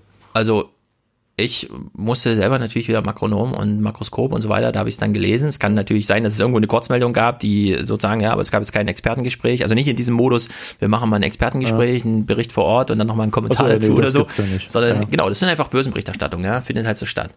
Und dieses EZB-Programm ist aber auch äh, wirklich nennenswert, weil beispielsweise galt ja bisher die Regel, mehr als 30 Prozent aller Staatsanleihen eines Landes kann von der EZB nicht gekauft werden. Also da ist einfach irgendwo ein Deckel. Und dieser Deckel wurde jetzt einfach mal gelüftet. Der wurde nicht irgendwo hingeschoben oder so, sondern der wurde einfach weggenommen. Die EZB. Liegt der nicht bei 50 Prozent jetzt? Na gut, selbst 50 Prozent geben uns nochmal zehn Jahre Reserve. Aber es ist sozusagen, also alle Länder, die sich jetzt darüber freuen, dass sie so und so mit ihren Schuldenständen umgegangen sind, ja, über Wirtschaftswachstum oder Schuldenabbau, keine Ahnung, irgendwelche Ziele erreicht haben, könnten genauso gut dazu sagen, naja, ein Drittel dieser Schulden liegen bei der EZB und die könnten genauso gut auch vergessen werden, ne? bevor die äh, eingefordert, zurückgeklagt oder sonst irgendwas werden, bevor der Polizist kommt und sagt, wir treiben das mal ein, wird es einfach umgeschichtet in die nächste zehnjährige Anleihe, keine Ahnung. Und damit hat man überhaupt gar keins der Probleme, das ansonsten immer mit Verschuldung einhergeht, wenn wir so über Verschuldung im üblichen Sinne reden. Ja, da bin ich mir nicht so sicher. Also die Maßnahmen der EZB beziehen sich ja erst also zwar im Endeffekt auf Staatsanleihen, aber sie dienen ja erstmal dazu, überhaupt den Finanzmarkt zu stabilisieren. Mhm. Wenn wir jetzt äh, mal zurück in den März gehen, da haben wir dieses Phänomen erlebt, dass im, jetzt nicht März, aber im Februar gab es ja die Höchststände an den Börsen, obwohl schon klar war, es wird Corona geben, äh, aber keiner wollte glauben, dass es wirklich zur Pandemie wird. Und wir haben dann im, im März den kompletten Einbruch dieser Börsen erlebt. Das wurde ja auch berichtet, auch im Fernsehen. Das habe ich äh, ausnahmsweise mal kontrolliert. Aber ähm, es wurde nicht wirklich darüber berichtet, dass nicht nur die Aktienmärkte eingebrochen sind, sondern dass auch die Anleihenmärkte eingebrochen sind, dass äh, verschiedentliche Märkte für kleinere Sachen wie Rohstoff oder sonst noch was. Ja, selbst Gold. Es gab, ja, selbst Gold ist zusammengekracht, aber es gab einfach keine Liquidität in diesen Märkten. Äh, das heißt, es konnte keine Preisfindung stattfinden. Die Kurse sind zusammengekracht, dadurch die ganzen Bewertungsmechanismen, die dahinter stehen. Und hätte man das laufen lassen, hätten wir 2008 wiederholt. Also mhm. wahrscheinlich mit einem kompletten Crash. Das Problem an der Sache ist dann natürlich gewesen, dass die EZB, also sagen wir es mal so, die US-Notenbank Fed hat sehr schnell reagiert. Äh, sie hat sofort in den Markt eingegriffen, hat jetzt nochmal 2,5 Billionen hinterhergehauen die Tage. Also das ist ein richtig äh, flottes Geschäft gewesen. Die EZB hat erstmal verlauten lassen, ja, unsere Aufgabe ist es nicht, die Spreads äh, von Staatsanleihen einzudämmen. Das heißt, den Unterschied der Zinsen zwischen italienischen und deutschen Anleihen. Mhm die dann immer weiter auseinandergegangen sind, weil Italien halt auf der Kippe stand für die Märkte. Und äh, da hat dann, nachdem das dann völlig eskaliert ist, die EZB gesagt, okay, wir machen jetzt unser Programm. Dann äh, gab es verschiedene Eingriffe in den Markt, also nicht nur diese 750 Milliarden, es gab auch noch ein paar Nebenaspekte und es diente eigentlich nur dazu, den Markt zu beruhigen. Der Effekt ist aber von dem Ganzen, dass natürlich Staatsanleihen durch die EZB angekauft werden. Das ermöglicht nun wiederum gerade Deutschland äh, Schulden aufzunehmen im Minusbereich. Mhm. Also wenn ihm Schulden da die EZB immer gleichmäßig kauft. Zurück. Wenn sie genau. Italien unterstützt, dann macht sie. Und das ist ja auch, das wurde ja auch jetzt genau. aufgehoben, äh, erstmalig. Diese Pandemic Emergency Dinger, da kann man jetzt die Italiener bevorzugen. Da muss nicht mehr im gleichen Maße auch äh, Deutschland durchfinanziert werden, was eben diese Schulden, äh, die Zinsen mhm. einfach auf wahnsinnige null ja. Prozent oder sogar ins Minus drückt. Aber nachdem, wie du es jetzt beschrieben hast, das heißt doch auch, infolgedessen wurde der eigentliche Eurobond-Effekt, nämlich dass die Italiener nicht mit acht Prozent plötzlich hantieren müssen, äh, wie damals Griechenland, äh, sondern dass die einfach locker auch bei 0,8, 0,91 Prozent bei zehnjährigen Anleihen und damit gar nicht so weit weg von den deutschen 0 Prozent sind. Also eigentlich haben wir den, das eigentliche Ziel von Eurobonds damals, das haben wir jetzt schon sozusagen in dieser Marktsituation mitgelöst, da die EZB kauft also und die Zinsen halt niedrig sind. Seit der Griechenland-Krise haben wir das über die Notenbanken gelöst. Ja. Hm. Also die Notenbanken, also was man dazu sagen muss, eine Währung müsste beinhalten eine Haftungsunion. Das ist ein ganz böses Wort in Deutschland. Der Deutsche will nicht für den Griechen haften, geschweige denn für den faulen Italiener oder Spanier um es mal böse zu ja. formulieren. So, deswegen gibt es in Deutschland einen sehr großen Widerstand gegen ja, Haftung für andere Staaten.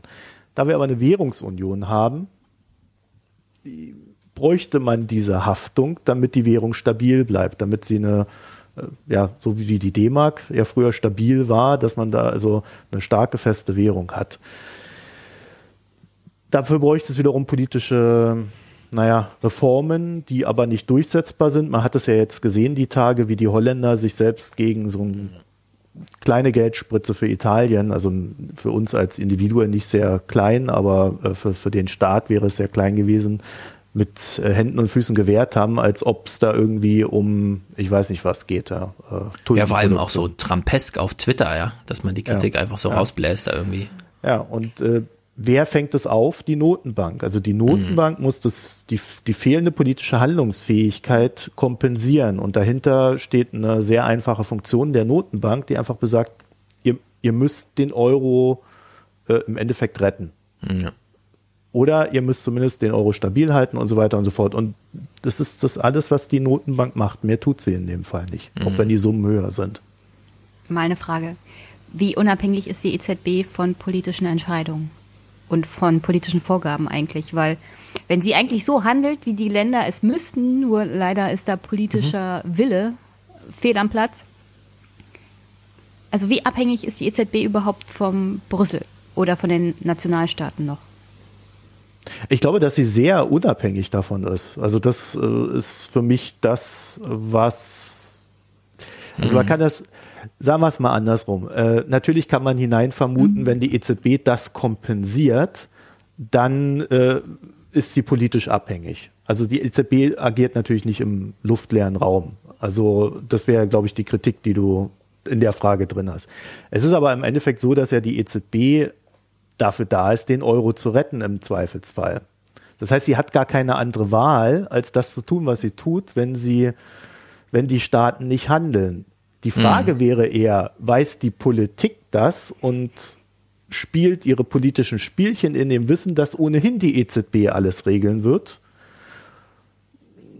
Da bin ich mir nicht sicher, gerade bei Frau Merkel, ob sie das nicht auch immer mit einkalkuliert. Hm. Aber äh, die, die Frage hintendran wird bleiben, kann die EZB das auf Ewigkeit tun? Oder kommt nicht irgendwann mal der Punkt, wo die Bürger das Vertrauen in die Währung verlieren? Hm.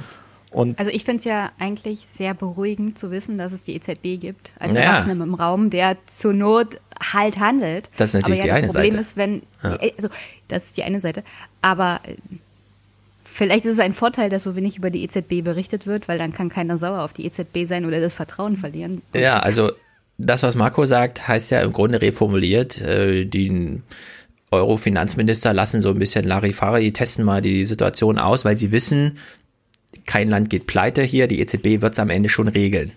Auf der anderen Seite haben wir Heiner Flassbeck, der richtig Angst vor dem Moment hat, in dem auch die Deutschen nicht mehr drum rumkommt, dem eigenen Volk zu sagen, Nee, hier greifen keine politischen Programme mehr. Wenn Geld gebraucht wird, macht es einfach die EZB. Weil äh, ja, keiner genau weiß, äh, was mit dem mit der deutschen Seele sozusagen passiert, wenn die ein oder andere ähm, Wunschvorstellung wie das mit dem Geld und dem Leistungsprinzip funktioniert, ja, auf der Ebene eben nicht mehr gilt. In der Sicht spielen alle so ein bisschen mit dem Feuer. Das kann man sagen, ist es gut, dass die EZB da ist und dann einfach den EU-Finanzministern auch mal den Arsch rettet, ja, oder ist es eben schlecht, weil dadurch erst alle mit dem Feuer spielen. Ich glaube, das kann man gar nicht so richtig auseinanderhalten. Man kann hier nur dieses Problem einfach äh, und vielleicht hat Heiner Flassbeck auch nicht recht, ja. Vielleicht atmen auch alle mal tief durch, wenn sie in so einem Buch nachgelesen haben, ach so ist das mit dem Geld. ja, aber es kann natürlich genauso gut sein, dass es hier, also dass es hier eine echte Kränkung der deutschen Leistungsgesellschaft gibt, wenn plötzlich sich rausstellt, ach so, wir haben damals Italien einfach staatlich durchfinanziert. Wir sind ja nur noch einen Schritt davon entfernt, ja. Es ist ja nur noch ein Schritt, dass Italien eine Staatsanleihe rausgibt, die danach direkt, ohne jemals den Markt gesehen zu haben, von der EZB aufgekauft wird und dadurch Milliarden in den italienischen Staatshaushalt fließen. Das ist ja gar nicht, so fern sind wir dem ja gar nicht mehr. Hm. Also, also eine Sache für froh, dass Bernd Höcke und die AfD diesen Podcast nicht sehen oder hören, weil sie dann ja, die wissen ja darüber ein absolutes Argument äh, im Wahlkampf hätten, so nach dem Motto, die EZB macht hier. Also es ist glaube ich, momentan noch ganz gut, dass das in der breiten Bevölkerung nicht so durchschaut wird, was da läuft mit der EZB. Gleichzeitig würde es eine absolute Vertrauenskrise auslösen auf politischer Ebene, wenn die Bürger durchschauen, dass diese Finanzministerkonferenzen über 16 Stunden offenbar nur politisches Theater sind. Hm. Naja, also ich würde das nicht so zuspitzen. Äh, es werden ja da schon Einigungen, es werden ja da schon Einigungen erzielt und es geht ja auch schrittweise voran. Äh, wir haben ja jetzt äh, positiv betrachtet bei diesen drei Punkten, die wir da gerade eben durchgesprochen haben, erste Ansätze zu einer gemeinsamen Schuldenaufnahme, wenn man es positiv sehen will, äh, zu mehr gemeinsamen Projekten und so weiter. Also es passiert schon was. Aber die EZB selber hat immer wieder angemahnt, zumindest als Draghi da noch äh, ja. Chef war, hat sie immer wieder angemahnt, ihr müsst eure Hausaufgaben machen. Also das, was Marco Söder ja im äh, bei Anne Will immer gerne dem, gegenüber den Griechen damals gesagt hat, er hat die EZB quasi zurückgegeben. Ja, die Staaten in Europa müssen ihre Hausaufgaben machen. Äh, sie müssen eine Bankenunion hinbekommen. Sie müssen ähm, die Haftungsunion, das ist das böse Wort dafür, weniger böse, die Corona-Bonds jetzt äh, und so weiter. Also da muss sich etwas entwickeln, das muss entstehen, weil nur so ist die Währung gefestigt. Mhm. Zumindest in Krisenzeiten. Weil wenn keine Krisenzeiten sind, das haben wir ja seit, seit 2000 12 oder so gesehen. zwischen 2012 und 2020, was hat sich denn da getan? Ja. Immer mehr Bankenregulierung, ja, aber auf dieser Ebene sind ganz, ganz kleine Schritte gemacht worden. Mhm. Ja, und um, also nur dieses Drama in Amerika mal kurz, äh, dort hat ja äh, Trump ähm, sozusagen das Billionengeschäft schon gemacht, als es nicht notwendig war. Deswegen sind denen jetzt politisch völlig die Hände gebunden. Und die Fed nennt ihr Programm einfach QE äh, Infinity, ja, also Quantitative Easing Infinity. Das, was man 2008 gemacht hat, jetzt einfach grenzenlos. und das, also das ist sozusagen, äh, ja, nachdem äh, die EZB immer nachmacht, was die Fed vormacht, kann man hier natürlich auch schon mal ein bisschen in die Zukunft vielleicht, ja, nur so als Prognose, aber es wird hier genauso Infinity naja, komm, irgendwie.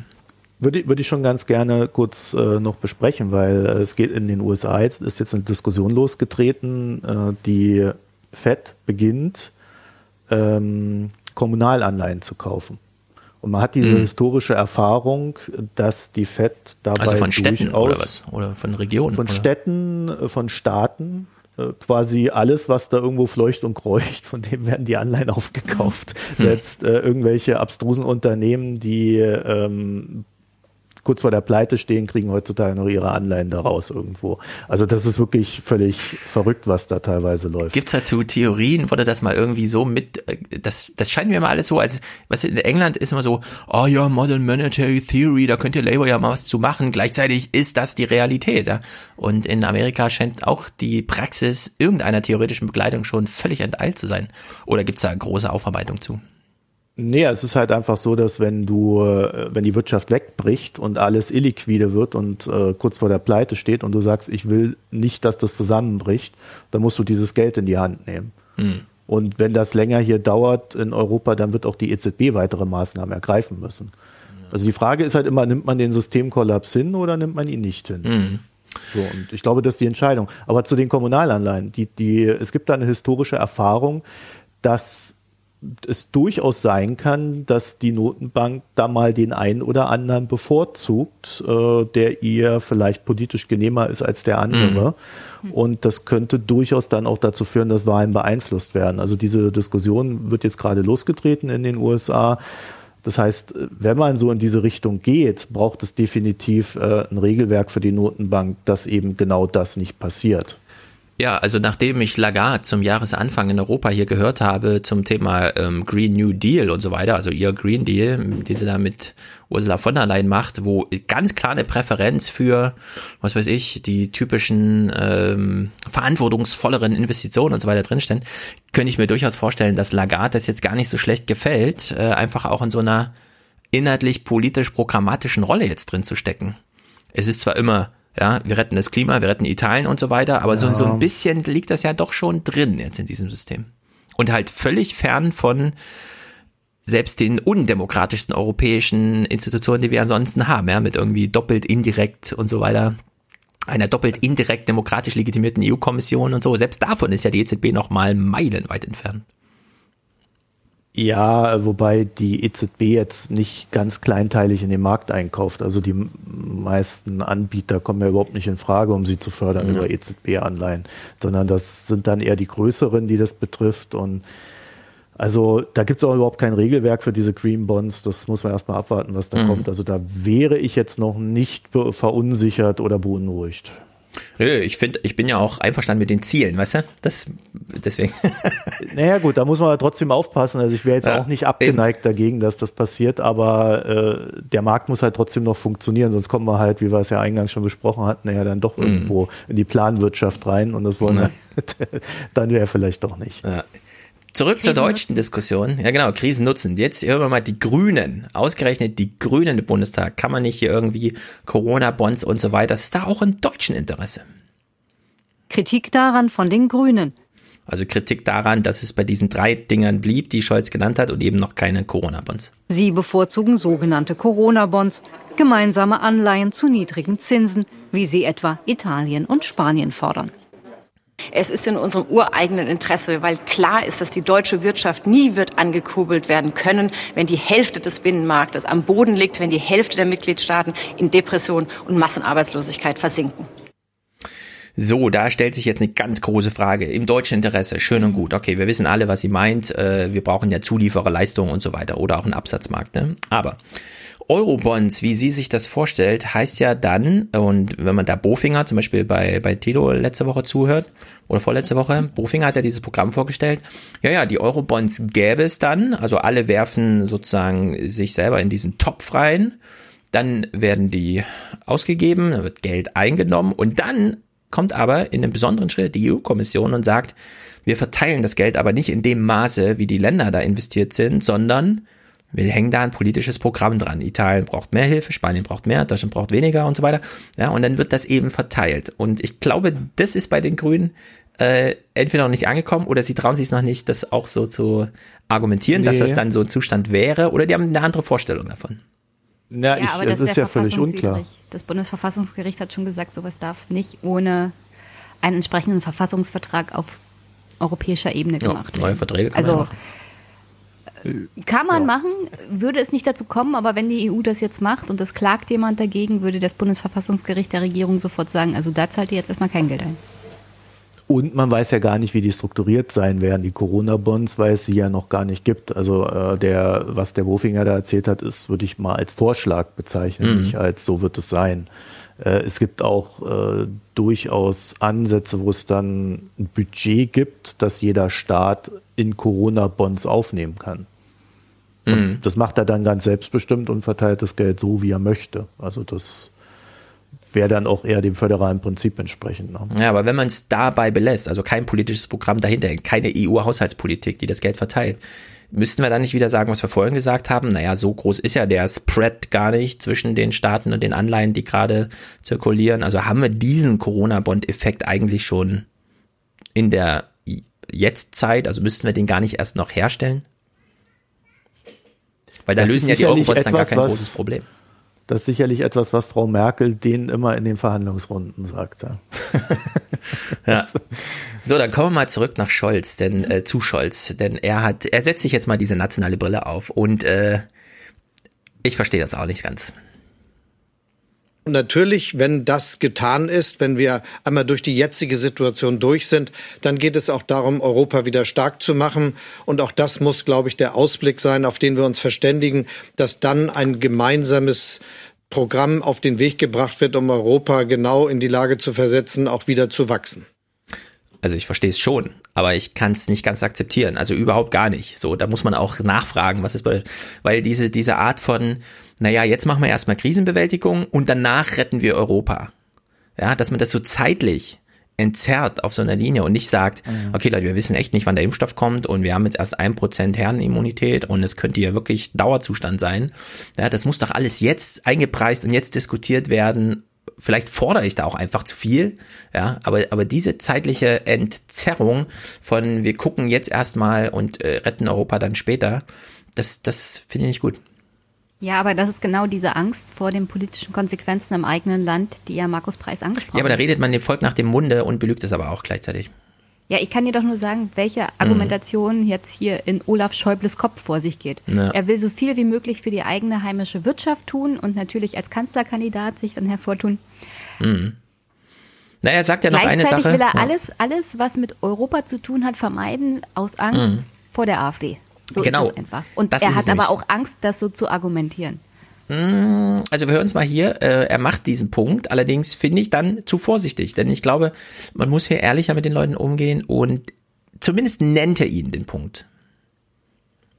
Wir brauchen jetzt Zeichen der Solidarität, die mit den europäischen Verträgen und auch mit den Verfassungen vieler Länder, auch übrigens der Bundesrepublik Deutschland, vereinbar sind so vereinbar sind. Markus Preis hat das nochmal hinterher kommentiert, was da noch zu ergänzen ist an sozusagen deutscher spezifischer historischer Erfahrung. Dann spielt natürlich auch die Innenpolitik eine Rolle. Nehmen wir mal das Beispiel Deutschland. Da hat man nicht vergessen, dass wegen des Streits um den Rettungsschirm damals schon die AfD gegründet wurde und die juristischen Auseinandersetzungen darüber, die haben zur größten Klage vor dem Bundesverfassungsgericht damals geführt mit 37.000 Klägern. Und das ist etwas, was man in Deutschland nicht unbedingt nochmal möchte und auch eben in den anderen Ländern nicht. Ja.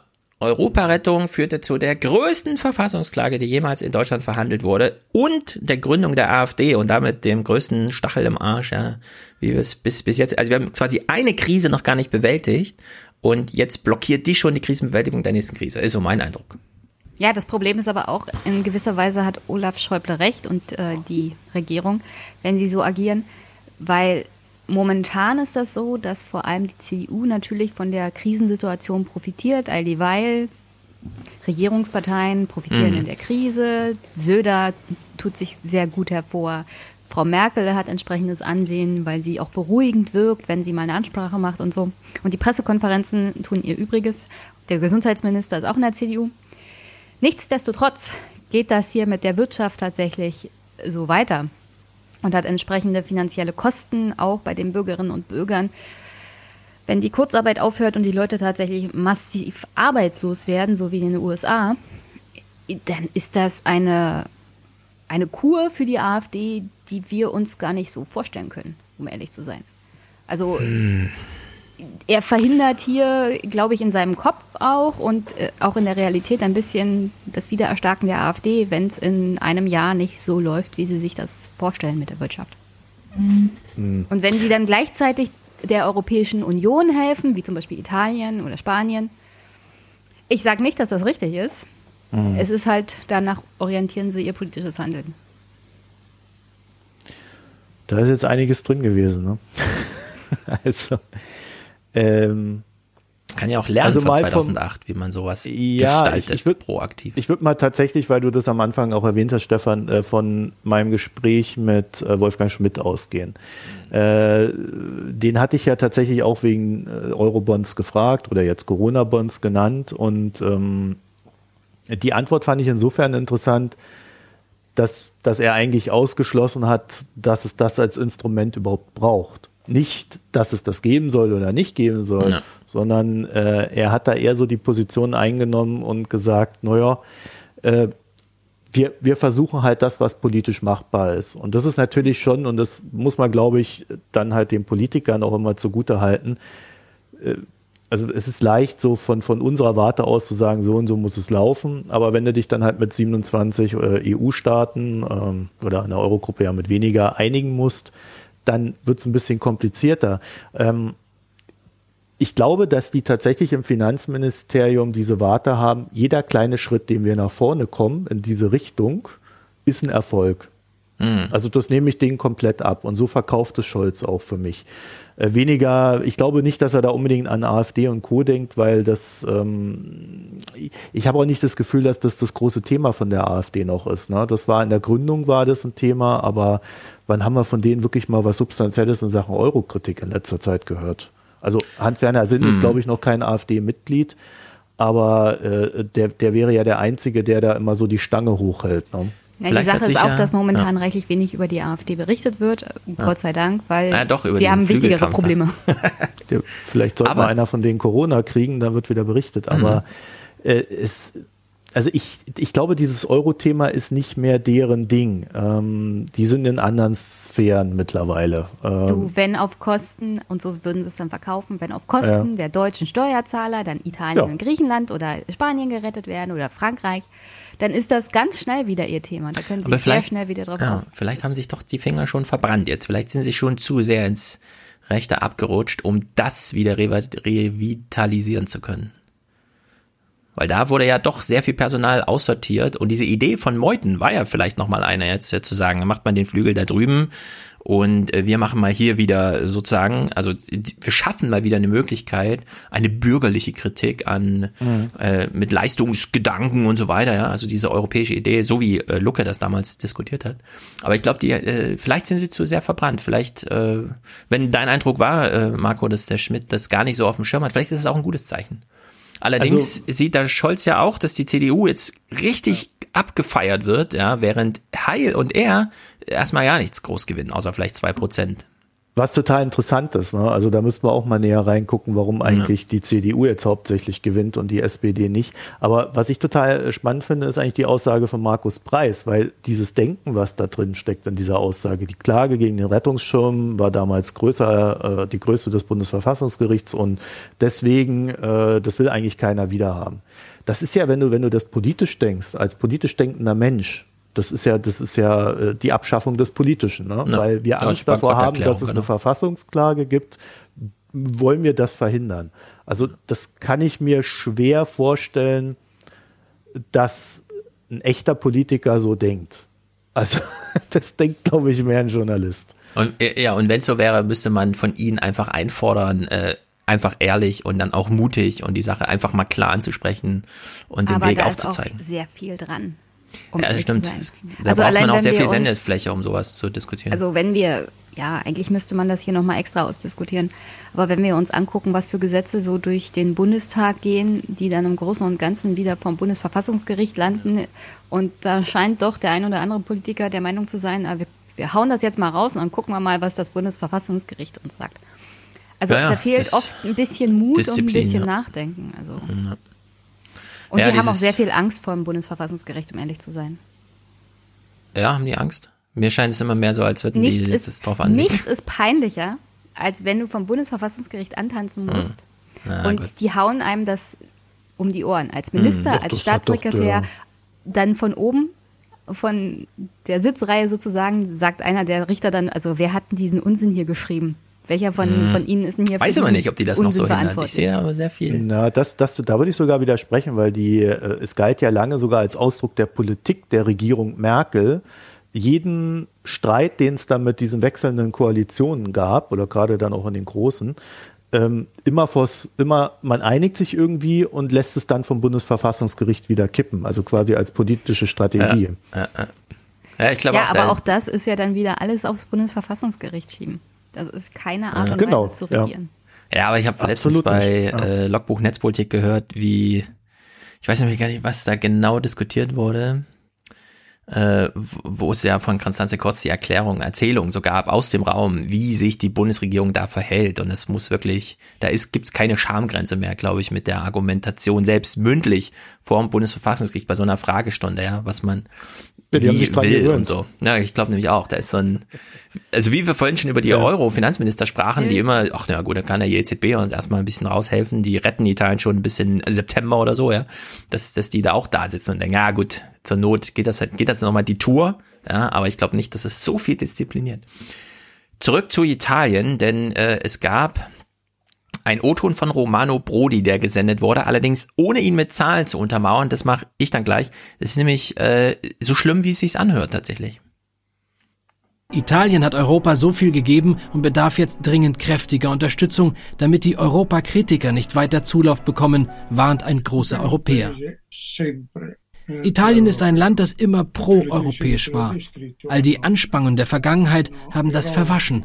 Und es ist klar, dass die Regierung mit der veränderten Stimmung im Land umgehen muss.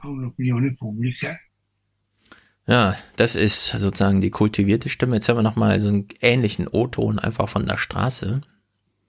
Europa ist bescheuert, das war schon immer so. Ja, Europa ist nicht nur bescheuert, sondern es war auch schon immer so. Und ich habe bei Makronome diesen Text nachgelesen, das ist übrigens, den verlinke ich auch, von Philipp Heimberger. Äh, der hat die Zahlen nochmal rausgesucht. Es ist so, äh, ich lese mal Zitat, in einer Anfang letzten Monats durchgeführten Umfrage haben bereits 88 Prozent der befragten Italiener gesagt, dass sie das Gefühl haben, dass Euro Europa Italien nicht unterstütze und erschütternde 67 Prozent meldeten, dass sie die EU-Mitgliedschaft als einen Nachteil sehen. Also hier steht doch einiges auf dem Spiel, dass die EZB nicht retten kann, weil dann doch irgendwie Gelder fließen, sondern ähm, also es ist absolut eine anti-europäische Stimmung in Italien. Aber ist das nicht genau das Gegenteil von dem, was ihr vorhin argumentiert habt? Also äh, ihr habt ja gesagt, äh, ähm, äh, wenn die Deutschen erstmal verstehen, wie das System, dann könnte das politisch eine negative Auswirkung haben. Da könnte man ja genau auf Italien umgelegt sein, wenn die Italiener erstmal verstehen würden, wie das funktioniert, dann Mhm. könnte es eine positive Auswirkung Ja. haben. Also äh, du, du brauchst natürlich, wenn du hilfst, musst du musst du das sichtbar machen und du musst es nicht wie äh, Mhm. jetzt in diesen Verhandlungen äh, ja passiert ist seitens äh, äh, Holland vom Herrn Rutte, glaube ich. Äh, so, so die Leute da so angehen, als ob es die letzten Penner sind, die jetzt auch noch da Ja. äh, ins Mittelmeer reingestoßen gehören. Und ähm, ich glaube, wir müssen uns da auch vergegenwärtigen, dass Italien ja schon länger ein Problem mit der EU hat, weil ihnen in Sachen Flüchtlinge überhaupt nicht geholfen wird. Mhm. Die Italiener stehen da alleine an der Küste. Also diese Erfahrung mit der Austerität und was das bedeutet im Gesundheitssystem. Mhm. Das haben die Italiener jetzt auch durch und durch kapiert. Weil das haben sie jetzt richtig gelernt, ja. Das haben das sie richtig gelernt. Und deswegen, deswegen kann Konter auch nicht hingehen und sagen, wir wollen jetzt ESM, das ist in Ordnung, sondern wir wollen Eurobonds. Also mhm. Also das mit dem ESM braucht halt der Bevölkerung da nicht ankommen. Dann gewinnt Salvini mit 50 Prozent plus. Ja. Also die Italiener haben so die Schnauze voll von diesem ESM, weil die Sparmaßnahmen in Italien dafür gesorgt haben, also was da an Gesundheitssystem eingespart wurde, das mhm. ist also jenseits von Gut und Böse, auch in Spanien. Ja, und dass die Leute da so drauf sind. Und das hat wirklich nichts mehr mit Flüchtlingen zu tun, sondern das hat hauptsächlich damit zu tun, was die letzte Troika in Italien angerichtet hat. Mhm. Und dass das zu Toten geführt hat, ganz einfach. Und da wollen die Italiener auch nichts mehr von hören.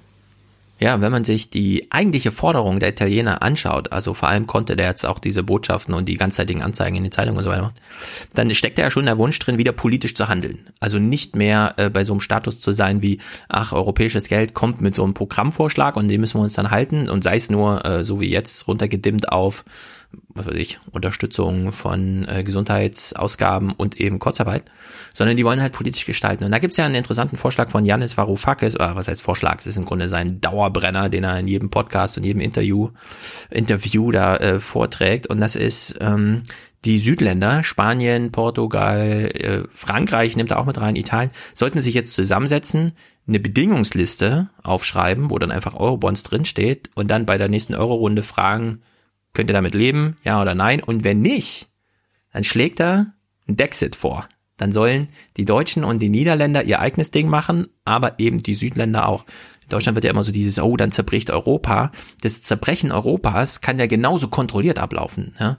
indem man einfach so einer Varoufakis-Idee folgt und sagt, die Unterschiede, was Einkommen pro Person, Zinsen auf Staatsanleihen und so weiter, die sind in Summe so gewaltig, dass man im Grunde zwei Wirtschaftsräume braucht, zumindest zwei Währungsräume, die ja dann wieder verlinkbar sind, aber eben nicht mehr über ähm, zum Beispiel einen einheitlichen Wert der Währung nach außen hin. Ne? Und meint er jetzt den Euroraum oder die EU? Den Euroraum. Euroraum. Okay. Ihm geht's ganz, äh, also um die Differenzen, was Eurowert, Exportchancen von den eigenen Gütern und so weiter angeht. Äh, und während wir immer äh, damals, also uns hängt ja immer noch so an, aber wir wollten ja die Griechen mal ausschließen. Und jetzt wieder so dieses, ah, kann sie Italien nicht einfach selber machen und so, ja.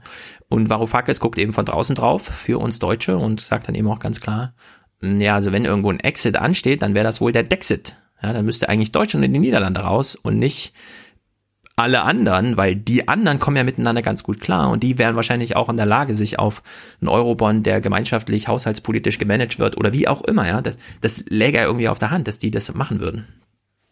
Aber mit Deutschland klappt's halt nicht.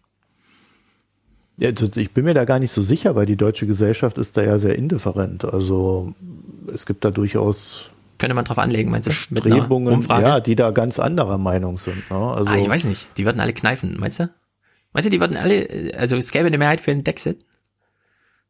Nein, ich meine im Sinne von, äh, der Euro soll gescheit gemacht werden. Also das Gegenteil vom Dexit. Ja. Hm. Also, also ich, äh, ja. ich sehe das, ich sehe das gar nicht. Ich, ich, glaube, das ist so, so, eine, so eine politische Galionsfigur von äh, irgendwie so rechtsgerichteten Persönlichkeiten, aber äh, in der Bevölkerung ist das kein so heiß umstrittenes Thema, wie das am Ende diskutiert wird. Ja, aber das Problem ist doch auch, das musst du dann mit Leuten machen wie Söder und Altmaier und zur Not auch Tillmann Kuban. Also allein in der CDU wirst du Leute finden, die da absolut gegen argumentieren werden. Und die werden dann auch der Bevölkerung richtig, ja. entsprechend Feuer geben. Und das Problem ist, selbst wenn viele Deutsche da eher indifferent sind, wenn du es drauf ankommen lässt, mit einem entsprechenden Wahlkampf, vor allem dieser besonders engagierten Menschen aus der CDU, mhm hast du dafür einfach keine Mehrheit. Ja, ich bin auch nicht dafür, dass überhaupt so eine Fragen gestellt werden. Ähm, ich sehe auch nicht den, also ich sehe eigentlich nur Vorteile vom Euro für Deutschland. Mhm. Äh, dieser Vorteil wird aber auch eben genau dadurch erkauft, dass man anderen ja dann nicht hilft, wenn sie Hilfe brauchen. Ja. das ist, da, da liegt äh, im Endeffekt der Denkfehler und der war ja schon zur Gründung klar. Also jeder wusste das, dass das das Problem ist. Und ähm, ja, ja, man muss also, es aber einmal erleben, glaube ich, oder? Naja, haben wir ja schon, oder? Naja, eben. Wir haben ja jetzt Also die Krise schon erlebt. Genau, ich würde eben 2008, sagen- 2010, 2012. Ja, ja, genau. Aber da haben wir ja auch schon gesagt, es ist im Grunde ein Gründungsfehler gewesen. Eine einheitliche Währung ohne einen einheitlichen Verschuldungsmaßstab, Klammer auf, inwieweit man das dann haushaltspolitisch Mhm. ausbaut oder nicht. Und diese Erfahrung musste aber, also die 2008er Krise musste aber da gemacht werden, dass bei der Einführung des Euro, was weiß ich, 2002 kommt dann das Bargeld und so weiter. Ich kann, also ja, es gibt diese Rede von Gregor Gysi oder so, ja, oder von Oskar Lafontaine, aber so, so richtig wusste man nicht, worauf man sich da einlässt. Also kann man jetzt rückblickend, glaube ich, nicht zu. Ja, wie mit der deutschen Einheit, ne? Na, anders als bei der deutschen Einheit würde ich sagen, beim Euro hat man einen Konstruktionsfehler drin, der Ja. jetzt wirklich mal behandelt werden muss. Den kann man jetzt nicht einfach länger. Dafür sind einfach die Einkommensunterschiede zwischen Deutschland und Italien zu groß und wir haben ja gesehen, ja, was ja, Austerität ist- bedeutet. Ist ja, ja, deswegen ist ja diese Idee eines Europas der Nationalstaaten, äh, wenn sie in einer Währungsunion sind, Quatsch. Also Das sind Zonen, die zusammenwachsen müssen, die zusammenarbeiten müssen, die kooperieren müssen, die gemeinsame Regeln brauchen. Sonst kannst du es lassen. Ähm, Aber es Genau, das vielleicht so hilfreich, gesagt sich werden. zu entscheiden. Ja. Genau. Ist, Im Grunde ist das genau dieses, es muss jetzt mal entschieden werden. Wie viel Haushaltskompetenz geben wir jetzt einer EU-Kommission? Ja, beim Recht ist das doch völlig klar, dass europäisches Recht jedes deutsche Recht schlägt. Aber bei dieser Außer Haushaltspolitik, ungarisches. genau, die legen es dann wieder drauf an und wissen, da kommt keine europäische Polizei und setzt es durch. Ja, die, die würde ich sagen, auch knallhart mal durchziehen hier. Aber bei dieser wirtschaftspolitischen, haushaltspolitischen Frage würde ich ganz klar sagen, so wie das europäische Recht hier einen Vorrang hat und jeder deutsche Richter und jeder deutsche Anwalt sich daran orientiert, sollte das so langsam dann auch mal bei wirtschaftspolitischen Ideen kann man ja beginnen bei dieser Arbeitslosenversicherung oder jetzt beim Kurzarbeitergeld. Ja, warum gibt es das nur für Deutschland? Nach diesen deutschen Regeln. Warum ist, wurde es nicht von Anfang an einfach europäisch? Ja? Da können ja die Deutschen einfach nach Brüssel fahren und sagen, wir hatten hier eine richtig gute Idee 2008, macht das doch mal europaweit. Ja, das gut, gab's ja. Also die Idee Ja. gab's ja. Es gab ja den Versuch nach dem letzten europäischen Vertrag von Lissabon, glaube ich, das Mhm. auf verfassungsrechtliche Füße zu stellen. Ja, das Volk was dagegen gehabt. Ja, aber nicht das deutsche Ja. Volk, sondern das französische Volk und das Ja. irische Volk. Und damit war die Sache gestorben. Und danach Ja. haben die Deutschen kapiert, na, vielleicht ist das keine so schlechte Idee, wenn wir das alles so lassen. Und äh, dass ein Staat wie Deutschland jetzt in irgendeiner Art und Weise fiskalische Aufgaben beziehungsweise Kompetenzen an Brüssel abgibt, das Mhm. kannst du jetzt auf alle Fälle vergessen. Also in der Krise oder nach der. Krise, also das wird, wird nicht passieren. Ja, Schäuble ist an dem Punkt ein Anti-Europäer und das zeigt dieser nächste O-Ton von ihm im Gespräch. Da haben wir schon einiges zugesagt, da fehlt aber auch noch eine Komponente. Gut ist immerhin, dass wir in den letzten Jahren solide gewirtschaftet haben und jetzt mit einem nur unter 60 Prozent liegenden Verschuldung im Hinblick auf die Wirtschaftsleistung anfangen können, zusätzliche Kredite aufzunehmen. Das fällt uns dann leichter als anderen. Wir sind nach der letzten Finanzkrise, nach der letzten Schuldenkrise in Europa über 80 Prozent gewesen, was die Staatsverschuldung betrifft und haben uns mühselig auf unter 60 runtergearbeitet. Wenn alles das, was wir jetzt auf den Weg gebracht haben, stattfinden wird, dann kommen wir über 70 Prozent, 75 Prozent etwa. Und insofern haben wir eigentlich gut vorgesorgt für genau eine so schwierige Situation. Ja, ist ein großes Eigenlob, das ist klar, ist allerdings auch die Herausstellung eines deutschen Sonderwegs. Davon, also damit distanziert er sich von, es ist im Grunde gleichzeitig eine Aussage über andere Länder, die das eben nicht gemacht haben. Italien ist ja irgendwie bei 120 Prozent BIP-Verschuldung oder so. Auf der einen Seite gilt ja, was wir vorhin gesagt haben, 30 Prozent dieser Schulden sind sowieso bei der EZB. Also die kann man, mit denen kann man anders umgehen, als zu sagen, da haben wir jetzt aber eine Schuld, die müssen wir auch zurückbezahlen. Aber der Schuldenberg selbst, ja, dass man den runtergearbeitet auf 60 Prozent, geht doch einher mit dem, was äh, in Halle da dieses Institut für Leib äh, das Leibniz-Institut für Wirtschaftsforschung, wie es heißt, mal nachgerechnet hat. Jedes Mal, wenn Deutschland äh, erklärt hat, die anderen Länder sind aber gar nicht so vertrauenswürdig, kommt lieber zu uns, wenn ihr euer Geld parken wollt. Ja, also jedes Mal, wenn Griechenland-Bashing in den Headlines der Zeitung stattfand, ist die europäische Staatsanleihe ein bisschen äh, Zins äh, kleiner geworden und wurde attraktiver und hat damit die Zinslast Deutschlands auf hunderte Milliarden in Summe dann über zehn Jahre gedrückt, so dass man dann natürlichen Effekt hat, beispielsweise von, was weiß ich, 70 auf 65 Prozent BIP Staatsverschuldung oder so. Da kann man doch nicht sagen, das wurde irgendwie erarbeitet. Ja, gut, aber der Scholz meint natürlich, dass seine Politik der schwarzen Null, die er von Schäuble übernommen hat, ganz verantwortungsvoll umgesetzt hat und für die er ja sehr viel Prügel eingesteckt hat von seinen eigenen Leuten, dass die sich jetzt als richtig rausgestellt hat. Mhm. Ich glaube, das will er damit sagen. Äh, da könnte dir jetzt äh, ein Ökonom antworten, ja, kann man so sehen. Man könnte aber auch sagen, hättet ihr mehr investiert, hätten wir noch mehr Geld verdient und wären noch viel tiefer in den äh, BIP-Relationen der Verschuldung. Mhm. Also ich glaube, also, da will er einfach ja. mal sagen, ey, ich habe auch was Geiles gemacht. Ja, aber ja, ich finde, das Problem, da muss dann, das Problem ja. ist ja, dass er tatsächlich auf Substanz gespart hat. Und jedes Mal, wenn es wieder in den Tagesthemen hieß, also wir haben jetzt 13 Milliarden Überschuss im Haushalt, mhm. sind das 13 Milliarden, dass die nicht investiert wurden in Brücken, mhm. in Straßen, in Schulen, in Kommunen. Vor einer Woche ist eine Brücke zusammen, zusammen in sich zusammengekracht. Der Zugfahrer ist gestorben, der Zug ist aus den Schienen gehüpft, weil die Brücke nicht saniert worden ist. Ja. Und die wurde nicht saniert, weil die Gelder bei der Kommune gefehlt haben, weil Olaf Schäuble auf dem Geld gesessen hat. Ja, er, und, also hm. diese, diese Finanzpolitik von Olaf Schäuble und von Wolfgang Schäuble ist sowas von menschenverachtend auch. Hm. Das kann man sich gar nicht vorstellen. Und das Problem ist, wir sitzen hier auf einem riesigen Berg Investitionsstau den wir ja auch noch abtragen müssten, um de den sich jetzt keiner kümmern wird, weil alle damit beschäftigt sind, die Wirtschaft zu retten.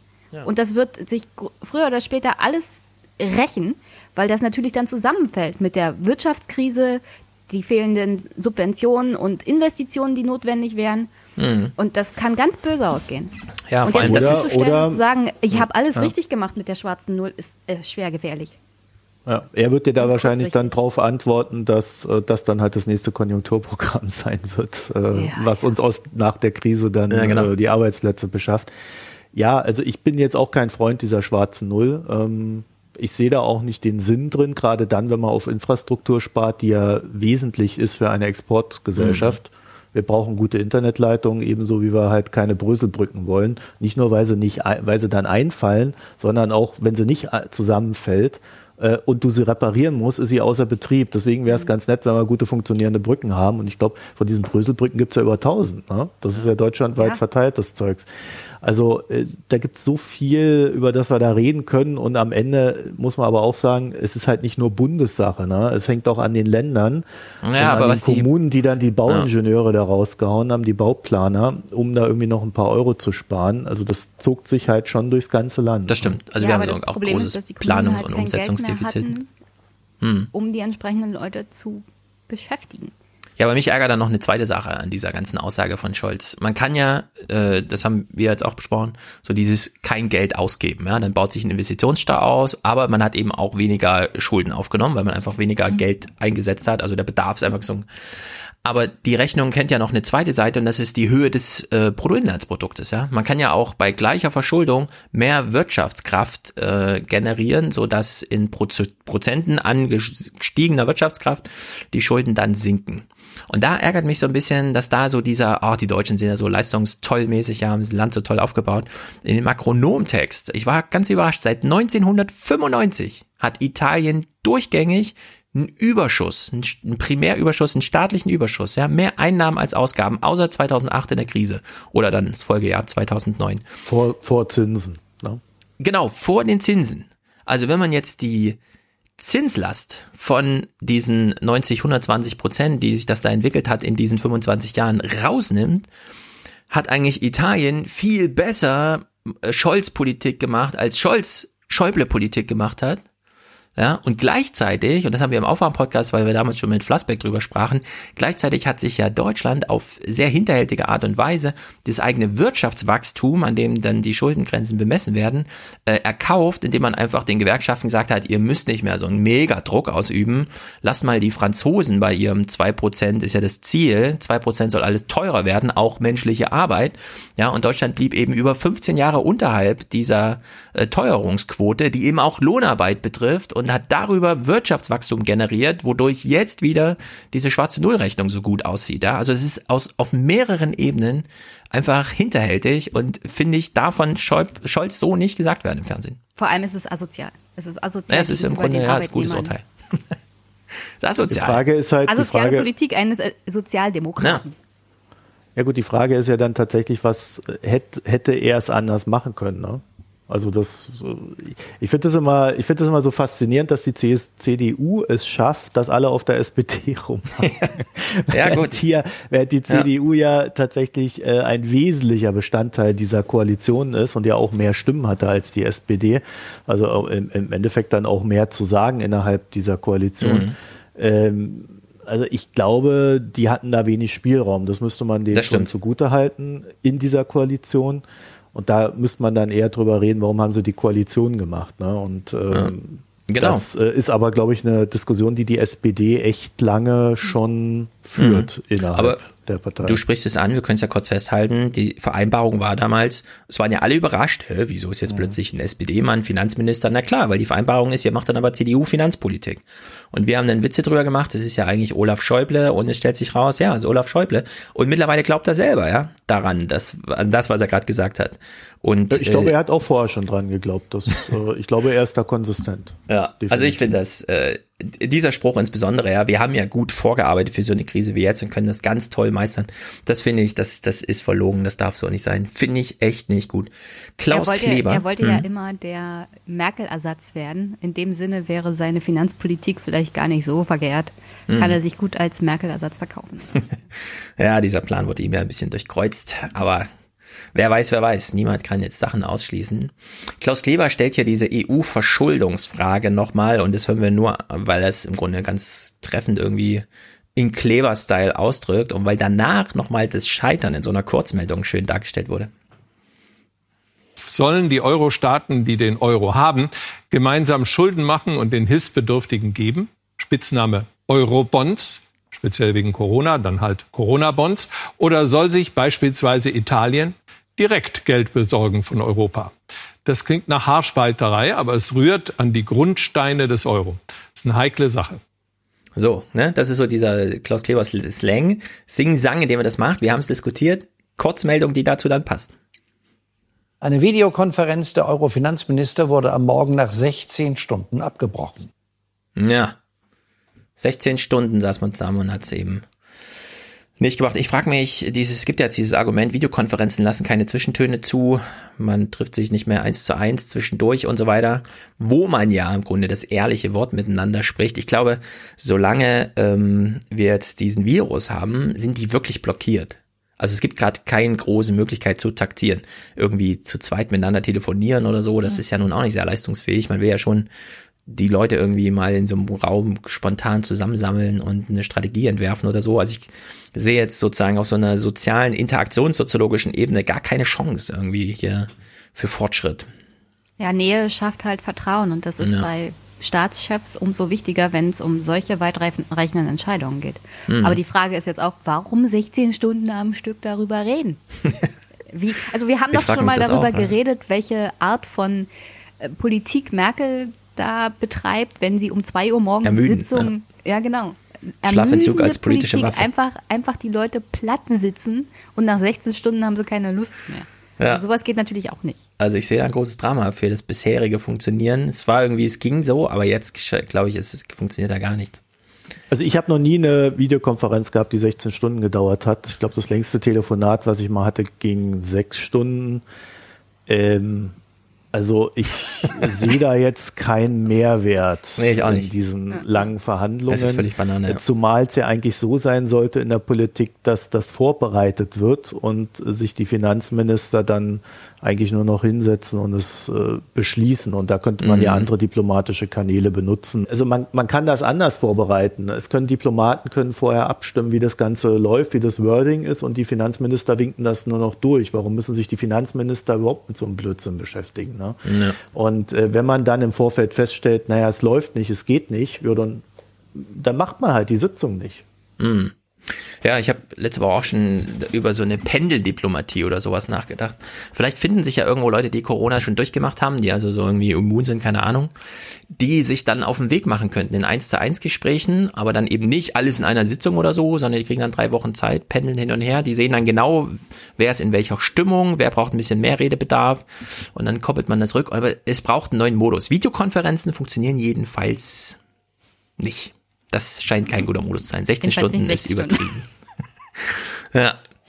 So, trotzdem wurde ein kleiner, ein kleiner Grundstein gelegt. Anne Gellinek als CDF-Reporterin stellt es uns mal dar. Klar, sie kommt aus Deutschland und macht nur diesen, naja, es ist ein komisches, also ne, der Wortwitz liegt ihr quasi viel näher als die Inhalte. Nein, wie wir inzwischen herausgefunden haben, haben sich die EU-Finanzminister in ihrer 16-stündigen Marathonsitzung gar nicht über die Corona-Bonds Corona zerstritten, wohl auch, weil sie wissen, dass das eine eher langfristige Maßnahme ist. Die Italiener und Südeuropäer wollten zwar die Corona-Bonds im Abschlusspapier erwähnt haben und da werden sie auch irgendwie drinstehen, aber eben nicht unter dem Namen Corona-Bonds, sondern, und dafür muss man Europa lieben, unter dem Titel Europä Innovationsfinanzinstrument. Unter diesem Titel kann können sich jetzt beide Lager alles vorstellen. Hm. Könnt ihr Europa dafür lieben, dass das Innovationsfinanzinstrument heißt? Na, vor allem ist es ein deutsches Wort. Ihr Vorschlag. Ja, na, wahrscheinlich gibt's da. Es gibt anscheinend ein englisches Wort, das jeder anders übersetzt hat. In der AD klingt es nämlich anders. Außerdem haben die jetzt mittlerweile einen anderen Namen. Das heißt jetzt wieder auf, äh, Wiederaufbereitungsfonds, Wiederaufbauhilfe. ähm, und das ist etwas nach hinten geschoben worden. Der niederländische Finanzminister Hubs hat allerdings schon gesagt, dass er dafür auf gar keinen Fall zu haben ist. Also da ist der nächste Streit dann auch schon wieder programmiert, wenn dieses Thema auf äh, den Tisch kommt. Wiederaufbereitungshilfe heißt es. Ja, aber das Problem ist Ich habe noch nichts dazu gelesen. Ich weiß überhaupt nicht, was das ist. Also nur weil man es einen anderen Titel gibt, ist das politische Problem ja nicht gelöst. Also es wenn ist vor sie allem erstmal Angst nur eine davon- Worthülse. Ja, also wenn sie Angst davor haben, es wirklich auszudiskutieren, dann reicht es halt nicht, ihm einen anderen Namen zu geben. Also das löst das Problem Ja. nicht. Um ehrlich zu sein, verkauft das die Bürgerinnen und Bürger auch noch für dumm und sorgt eher für Frust als alles andere. Ja, vor allem ähm, Instrument, Hilfe, ja. Man weiß wieder nicht, ist es ein Topf, wenn das in den eingezahlt wird, ist es ein ausgebauter Verschuldungstitel, der irgendwo angesiedelt ist. Wird eine neue Institution gegründet, das war ja damals beim ESM auch so. Das wird ja noch geklärt. Ja. Also das äh, ist äh, im Endeffekt haben sie gemacht, haben sie gesagt, also wir nehmen das, worüber wir uns streiten, nehmen wir raus und den Rest äh, flicken wir irgendwie zusammen. Ich glaube auch diese diese Worte sind dann gar nicht für den Bürger, sondern mehr für die Politiker selber Naja, in genau. dem Fall. Ne? Ja, aber damit sie es gut dem Bürger verkaufen können und der fühlt sich dann halt ein bisschen verarscht. Ist halt noch reine Semantik, ja. Wir haben noch, also ich habe nichts Strukturelles dazu äh, gelesen, vielleicht gibt's irgendwo was, keine Ahnung, aber es Nee, ist, wer weiß. Man, man wird das rausfinden. irgendwann. Ja. Markus Preis im Doppelpack. Ich wollte mal äh, so eine deutsche Sicht schildern, äh, spiegeln. Wir hören ihn zum einen erstmal nachrichtlich und danach zum gleichen Thema nochmal kommentieren. Vor allen Dingen Italien ist hart und besteht darauf, dass eine Vergemeinschaftung von Schulden in irgendeiner Form im Papier ist, sonst würde man gar nicht zustimmen. Mhm. Also Italien will, dass irgendwie eine gemeinsame Verschuldung da ist. Das engt den Rahmen für eine strukturelle Lösung schon sehr ein, wie wir besprochen haben. Und jetzt äh, kommentieren dazu der gleiche. Die Forderung Corona-Bonds oder nichts ist vielleicht verlockend, aber langfristig wirklich gefährlich für das Projekt EU. Ja. Also das, was Italien da vorschlägt, wird von Markus Preis als, das ist dann wirklich lebensgefährlich für die EU schon mal. Und ich weiß nicht, da kann man dann auch nicht später nochmal anders drüber nachdenken, sondern Na, er meint ja eher Eurobonds oder nichts. Ne? Also er bezieht sich ja eher auf die, äh, wieder mal auf die Verhandlungsposition, nicht auf den Inhalt. Und die Verhandlungsposition wäre in dem Fall, dass der Italiener hergeht und sagt, entweder ihr gebt uns unsere Eurobonds, zack, oder wir gehen aus der EU raus, weil so klingt das jetzt für mich. Mhm. Also das ist, äh, ja, ich weiß nicht. Müssen wir darüber Aber reden? können, können sich die Italiener das wirklich leisten, aus der EU rauszugehen? nee, nicht so Oh. richtig. ja, zu äh, viel Veränderung vielleicht auf auch eher einmal. aus dem Euro oder keine Ahnung. Aber Ja. äh, vielleicht ist es auch einfach gar nicht so, wie er es sagt in seinem Kommentar. Ja. Also die, du kannst ja eine harte Position haben, ohne dass äh, ein Nichts am Ende steht. Mhm. So, und da würde irgendein Politikwissenschaftler würde jetzt wieder sagen, ja, aber die EU, das ist doch eine, ähm, ja eine Kompromissmaschine und da geht man dann halt hart rein und kommt mit irgendwas hinten raus. Hm. Ja, vielleicht sollte man das auch nochmal markieren. Du machst es immer so im, im, im, im Halbsatz wichtigerweise mit. Äh, es geht um den, EU, äh, den Euro-Raum und es muss nicht zwingend deswegen auch um die EU gehen. Ne? Also jetzt genau, ja. auch bei Varoufakis Idee und so. Es geht jetzt wirklich nur um äh, die Währung, der Umgang mit dem Wert der Währung und wer kann da eingreifen und versteuern und eben sich wie verschulden und so weiter. Markus Preis Abschlusskommentar ist jedenfalls, ich mag Markus Preis sehr, ich habe letzte Woche ihm gesagt, ist mein Lieblingsjournalist, stimmt auch. Trotzdem, das ist so ein, das ist hier so ein Blick, der ist für Oma Erna gemacht. Nein, die EU bricht jetzt nicht auseinander und nein, die Solidarität ist nicht in Gefahr. Doch. ist sie. Die Solidarität ist wirklich in Gefahr. Haben wir gelesen an den italienischen Zahlen. Ich weiß nicht, wie es in Spanien aussieht. Spanien geht jetzt all in mit so einem Grundeinkommen bedingungslos. Ist natürlich äh, mal ein Vorschlag, würde ich sagen. Italien hängt noch sehr an Europa und will eine europäische Lösung. Das ist vielleicht das Gute. Sie zielen noch sehr auf eine europäische Lösung an, schon allein, weil sie wahrscheinlich selber gar nicht mehr wissen, wo eine italienische Lösung liegen könnte. Wenn man sich die Aufarbeitung seit 2008 im Land anschaut und dann perspektivisch und ich meine, nach den Eingangszahlen, den politischen, ökonomischen Kennziffern, reden wir nicht von zehn Jahren, ja, sondern das ist einfach so, so viel längerfristig angelegt. Wer weiß. Das waren jedenfalls diese Clips aus den Nachrichten. Ein Thema ist aber trotzdem noch offen, denn wenn wir über die Geldquellen reden, dann haben wir ja, ne, versuchen wir Verschuldungsmöglichkeiten und so weiter, gemeinschaftlich und so weiter. Aber, deswegen ist ja Jenny heute auch mit dabei. Was ist denn eigentlich mit den Leuten, die Geld haben? Wenn die äh, Zentralbanken und so weiter alle das Geld so reinbuttern, dann äh, geht das so durch einen Wirtschaftskreislauf in Anführungszeichen und sammelt sich ja irgendwo. Und wir haben ja auch unglaubliche Vermögenswerte. Jemand hat mal ausgerechnet, wie das so, man könnte bei den deutschen Milliardären irgendwie 200 Milliarden rausnehmen, ohne dass da irgendwer große Veränderungen in seinem eigenen Bestand äh, merken würde. Wie steht's denn um die Möglichkeit, du als Finanzbeamtin einfach mal einen ordentlichen Bescheid zu schreiben? Äh, null. Woran also wenn du, wenn du jetzt wissen willst, wo die gesetzliche Grundlage ist, um bei den oberen 10 Prozent eine eine vernünftige, eine vernünftige Mhm. Abgabe der zwei Drittel Vermögen, das sie auf sich, äh, auf sich beziehen, abzugreifen, Will ich, genau ist das. momentan eigentlich nichts. Ich habe mal was mitgebracht. Mhm. Äh, Vermögenssteuer, die IW. Ja. Das ist eine Untersuchung von 2016. Mhm. Da haben sie sich mal damit beschäftigt, wie könnte eine neue Vermögenssteuer aussehen.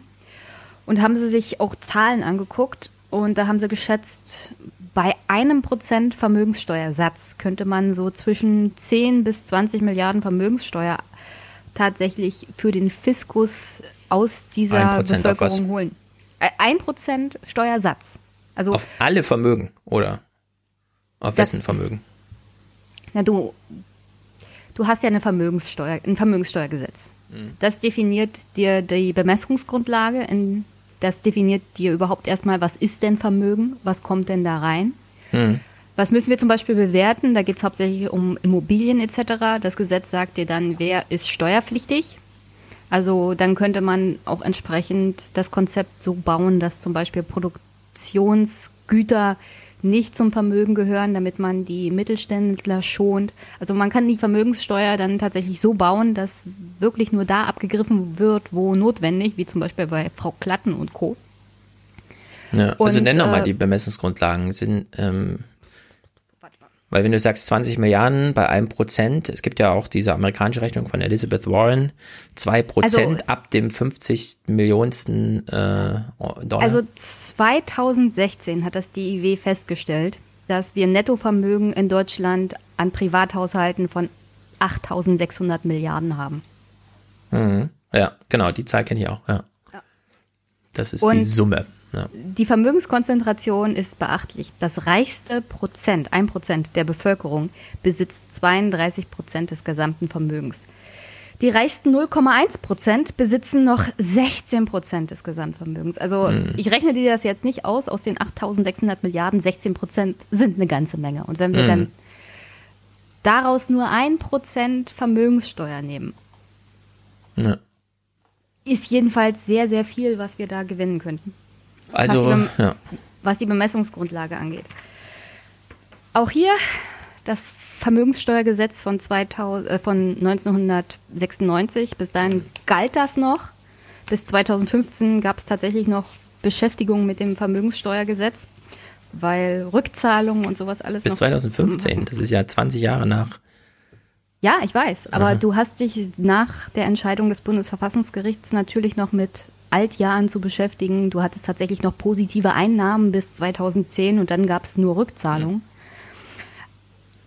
Was schlagen die beim DEW denn vor? Da? Haben die da so ein schönes, so könnte man, haben die quasi eine Beschlussvorlage damit reingeschrieben, die du uns vortragen kannst? Also die haben, die haben ein Konzept und Eckpunkte gemacht. Ah, und unterscheidet ja. sich nicht großartig von dem, was die Vermögenssteuer mal war. Und zwar Mhm. steuerpflichtig ist das gesamte Sach- und Finanzvermögen der Steuerpflichtigen einschließlich der selbstgenutzten Wohnungen und Betriebsvermögen abzüglich der Verbindlichkeiten, die sich auf die steuerpflichtigen Vermögen bezieht. Also da könnte man auch noch drüber reden, inwieweit Betriebsvermögen tatsächlich notwendig wäre, weil dann kommt ja wieder Mhm. die Mittelschicht.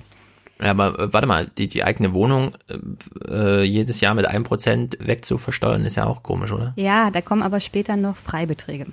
Aha. Also machen wir erstmal weiter. Ja. Auslandsvermögen sind steuerpflichtig, soweit sie nicht durch Doppelbesteuerungsabkommen freigestellt sind. Das ist sehr einfach. Deutschland hat mit fast jedem Staat auf der Welt ein Doppelbesteuerungsabkommen und dann kannst du als Finanzamt natürlich ganz leicht rausfinden, in welchem Staat gibt es eine Vermögenssteuer, in welchem nicht. Das heißt, Mhm. gibt es Auslandsvermögen, kannst du das in Deutschland besteuern, weil im Ausland wird es halt nicht besteuert. Steuerpflichtige sind wertvolle Luxus, also steuerpflichtig sind wertvolle Luxusgüter wie Edelmetalle, Edelsteine, Edelsteine, Münzen, Schmuckgegenstände, Kunstwerke und kostspielige Fahrzeuge. Also Wer bemisst die? Ist das irgendwie der letzte Einkaufspreis, den man selber hatte? Oder kommt dann jemand und guckt mal, was die Münze wert ist? Also der aktuelle Verkaufswert. Tatsächlich gibt es bei Fahrzeugen sowas wie eine, So eine Liste da gibt oder es eine so. Liste. Da gibt es Mhm. eine Liste im Internet, da kannst du nachgucken, wie ist denn der Mhm. Wert dieses Autos aktuell, wenn es 2010 gekauft wurde. Bei Oldtimern ist das natürlich noch ein bisschen anders. Mhm. Aber im Großen und Ganzen der Kaufpreis wird dann angesetzt. Also, Verkehr, Mhm. also der Verkehrswert ist dann ganz wichtig und ein aktueller Wert. Äh, üblicher Hausrat sowie übliche Kraftfahrzeuge sind natürlich steuerfrei. Steuerfrei bleiben die Versorgungsvermögen für die alters- und hinterbliebenen Versorgung. Also alles, was mit Rentenversicherung Mhm. und Rentenvorsorge zu tun hat, bleibt außen vor. Okay. Vermögen sollen verkehrsnah bewertet werden, entsprechend den seit 2009 geltenden Bewertungsvorschriften für die Erbschaftssteuer. Vermögenssteuer wurde ja abgeschafft, weil das Bundesverfassungsgericht gesagt hat, also wir setzen hier verschiedene Ja. Bewertungsmaßstäbe an bezüglich vor allem der Immobilien. Also wir besteuern die Immobilien mit einem Prozent und gleichzeitig Vermögensgüter, die einen aktuelleren Wert haben, auch mit einem Prozent. Das heißt, es gibt eine steuerliche Ungleichheit. Deswegen wurde das abgeschafft. Seit 2009 gibt es für die Erbschaftssteuer ein entsprechendes Bewertungsgesetz, das ich auch tagtäglich anwende, das dazu führt, dass ich aktuelle Werte von Immobilien festsetze. Ist ein bisschen umständlich, kann mir nicht vorstellen, dass das für die Vermögenssteuer tatsächlich so anwendbar wäre, weil wir absolut unterbesetzt wären für Mhm. so eine Herausforderung. Aber das Gesetz ist da für eine verkehrsnahe Bewertung. Ja, und ab, abgesehen von dieser Erbschaftssteuerbewertungsgrundlage da, ich habe letzte Woche mal so ein bisschen fantasiert mit, wir haben jetzt auch eine neue Grundsteuer und wenn das Problem die Bewertung von Vermögen ist, dann haben wir doch über die Grundsteuer auch eine neue. Nein, das kannst nee, nicht kann man anwenden. nicht, kann man nicht anwenden. Also da habe ich ja einen Audioclip dir auch geschickt für Aufwachen. Erstmal sehe ich das Problem mit der Öffnungsklausel. Hm. So, au- so als erster Gedanke kam mir das, weil jedes Land dann vielleicht seine eigene Bewertungsmaßstäbe für die Grundsteuer ansetzt. Das heißt, in dem alten Vermögenssteuergesetz gab es eine Verlinkung sozusagen in das Bewertungsgesetz und das gilt natürlich nicht mehr, wenn du 16 verschiedene Bewertungsgesetze auf Landesebene hast, die jeweils darauf dann Hm. die Grundsteuer beziehen. Gleichzeitig gibt es Hm. tatsächlich schon vom Wissenschaftlichen Dienst des Bundestages eine entsprechende Untersuchung, weil da hat jemand angefragt, könnten wir dieses Bewertungsgesetz nicht auch für die Grund, also für die Wiedereinführung der Vermögenssteuer nehmen. Und die haben gesagt, nein, allein deswegen, weil das dezidiert für die Grundsteuer ist. Und nicht allgemein Okay, gehalten verstehe. Bewertungsgesetz, sondern die Überschrift für dieses Bewertungsgesetz ist ganz klar für die Grundsteuer. Ja. Und anstatt sie schreiben, ist ein allgemeines Bewertungsgesetz, haben sie geschrieben, Bewertungsgesetz für die Grundsteuer, damit Vielleicht ist die kann man ja, außen vor. vielleicht könnte man ja die Grundsteuer entsprechend erweitern, ja, wenn äh, Grund und Boden, den man da zu versteuern hat, weit über das zur eigenen Nutzung brauchbare oder gebrauchte hinausgeht. Ja, aber da ist man ja so wie gesagt das Problem, einlegt. dass du diese Öffnungsklausel hast und du kannst wirklich von keinem Finanzamt erwarten, dass es, also die Mitarbeiter können nicht 16 verschiedene Gesetze kennen. Ja. Und das Ja. wird dir sicherlich vom Bundesverfassungsgericht um die Ohren gehauen, dass du hier verschiedene Bewertungsmaßstäbe hast. Hm. Also so einfach ist das erstmal nicht. Äh, Marco, kommen, was wir, hätt- kommen, kommen wir nochmal zum DIW.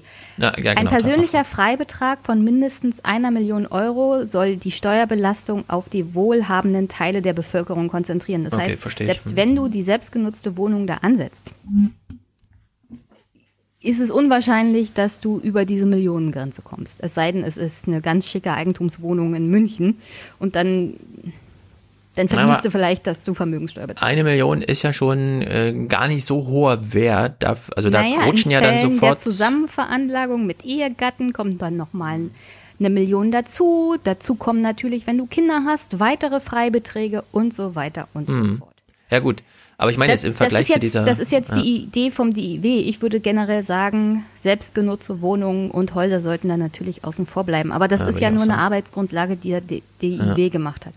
Kleine Unternehmen sollen durch einen gesonderten sachlichen Freibetrag von 5 Millionen Euro für Betriebsvermögen entlastet werden. Aber auch hier würde ich sagen, sollte man eine andere Lösung finden als den Freibetrag für Betriebe. Dann gibt es noch beschränkt Steuerpflichtige. Das ist jetzt, äh, das ist jetzt ein Sonderfall, den müssen wir hier nicht großartig noch ausführen. Äh, Steuersatz soll prozentual mit einem einheitlichen Satz erhoben werden, sowohl für die natürlichen als auch für juristischen Personen. Bei den Vorschlägen in den letzten Jahren zumindest Vermögenssteuersatz von einem Prozent vorgesehen. Also Mhm. bei allen Ideen, die irgendwie mit der Vermögenssteuer zu tun haben, ist keiner über diese 1% wirklich gegangen. Also 0,5 Prozent, 1 Prozent, 1,5 Prozent ist das absolute Maximum. Und wenn man sich das mal im internationalen Vergleich anguckt, Großbritannien hat eine Vermögenssteuer, ähm, einen Vermögenssteuersatz von 3,5 Prozent. Also mit einem Prozent sind wir hier schon ganz gut dabei. Und wie gesagt, 3,5. Ja, 3,5 Mhm. Prozent auf alle Vermögen. Krass. Und wie gesagt, das wäre dann ein, eine Steuer von 10 bis 20 Milliarden. Der bürokratische Aufwand muss natürlich auch bezahlt werden. Je nach Schätzung, und da verlasse ich mich jetzt auf den DIW und nicht die Leute von den neoliberalen Thinktanks, ist der Aufwand so zwischen 3 und 8 Prozent. Und das ist der Aufwand, den wir auch haben, wenn wir die Einkommenssteuer erheben. Hm. Aber Ja, wie okay. gesagt, ich bin der Meinung, dafür müsstest du halt die Bewertungsstelle entsprechend ausbauen, weil du die Immobilien bewerten müsstest. Und als allererstes brauchst du ein vernünftiges Bewertungsgesetz.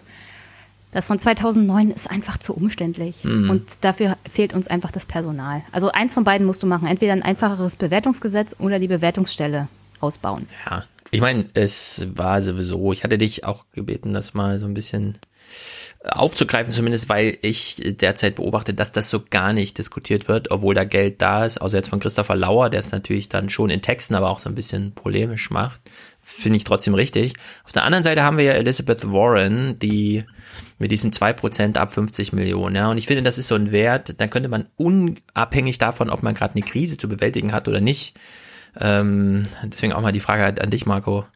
Wenn ihr so Wirtschaftsthemen besprecht, ja, dann äh, seid ihr natürlich weit darüber hinaus, irgendwie pauschale Kapitalismuskritik oder sowas zu machen.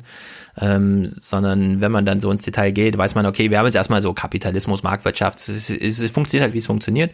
Gleichzeitig sehen wir so ein paar Verwerfungen, Monopolisierung vor allem, ja, und diese Elizabeth Warren-Idee kam mir so vor, als würde die grundsätzlich mit einem angeborenen Eigenschaft äh, von Marktwirtschaft versuchen umzugehen. Ja, dass man einfach ähm, sich selbst verstärkende Kapitalakkumulierungsprozesse nimmt, ganz pauschal und sagt, und wenn gewisse Grenzwerte, ja, so wie Steuern erst ab einem gewissen Grenzwert äh, greifen, dass man nach oben hin eben auch so eine Grenzwert, äh, so ein, äh, einfach einen Wert einzieht und sagt, Also egal auf welchem Wege, wenn dein Vermögen nach buchhalterischen äh, Kalkulationen am Jahresende 50 Millionen übertrifft, nehmen wir davon zwei Prozent weg. Das fand ich eine der attraktivsten Ideen, die ich in den letzten Jahren irgendwie politisch vorgetragen habe, weil sie so einfach ist und weil ich sofort verstehe, warum das so notwendig ist. Klar, wir haben jetzt das Problem, die CDU regiert und nach allem, wie die Diskussionen laufen, wird nur die CDU gestärkt, ja, und die wird sowas niemals propagieren. Da kann Walter Borjans noch so sehr dagegen ankämpfen oder esken. Aber wie stehst du zu so einer grundsätzlichen pauschalen, da gehen wir jetzt mal in die, in die Wirkprinzipien von Marktwirtschaft rein und machen ab gewissen Grenzen genau das Gegenteil wie bei Steuern. Ja gut, wenn du in den USA bist, kannst du sowas ja viel einfacher machen als in Deutschland, weil in den USA ja so eine Regel herrscht, nach der du nicht so einfach aus dem Steuersystem rauskommst, während du ja hier in Deutschland noch mehr Gestaltungsmöglichkeit hast. Hm. Aber äh, meinst du das jetzt regional? Also man zieht einfach weg oder auch innerhalb Deutschlands mit irgendwelchen? Naja gut, du kannst ja immer Geld ins Ausland schaffen und dort arbeiten und äh, hast dann entsprechende Gestaltungsmöglichkeiten. Ähm, aber so grundsätzlich, äh, ich mag ja Elizabeth Warren. Also ich bin, bin ein großer Fan, weil sie eben marktwirtschaftlich denkt. Also sie ist keine Sozialistin, Kommunistin oder was man da in den USA bei solchen Leuten gleich immer schreit. Habe ich bei dir im Podcast noch gar nicht rausgehört. Viele denken jetzt, ah, da hat er sich wieder einen eingeladen, der ihn unterstützt, aber äh, Finde ich interessant, dass du das so deutlich sagst. Nee, also sie ist äh, definitiv, äh, denkt sie im, in Marktwirtschaft. Ob sie in Kapitalismus denkt, weiß ich nicht. Also da müsste ich noch mehr von ihr lesen. Und mhm. äh, also deswegen gefällt sie mir grundsätzlich. Bei diesen ganzen Vermögenssteuergeschichten bin ich immer so ein bisschen indifferent, A, weil ich kein Steuerexperte bin und B, weil ich weiß, wie schwierig es ist, Vermögen zu bewerten. Äh, gerade wenn du irgendwie Aktien hast, zu welchem Stichtag bewertest du die? Dann gibt es irgendwie Fonds, die versuchen dann die Dinger zu drücken noch zum Jahresende hin oder zu, zu, sie nach oben zu drücken und so weiter. Also das sind so Sachen, die, die finde ich, die sind so fluide, ähm, dass mhm. sie, glaube ich, schwer zu besteuern sind. Und derjenige, der am meisten Gestaltungsmöglichkeit hat, der gestaltet sie sich dann halt so, wie er es braucht.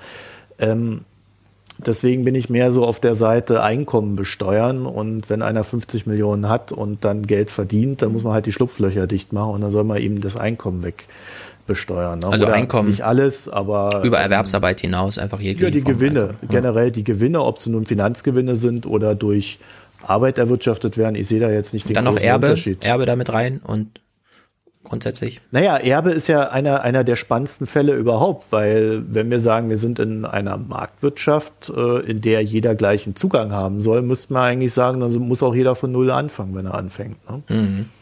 Also, ja, aber das Problem ist Das ist dann der ganz radikale Ansatz. Ja. Das Problem ist doch tatsächlich, dass Deutschland eines der wenigen OECD-Länder überhaupt ist, das keine Vermögenssteuer erhebt. Und du wirst mhm. mit keinem Steuergesetz absolute Perfektion erlangen. Und ja, das ja. Problem ist die Bewertung. Und deswegen gibt es ja einen steuerlichen Stichtag. Und der ist dann leider Gottes halt Ende des Jahres, beziehungsweise der erste, erste des auffolgenden Jahres. Und dann machst du halt die Bewertung auch von Aktiendepots oder Fonds oder was auch immer. Und dann ja. drücken sie das halt. Nur diese Steuerschlupflöcher wird es immer geben. Und die wirst du mhm. auch nicht alle stopfen können. Und das Problem, wie du ja selber gesagt hast, ist so generell dieses Steuersystem, das wir momentan haben, seit den 90er Jahren hat sich dahin entwickelt, dass es die oberen Einkommen und die oberen Vermögenden absolut bevorzugt. Ja. Wir sind davon weggekommen, dass man Steuern als ein Lenkungssystem begreift. Mhm. Wie Zölle übrigens auch. auch ja. ja, indem man auch Ungleichheit irgendwie lindern kann. Also ich erwarte mhm. ja nicht, dass es irgendwie umverteilt wird, aber Ungleichheit einigermaßen lindern. Und die Tatsache ist auch, dass in Deutschland halt das ganze Geld, das Milliardäre haben, in Sachwerten steckt, die du hier einfach nicht von heute auf morgen aus Deutschland entfernen kannst. Das heißt, sie können umziehen, aber sie werden weiterhin Besitz in Deutschland haben, wie zum Beispiel Immobilien, wie zum Beispiel Luxuskarossen oder was auch immer. Und das ja. müssen sie, selbst wenn sie im Ausland leben, bezahlen. Und zwar hier, wenn du eine vernünftige Vermögenssteuer hast oder ansatzweise vernünftige hm. Vermögenssteuer. Aber vielleicht kann man tatsächlich äh, aufs Einkommen gehen. Denn diese ganze, es gibt ja immer dieses Gerede jetzt von Jeff Bezos, der reichste Mann der Welt, selbst nach seiner Scheidung und so weiter. Aber das ist natürlich Aktienbesitz in seinem eigenen Unternehmen. Äh, solange er die Aktien besitzt und sich keine Dividenden auszahlen lässt, finde ich, fällt da auch erstmal kein direktes Einkommen ab. Wenn dann aber doch ja, weil ich wüsste jetzt auch nicht, wie, wie soll man jetzt. Naja, stopp, ja, stopp, stopp. Da würde ich noch widersprechen, Stefan. Stefan. Weil das ist eine ja. Substanzsteuer. Du, du musst mhm. also die Aktien als Substanz besteuern. Und die das heißt, du bist wieder ja. bei einer Vermögenssteuer oder wie auch immer du das nennen mhm. magst. Vielleicht nennt man das dann Aktiensteuer oder die Po-Steuer. Nee, nee, Und dann nicht mit 25 Prozent, sondern richtig. Wenn du, wenn du für Bezos eine Bilanz machst, dann muss er ja am Jahresende dann auch entscheiden, ob er seine Aktien hochschreibt oder runterschreibt, äh, je nach Bewertung. Und äh, da könnte man dann schon sagen, also wenn er nicht hochschreibt, hat er dann halt keine Gewinne. Aber er darf dann auch nicht Kredit auf den höheren Wert nehmen, sondern immer nur auf den Bilanzwert, den er da angesetzt hat. Und damit würdest du die Regeln für diese Leute komplett verändern. Weil mhm. äh, die haben zwar ja auf der einen Seite ihr Vermögen in irgendwelchen Aktien, Fonds und sonst noch was, aber sie leben ja eher von den Krediten, die sie darauf aufnehmen und die sie dann als Cash quasi verfügbar haben. Also hm, verstehe, da ja. würde ich einen Ansatz So wie Apple als Unternehmen das auch ja. macht. Mit dem und das wäre vielleicht ne? auch ein Kompromiss aus ja. ähm, Vermögen und Einkommen. Na gut, aber wenn man einen Kredit aufnimmt und darüber Geld erhält, das ist, kann man ja auch als Einkommen werden. Nee, ja, das wird aber mein, negativ angerechnet, weil es ja ein Kredit ist. Ja, ich weiß, aber äh, es ist ja trotzdem erstmal ein Geldfluss, der stattfindet, auch wenn in den Büchern irgendwo ein Minus steht. Nein, nein, der, der Kredit basiert ja auf dem, was du als Sicherheit hinterlegst und das ist der Aktienwert. Mhm. Wenn du also, äh, wenn du also für deine eigene Bilanz von Jeff Bezos sagst, also meine Aktien sind 100 Milliarden wert, ist ja viel zu wenig, aber nur als Beispiel, sind 100 Milliarden wert und er sagt dann am Ende des Jahres, okay, jetzt will ich aber, dass so 120 Milliarden wert sind, der Börsenkurs gibt das her. Dann werden halt die 20 Milliarden drauf dann einfach als Gewinn besteuert. Und er hm. hat eine höhere Summe zur Verfügung, die er als Kredit aufnehmen kann. Wenn er sie nicht hochschreibt, kann er nicht mehr Kredite aufnehmen und weniger mit dem Geld arbeiten. Hm. Ja, das meine ich. Also man könnte ja einfach ja. sagen, entweder er nutzt dieses Vermögen und hinterlegt es als Sicherheit oder man nimmt ihm halt auch diese Möglichkeit. Ne? Ich weiß nicht, ja, inwieweit man... das können wir in Deutschland hier nicht entscheiden. Ja, das stimmt. Äh, nicht, ja, nicht für Herrn Bezos zumindest, ja. Aber Na gut. Wir haben, wir haben, ja, wir haben ja echte reiche Familien, die nicht zwangsweise ins mhm. Ausland sich verdrücken wollen. Ich habe hier mal eine mhm. Liste, Top 25 reichste Deutsche. Beate Heister und Karl Albrecht Junior. 34,9 Milliarden Euro. Dieter Schwarz 25,8 mhm. Milliarden Euro. Susanne Klatten 18,5 Milliarden Euro. Und so weiter. Also es geht eine Liste von 25 Deutschen, die alle Milliardenvermögen haben, von dem wir einfach nichts abrufen. Und das geht natürlich so nicht, was die Steuergerechtigkeit angeht, weil egal, was dir liberale und neoliberale Leute erzählen, den größten steuerlichen Ertrag bringt die Lohnsteuer. Und Deutschland ist eines der wenigen Länder, das überhaupt dermaßen hart Arbeit besteuert. Also hier, ja. hier wird Leistung tatsächlich in einer Art und Weise besteuert, die völlig auf den Kopf gestellt ist. Wenn du nichts leistest und von deinem Vermögen lebst, das du irgendwie zu einem Drittel der Bevölkerung dann tatsächlich ererbt hast, dann bist du steuerlich besser gestellt, als wenn du arbeitest. Hm. Ja, ja, die schöne SPD-Aktion der Abgeltungssteuer, um da einen eigenen Höchstbetrag von 25% einzuziehen, das habe ich bis heute nicht verstanden, warum das auch nicht groß diskutiert wird. Vielleicht ein größerer Fehler als Hartz IV. Aber wer weiß. Gut, wir wollen die Zwei-Stunden-Marke hier natürlich nicht reißen und deswegen sage ich herzlichen Dank, Jenny, und herzlichen Dank an dich, Marco. Alle können dir folgen bei mikroökonomen.de, wo ihr das zu dritt oder wechselnden nicht immer zu dritt äh, wöchentlich durchhaut, solche äh, Fragestellungen, wie sie sich, also ich bin auch mal gespannt, wie ihr so dieses ganze Europa-Zeug jetzt da weiter begleitet. Es wird ja da Nachrichten geben und Jenny hält weiter die Augen offen, sobald der DIW nochmal nachlegt, weil ja gerade äh, die Hütte brennt.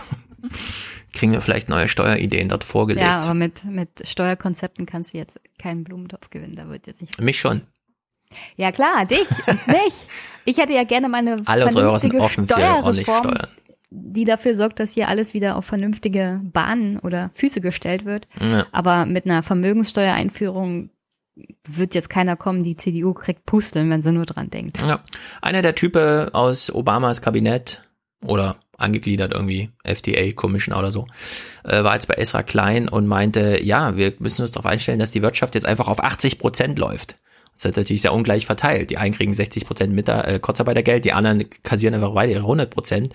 Warum einigen sich nicht mal alle auf irgendwie 80 Prozent? Ja, ich bin offen für jede Idee, die jetzt irgendwo vorgestellt wird. Es, es, es scheint ja wohl Geld zum Abschöpfen da, wenn keiner mehr in Restaurants geht oder in Musicals oder so. Ja, wo ist denn dieses ganze Geld? Aber gut, diesen Topf wollte ich jetzt nur mal anklopfen, ja, nicht aufmachen. Und ich sage herzlichen Dank an euch beide. Bis bald. Okay, Marco steht ja als connected. Wink in die Kamera. Sehr gut. Das Mikrofon ist kurz vor knapp abgestürzt. Damit ist Marco ja auch verabschiedet. Sehr gut. Bis bald. Und damit ist heute sehr viel Platz für äh, Audiokommentare. Wir können die ganze Liste abarbeiten. Sind alle drin, die aufgelaufen sind. Äh, die Sortierung fiel mir diesmal besonders schwer, deswegen habe ich dann nur noch ein bisschen Zufallssystem. Aber mal gucken, vielleicht haut es ja irgendwie hin. Ihr könnt ja hin und her springen. Ein paar längere sind auch dabei, sehr gut. Und bevor wir die hören, heute ganz besonderer Tag, die Feuilletonisierung des, der Podcast-Landschaft schreitet voran. Matthias Musik, die wir bisher immer exklusiv gehört haben, ist diesmal sozusagen Zweitverwertung, denn wir haben sie alle schon bei Logbuch Netzpolitik gehört. Wie konnte das denn passieren? Na, sehr gut, wir freuen uns. Erst die Podcast-Landschaft, dann der eigene Podcast. Grüße an der Stelle an Matthias. Ich hoffe, alle, die hier beitragen als Produzenten, Konsumenten, Inhaltelieferanten, hatten schöne Ostern und je nachdem, was die Bundesregierung morgen entscheidet, fühlt sich weiter zu Hause wohl. Haut rein, Leute. Uh, let me tell you one thing. I am not going to be nice to some of you motherfuckers. Listen to me. Listen to me. I am not going to be nice to, to some of you motherfuckers. Let me tell you. We have a pandemic.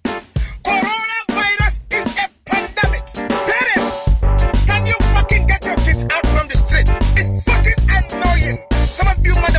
motherfuckers will have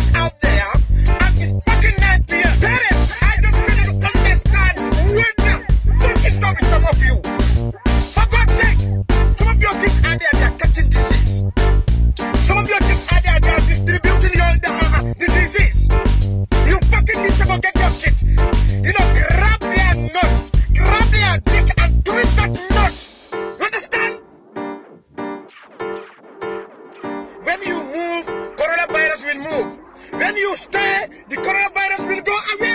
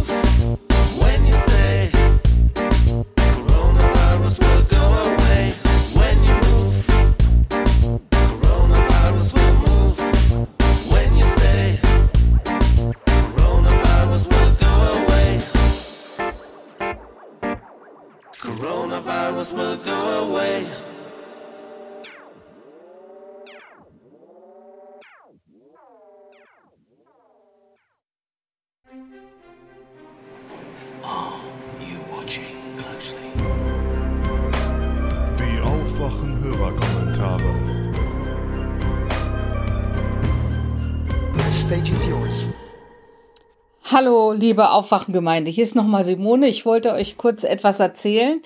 Äh, Wir wohnen in einer kleinen Gemeinde äh, westlich von Hamburg, ungefähr 3000 Einwohner. Und heute war hier eine Aktion. Das war von Bürgern für Bürger.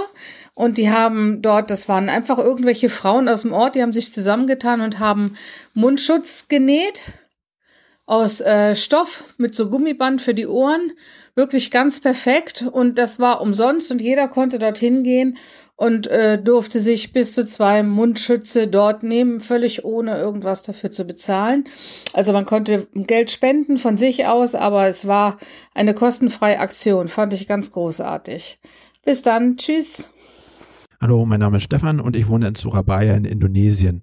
In den letzten Folgen hatte ja bereits die Simone über die Corona-Lage in Bali berichtet und ich wollte mit meinem Kommentar an ihren Kommentar anschließen. Aber eines noch vorweg, ähm, ich denke, dass ich jetzt ziemlich viele negative Sachen auch über Indonesien berichten werde und ich möchte einfach alle Hörer nochmal daran erinnern, dass wir jetzt alle dazulernen und dass Indonesien beileibe nicht das schlechteste Krisenmanagement gerade hat. Insgesamt lässt sich sagen, dass ähm, Indonesien eigentlich die ganze Corona-Sache schon hat kommen sehen und viel, viel länger hat kommen sehen als Deutschland. Das liegt zum einen daran, dass wir hier relativ dicht an China dran sind und zum anderen hatten wir auch schon Anfang des Jahres hier viele chinesische Touristen, die auf einmal auf Bali gestrandet sind, weil ihre Rückflüge gestrichen wurden wegen Corona. Ja, ähm, Ansonsten kann man sagen, dass die Indonesier nicht so richtig daraus gelernt haben. Also selbst als äh, Singapur, der direkte Nachbar von Indonesien, direkt betroffen war und die Fallzahlen da extrem angestiegen sind, war sich der indonesische Vizepräsident nicht so blöde gewesen zu behaupten, dass die Indonesier ja nicht davon betroffen sind, weil wir hier so viele treue Moslems haben und immer viel beten gehen. Und äh, es war sogar noch schlimmer gewesen zu der Zeit. Da haben die ernsthaft überlegt, ob sie nicht ein paar äh, Tourismusanzeigen schalten sollen. So nach dem Motto, Indonesien Corona-frei, buchen Sie Ihren nächsten Flug nach Indonesien. Und äh, auch so den Export von medizinischen Gütern hat man nicht wirklich unterbunden. Ich habe einen Bekannten, der hat eine kleine Speditionsfirma und der hat mir berichtet, dass er noch bis Mitte Februar jeden Tag einen kleinen LKW voller Masken zum Flughafen gefahren hat weil ähm, die dann halt weitergeschickt wurden nach Hongkong und nach Singapur, wo sie einfach viel, viel mehr Geld gebracht haben. Das wurde dann zum Problem, als Corona dann doch nach Indonesien gekommen ist und äh, neben Instant-Nudeln waren vor allem diese medizinischen Güter sehr, sehr schwer zu bekommen. Ja, äh, wie ist die Lage aktuell? Also wir haben gerade keine wirkliche Ausgangssperre. Ähm, allerdings muss man dazu sagen, dass Schulen alle geschlossen sind und auch die meisten Geschäfte haben zu, bis auf ein paar Ausnahmen und die Straßen sind wirklich gespenstisch leer. Nur das ist so, ne, haben viele Leute jetzt auf einmal viel Freizeit und äh, was machen sie damit? Sie fahren zu ihrer Familie aufs Land. Und ähm, das hat die indonesische Regierung bemerkt und äh, hat versucht, das zu unterbinden. Aber so richtig ist es denen nicht gelungen und dann haben sie gesagt, okay, ähm, ja, dann gebt, begebt ihr euch doch bitte jetzt alle in freiwillige Selbstquarantäne für die nächsten 14 Tage. Und man muss kein Prophet sein, um sich denken zu können, dass es nicht passieren wird. Und ich kann euch garantieren, dass sie jetzt alle da aufeinander sitzen und fleißig Corona verteilen. Das ist vor allem deswegen auch ein Problem, weil auf dem Lande ist die medizinische Versorgung einfach viel, viel schlechter als in der Stadt und zum anderen leben viele Bauern auf dem Land. Und äh, Landwirtschaft in Indonesien ist noch eine sehr, sehr manuelle Geschichte. Und dafür braucht man vor allem Bauern und die müssen gesund sein. Und wenn die nicht gesund sind, dann haben wir irgendwann ein Problem mit, äh, mit der Lebensmittelversorgung. Ansonsten, was noch äh, anzumerken ist, ist, dass Ramadan ansteht. Und äh, Ramadan bedeutet in Indonesien, dass äh, besonders in der letzten Woche des Ramadans Millionen von Menschen unterwegs sind zu ihren Familien und aufs Land fahren. Und ähm, das ist nicht nur so, dass es so ein bisschen ist, sondern die Straßen sind hier wirklich alle komplett leer und die halbe Bevölkerung ist unterwegs. Und das wird natürlich auch nochmal ein großes Problem mit Corona. Nun hat man von der Regierung äh, sich überlegt, ja, wollen wir das jetzt verbieten? Und äh, hat man sich aber erstmal dagegen entschieden, weil ich glaube, man versucht, die religiösen Wähler nicht zu vergrätzen. Nun muss man dazu sagen, dass China Anfang des Jahres ja das chinesische Neujahr abgesagt hat.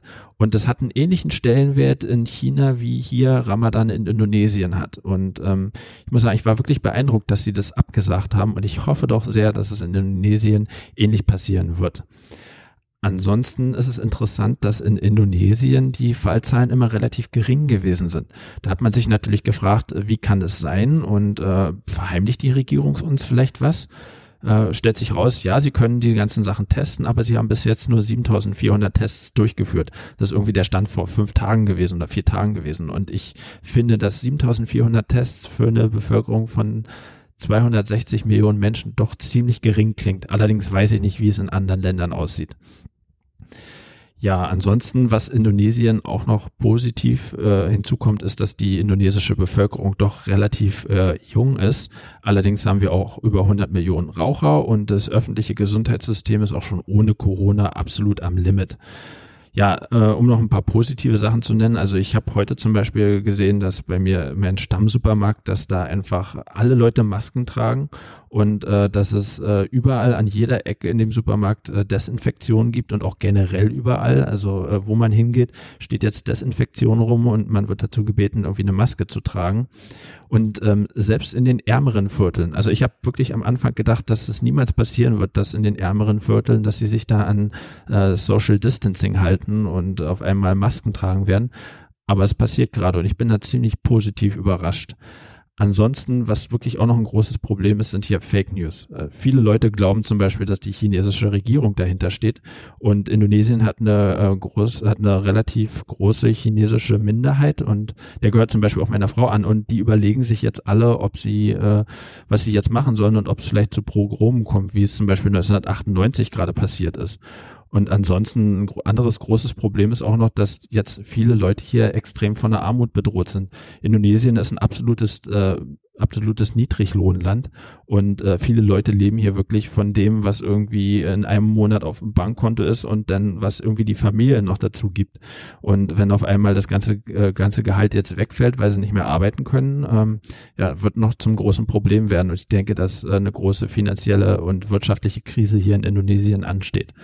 Ja, aber ansonsten hoffe ich natürlich, dass es alles besser kommt, als ich es jetzt gerade mir ausgedacht habe. Und ich hoffe natürlich auch, dass ihr alle gesund bleibt. Und ich danke für die Aufmerksamkeit und äh, ja, bleibt gesund. Bis dann. Ciao. Hallo, hier ist nochmal Kenneth mit einem kleinen Lagebericht aus Australien. So wie es in Deutschland auch ist, hat sich die Lage hier innerhalb von wenigen Tagen natürlich wieder relativ schnell verändert. Am Montag hat die Bundesregierung bekannt gegeben, dass sie Hilfsbedürftige am Ende der Woche ausfliegen wird. Das heißt, ich nehme an, das wird in wenigen Tagen der Fall sein. Heute ist Freitag. Hilfsbedürftige sind in diesem Falle Minderjährige und Familien mit kleinen Kindern. Die werden von Melbourne, Sydney, Brisbane und Perth ausgeflogen. Weiterhin haben sie bekannt gegeben, dass keine weiteren Rückholflüge, Charterflüge der Bundesregierung geplant sind und man sich doch vollends auf dieses Qatar-Programm verlassen sollte. Wenn man zurückkommen möchte, sollte man sich darüber Flüge buchen. Wir haben uns darin, dahin äh, nochmal auf die Website begeben von Qatar und interessanterweise haben sich die Preise von einem Tag auf den anderen deutlich verändert.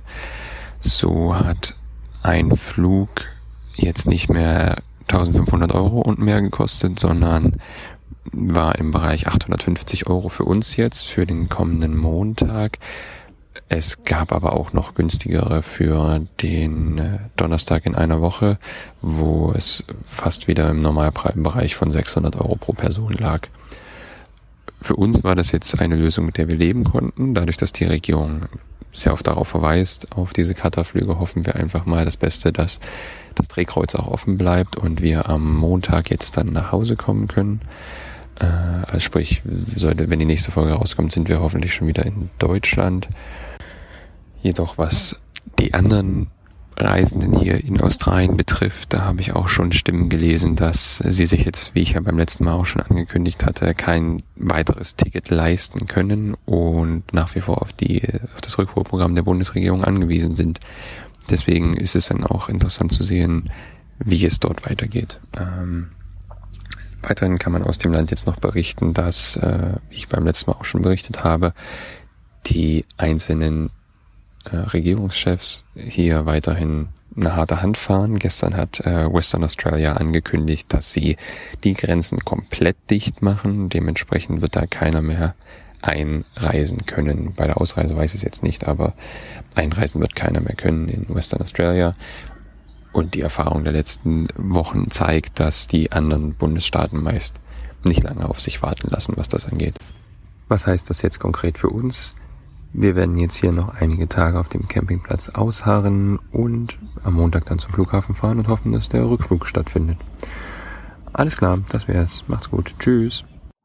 Hallo liebes Aufwachenteam, hier ist Fabian aus Düsseldorf. Ich möchte eine Rückmeldung zu einem äh, Hörerkommentar geben. Und zwar hat der freischaffende Musiker davon erzählt, welche Möglichkeiten ihm jetzt zur finanziellen Hilfe zur Verfügung stehen und welche eben nicht ähm, und hat dabei auch ein bisschen über Olaf Schäuble äh, abgehatet. Also ich bin selbst Juso und äh, Sozialdemokrat und äh, stehe nicht im Verdacht, ein großer Fan von Olaf Scholz zu sein. Ähm, dennoch glaube ich, dass diese Darstellung ein bisschen unfair war. Ähm, ich empfehle, sich mal die derzeitigen Anträge für äh, das Arbeitslosengeld anzuschauen, denn dadurch, dass zum einen Rücklagen überhaupt nicht mehr geprüft werden und zum anderen es bei der Beantragung derzeit auch grundlegend egal ist, ob eine Wohnung so gesehen für einen normalen Antrag äh, von der Quadratmeterzahl zu groß wäre, ähm, ist dieses Instrument gänzlich anders als in, ja, in der regelmäßigen Praxis, in der ich äh, das Hartz-IV-Regime grundlegend ablehne, derzeit eigentlich ein relativ gutes Instrument, Menschen, die ansonsten keinen doppelten Boden vorfinden und ins ja so gesehen bodenlose stürzen würden, zu helfen. Also die Rücklagen, die der Hörer da hat, muss er überhaupt nicht antasten. Und das Gute ist, das Ganze wird ihn ungefähr ja vielleicht eineinhalb Stunden Lebenszeit kosten, äh, in der er zwei der vier Seiten ausfüllt. Also auch die Bürokratie dahinter ist wesentlich vereinfacht und wenn er zudem noch ähm, Kindergeld berechtigt ist, bekommt er pro Kind mindestens 185 Euro mehr und dann ist er auch noch berechtigt, Wohngeld zu beantragen. Also da stellt sich natürlich die Frage, muss das alles über Anträge jetzt sein? Klar. Ähm, die Frage ist aber auch, hat er die Zeit? Also ich glaube, ähm, wenn man in der Not ist, wird man die vier, fünf Stunden, die man mit Recherche der erforderlichen Formulare äh, und dem Ausfüllen dieser ja, aufwenden müsste, durchaus finden. Also insbesondere Leute, die Kurzarbeit haben, ähm, denke ich, dass das nichts ist, was äh, jemanden über Gebühr belastet. Und wenn, dann soll man sich helfen lassen. Ähm, aber hier so darzustellen, als seien die Maßnahmen, die getroffen worden sind, gänzlich unzureichend, ähm, erachte ich als falsch. Ähm, was aber nicht bedeutet, dass eine noch bürokratiefreiere Lösung, beispielsweise über die Aufstockung des Kurzarbeitergeldes auf 90 Prozent, ähm, nicht sinnvoll gewesen wäre. Aber eine wärmste Empfehlung, sich die Formulare einmal anzuschauen, und ähm, ja, die Rücklagen, die man einmal gebildet hat, jetzt nicht äh, zu verprassen, nur weil man irgendwie ein, eine falsche Distanz ähm, zu dem Arbeitslosengeld hat, das äh, gesellschaftlich durchaus stigmatisiert ist, ja, ähm, kann ich auch irgendwo nachvollziehen, aber vielleicht erfährt das Sozialsystem eine neue Wertschätzung und ähm, auf dieser Welle reitend sollten wir dann einfach versuchen, es so umzubauen, dass es nicht nur in der Krise äh, mit dem ab, äh, kurzfristigen Abbau von Bü Bürokratie und äh, Anforderungen hilft, sondern grundsätzlich, aber bitte keine äh, Halbwahrheiten verbreiten. Also ähm, Olaf Scholz wird sich nicht mehr in mein, mein Herz äh, politisieren, aber da macht er eigentlich einen ganz ordentlichen Job. Man darf auch nicht vergessen, die SPD regiert nicht mit absoluter Mehrheit Inwieweit Olaf Scholz da noch sozialdemokratischere Maßnahmen ergreifen würde, weiß ich nicht. Aber nicht alles, was nicht umgesetzt ist oder umgesetzt wird, muss man auf eine einzige Person äh, projizieren, meiner Meinung nach. Ich wünsche euch alles Gute, bleibt gesund, bleibt zu Hause. Äh, man hört sich. Tschüss. Lieber Stefan, lieber Thilo, lieber Hans, liebe Aufwachenhörer. Stefan hier aus Berlin. Äh, Das ist mein erster Audiokommentar, der bezieht sich auf die letzte Folge Corona, in der Stefan aufgeworfen hatte, äh, dass man, dass man Mundschutz tragen sollte und damit so seinen Teil dazu beizutragen, dass sich der Virus nicht äh, weiter ausbreitet. Da kann ich nur sagen, yes, yes, yes, das ist auf jeden Fall genau der richtige Zugang zu dieser Thematik. Der Mundschutz, ähm, der ist im Prinzip das, was jeder Einzelne auch schnell und, und ohne größeren Aufwand tun kann. Natürlich neben dem Zuhause bleiben. Ähm, man, man kommt man kommt eigentlich nicht mehr so richtig drumherum, sich mit dieser Thematik auseinanderzusetzen. Es sind jetzt nicht mehr nur vereinzelte Meinungen, sind inzwischen auch deutsche Virologen, wo man dem einen oder anderen ja jetzt kennt. Die Deutsche Bundesärztekammer empfiehlt seit gestern das Tragen von Mundschutz im öffentlichen Raum. Ähm, und wenn jeder, wenn jeder einen Mundschutz trägt und sich äh, prinzipiell immer so verhält, dass, dass er selbst Corona hätte und andere damit nicht anstecken möchte, dann ist nämlich dieser Mundschutz genau das Richtige. Das heißt, der Mundschutz, der schützt natürlich nicht hundertprozentig äh, einen selbst vor der Ansteckung mit dem, mit dem Covid-19-Virus, aber er trägt dazu bei, dass sich dieser Virus nicht äh, weiter so rasant und sprunghaft ausbreitet. Denn ähm, hauptsächlich geschieht es ja doch durch Tröpfcheninfektion, Niesen, Husten, Sprechen.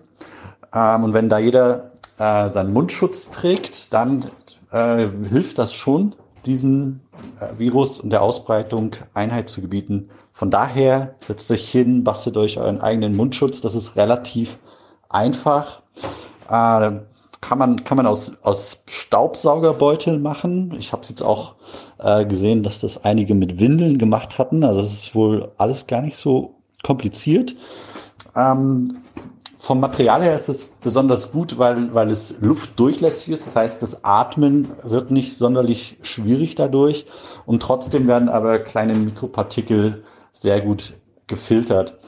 Das heißt, äh, das sind eigentlich Top-Materialien dafür. Checkt da auch mal www.maskeauf.de, da wird's prima erklärt.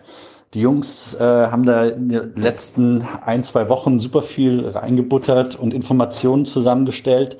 Das Ganze gibt jetzt dank fleißiger Helfer ähm, wie der Berliner Firma Lingua Life in, in unterschiedlichen Sprachen wie Farsi, Spanisch, Italienisch, Arabisch, Norwegisch. Also im Prinzip mit Sprachen, ähm, die die da auch gebraucht werden, um das dorthin zu verteilen, wo tatsächlich die Not sehr groß ist. Also checkt, checkt die Website mal aus, teilt das, baut euch euren eigenen Mundschutz und sorgt mit dafür, dass sich Covid-19 nicht weiter so rasant und sprunghaft ausbreitet. Ja, das war es eigentlich zum Thema Mundschutz. Ansonsten kann ich nur sagen, Top-Podcast hatte mir meine Freundin Zoe aus Hamburg vor anderthalb Jahren mal ans Herz gelegt und seitdem bin ich hier in jeder Folge mehr oder weniger dabei. Also nochmal ganz lieben Dank an Zoe und schöne Grüße nach Hamburg. Und schöne Grüße ans Aufwachen-Team nochmal und an alle Hörer. Ähm, ja, top Podcast. Macht weiter so. Ciao.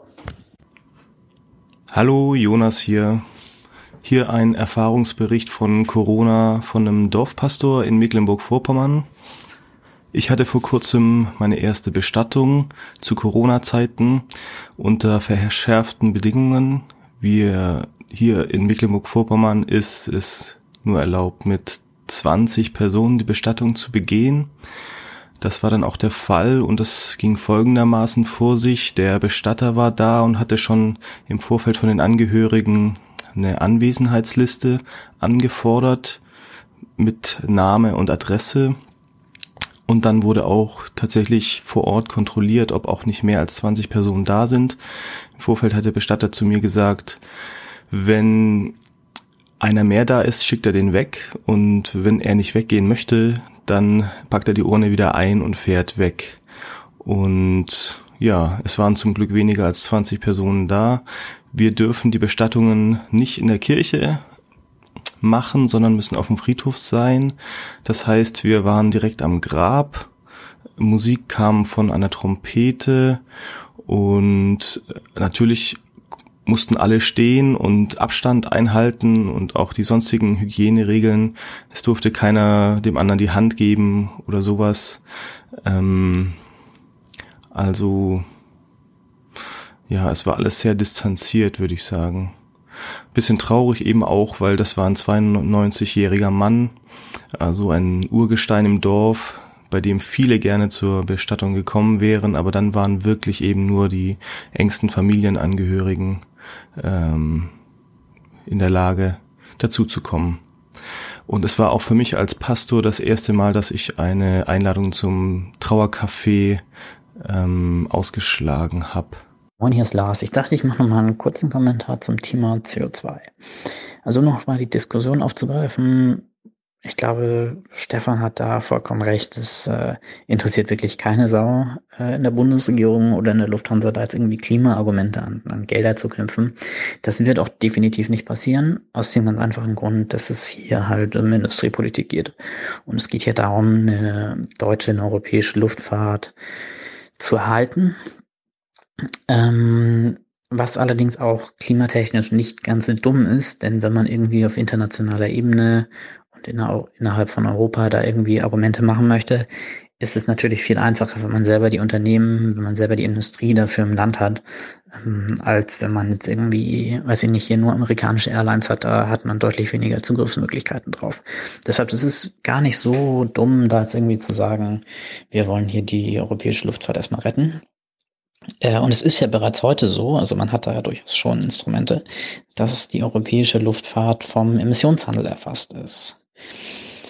Also ich glaube, es ist nur auf die CO2-Emissionen bezogen und nicht auf weitere Effekte. Ähm, aber es ist ja schon mal ein Anfang und da kann man sicherlich mitarbeiten.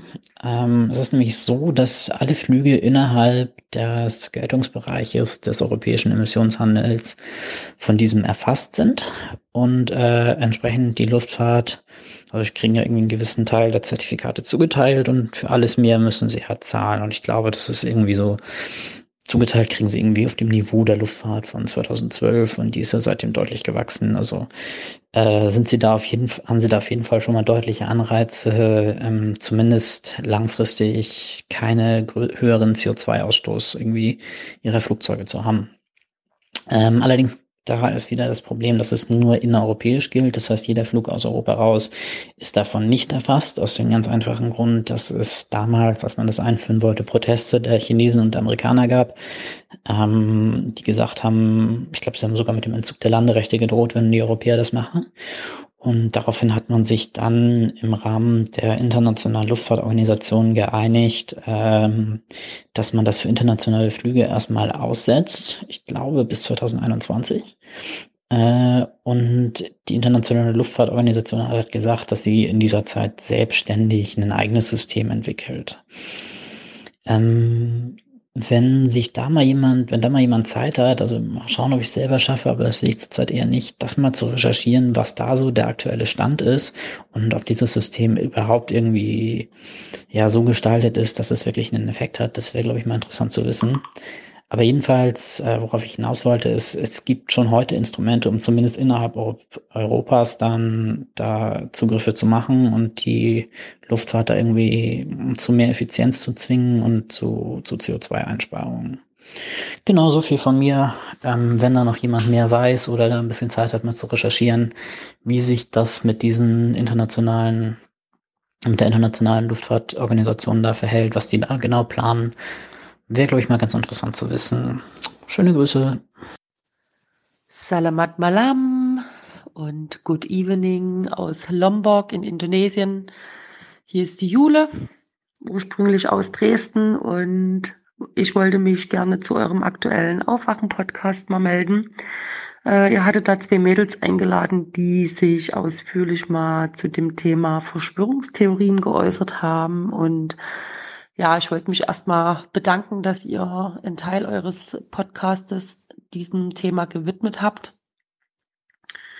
Ich bin hier eigentlich gerade in Lombok als Volontär in dem Kindergarten Allerdings, äh, wie Simone das von meiner Nachbarinsel Bali schon äh, gesagt hat, sind ja hier momentan Schulen und Kindergärten auch geschlossen in Indonesien. Deswegen habe ich gerade wenig zu tun und hänge halt auch viel von meinem Laptop und lese mir Artikel durch oder klotze mir Videos an im Internet, YouTube, was auch immer. Und stoße halt eben auch immer und immer wieder auf Leute, die Verschwörungstheorien verbreiten oder halt auch auf Verschwörungstheoretiker hinweisen. Und ich frage mich halt eben auch immer, wenn ich das lese, ja, woher die das nehmen und äh, was da die Quellen sind und worauf die überhaupt hinaus wollen. Denn meistens ist es ja zumindest so, wenn man äh, solche Dinge dann in irgendwelchen Kommentarspalten, übrigens auch vermehrt bei RT Deutsch, liest, ähm, dann, dann schreiben die eigentlich noch nicht mal die konkrete Wahrheit, an die sie jetzt halt glauben, dann dahin, sondern äh, dann immer sowas wie, naja, wir wissen ja alle und du weißt ja schon, worauf das hinausläuft und ja, wir werden das ganz bald sehen und da wird irgendwie da was passieren und die sind aber halt nie, nie konkret. Na?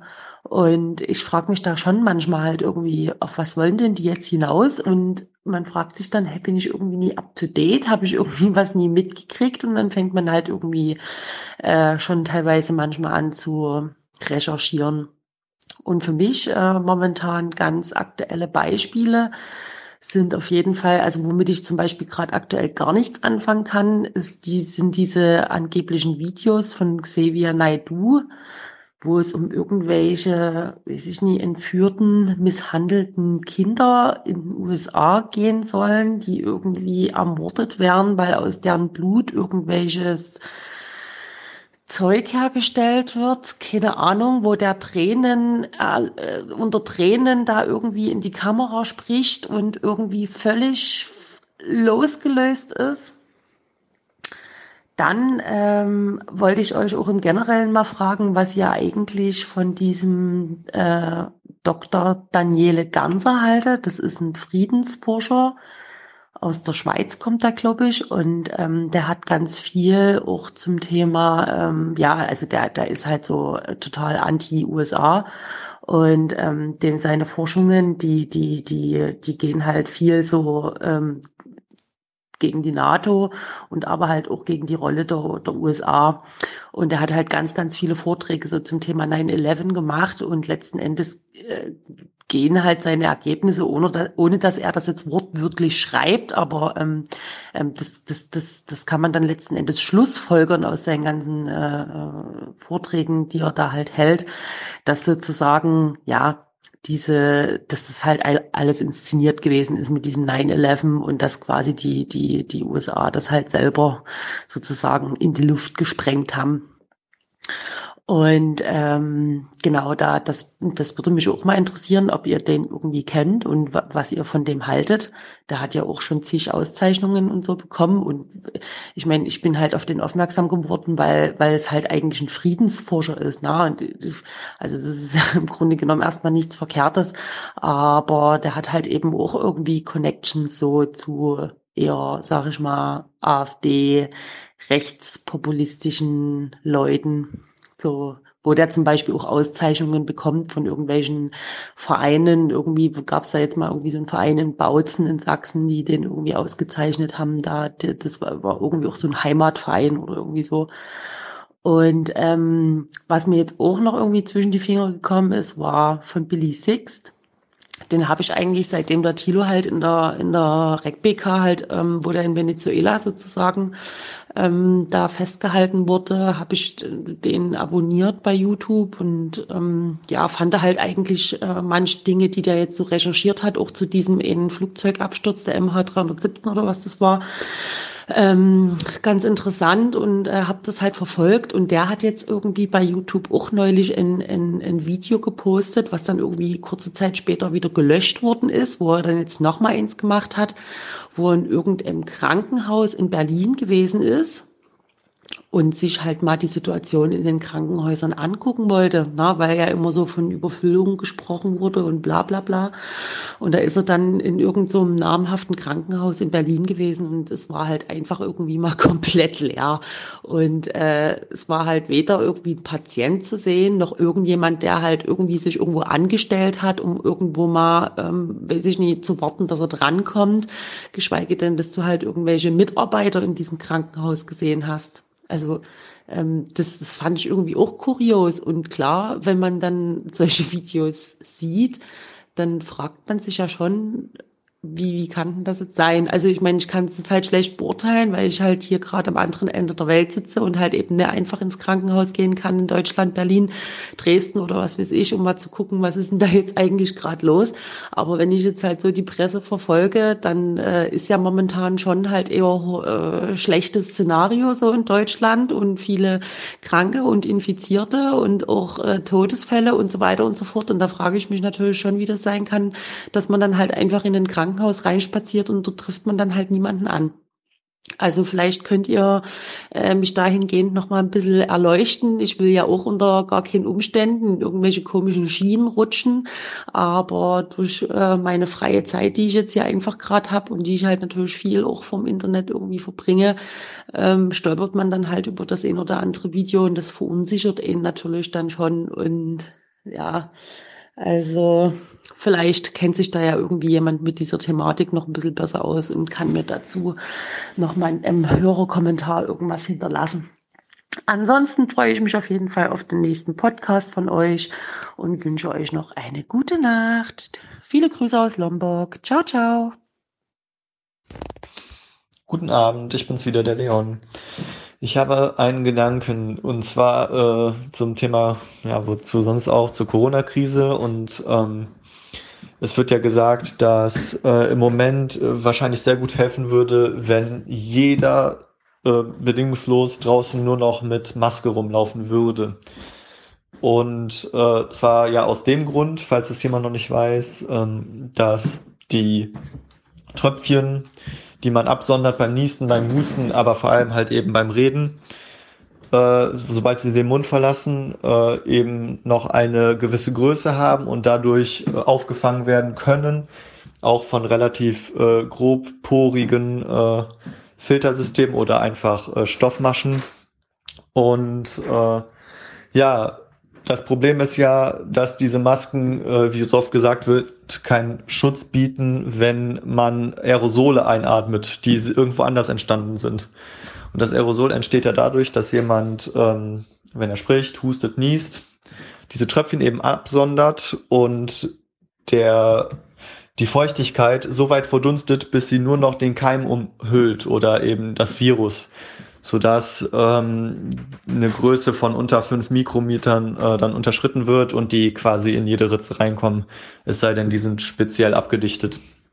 Aber wie gesagt, wenn jeder eben eine Maske tragen würde, dann äh, würden sich die Aerosole ja gar nicht in der enormen Menge bilden, wie sie jetzt da sind und wie sie dadurch halt durch ihre Menge eben auch gefährlich sind. Und äh, das Einzige, was dem entgegensteht, das auch so umzusetzen, ist ja immer die Maskenknappheit, die überall beschworen wird. Also die, der Apple-Chef Tim Cook äh, redet davon, dass er 10 Millionen Masken zur Verfügung stellt aus seinen Fabriken. Ich habe das letztens bei dir, Stefan, gesehen in einem Tweet. Und ähm, ja, überall ist halt diese Knappheit. Aber der springende Punkt ist, und das hat äh, Christian Drosten, und so, so habe ich ihn zumindest verstanden, äh, gesagt in seinem Podcast, ist, dass eigentlich ganz normaler Stoff reichen würde. Und das ist der Knackpunkt. Äh, wieso, frage ich mich, wird von der Bundesregierung nicht einfach ein, äh, eine Maskenpflicht verordnet? Äh, jeder könnte sie umsetzen. Jeder hat ein Stück Stoff zu Hause, das man dafür benutzen könnte. Allein aus einem T-Shirt könnte man wahrscheinlich 10 oder 20 Masken herstellen und äh, man könnte sich einen Buff nehmen, den kann man einfach hochziehen, der hat sogar so eine Spannung, dann rutscht die nicht runter, liegt schön eng an, dann kann auch nichts irgendwie durch einen Staudruck an den Seiten entweichen.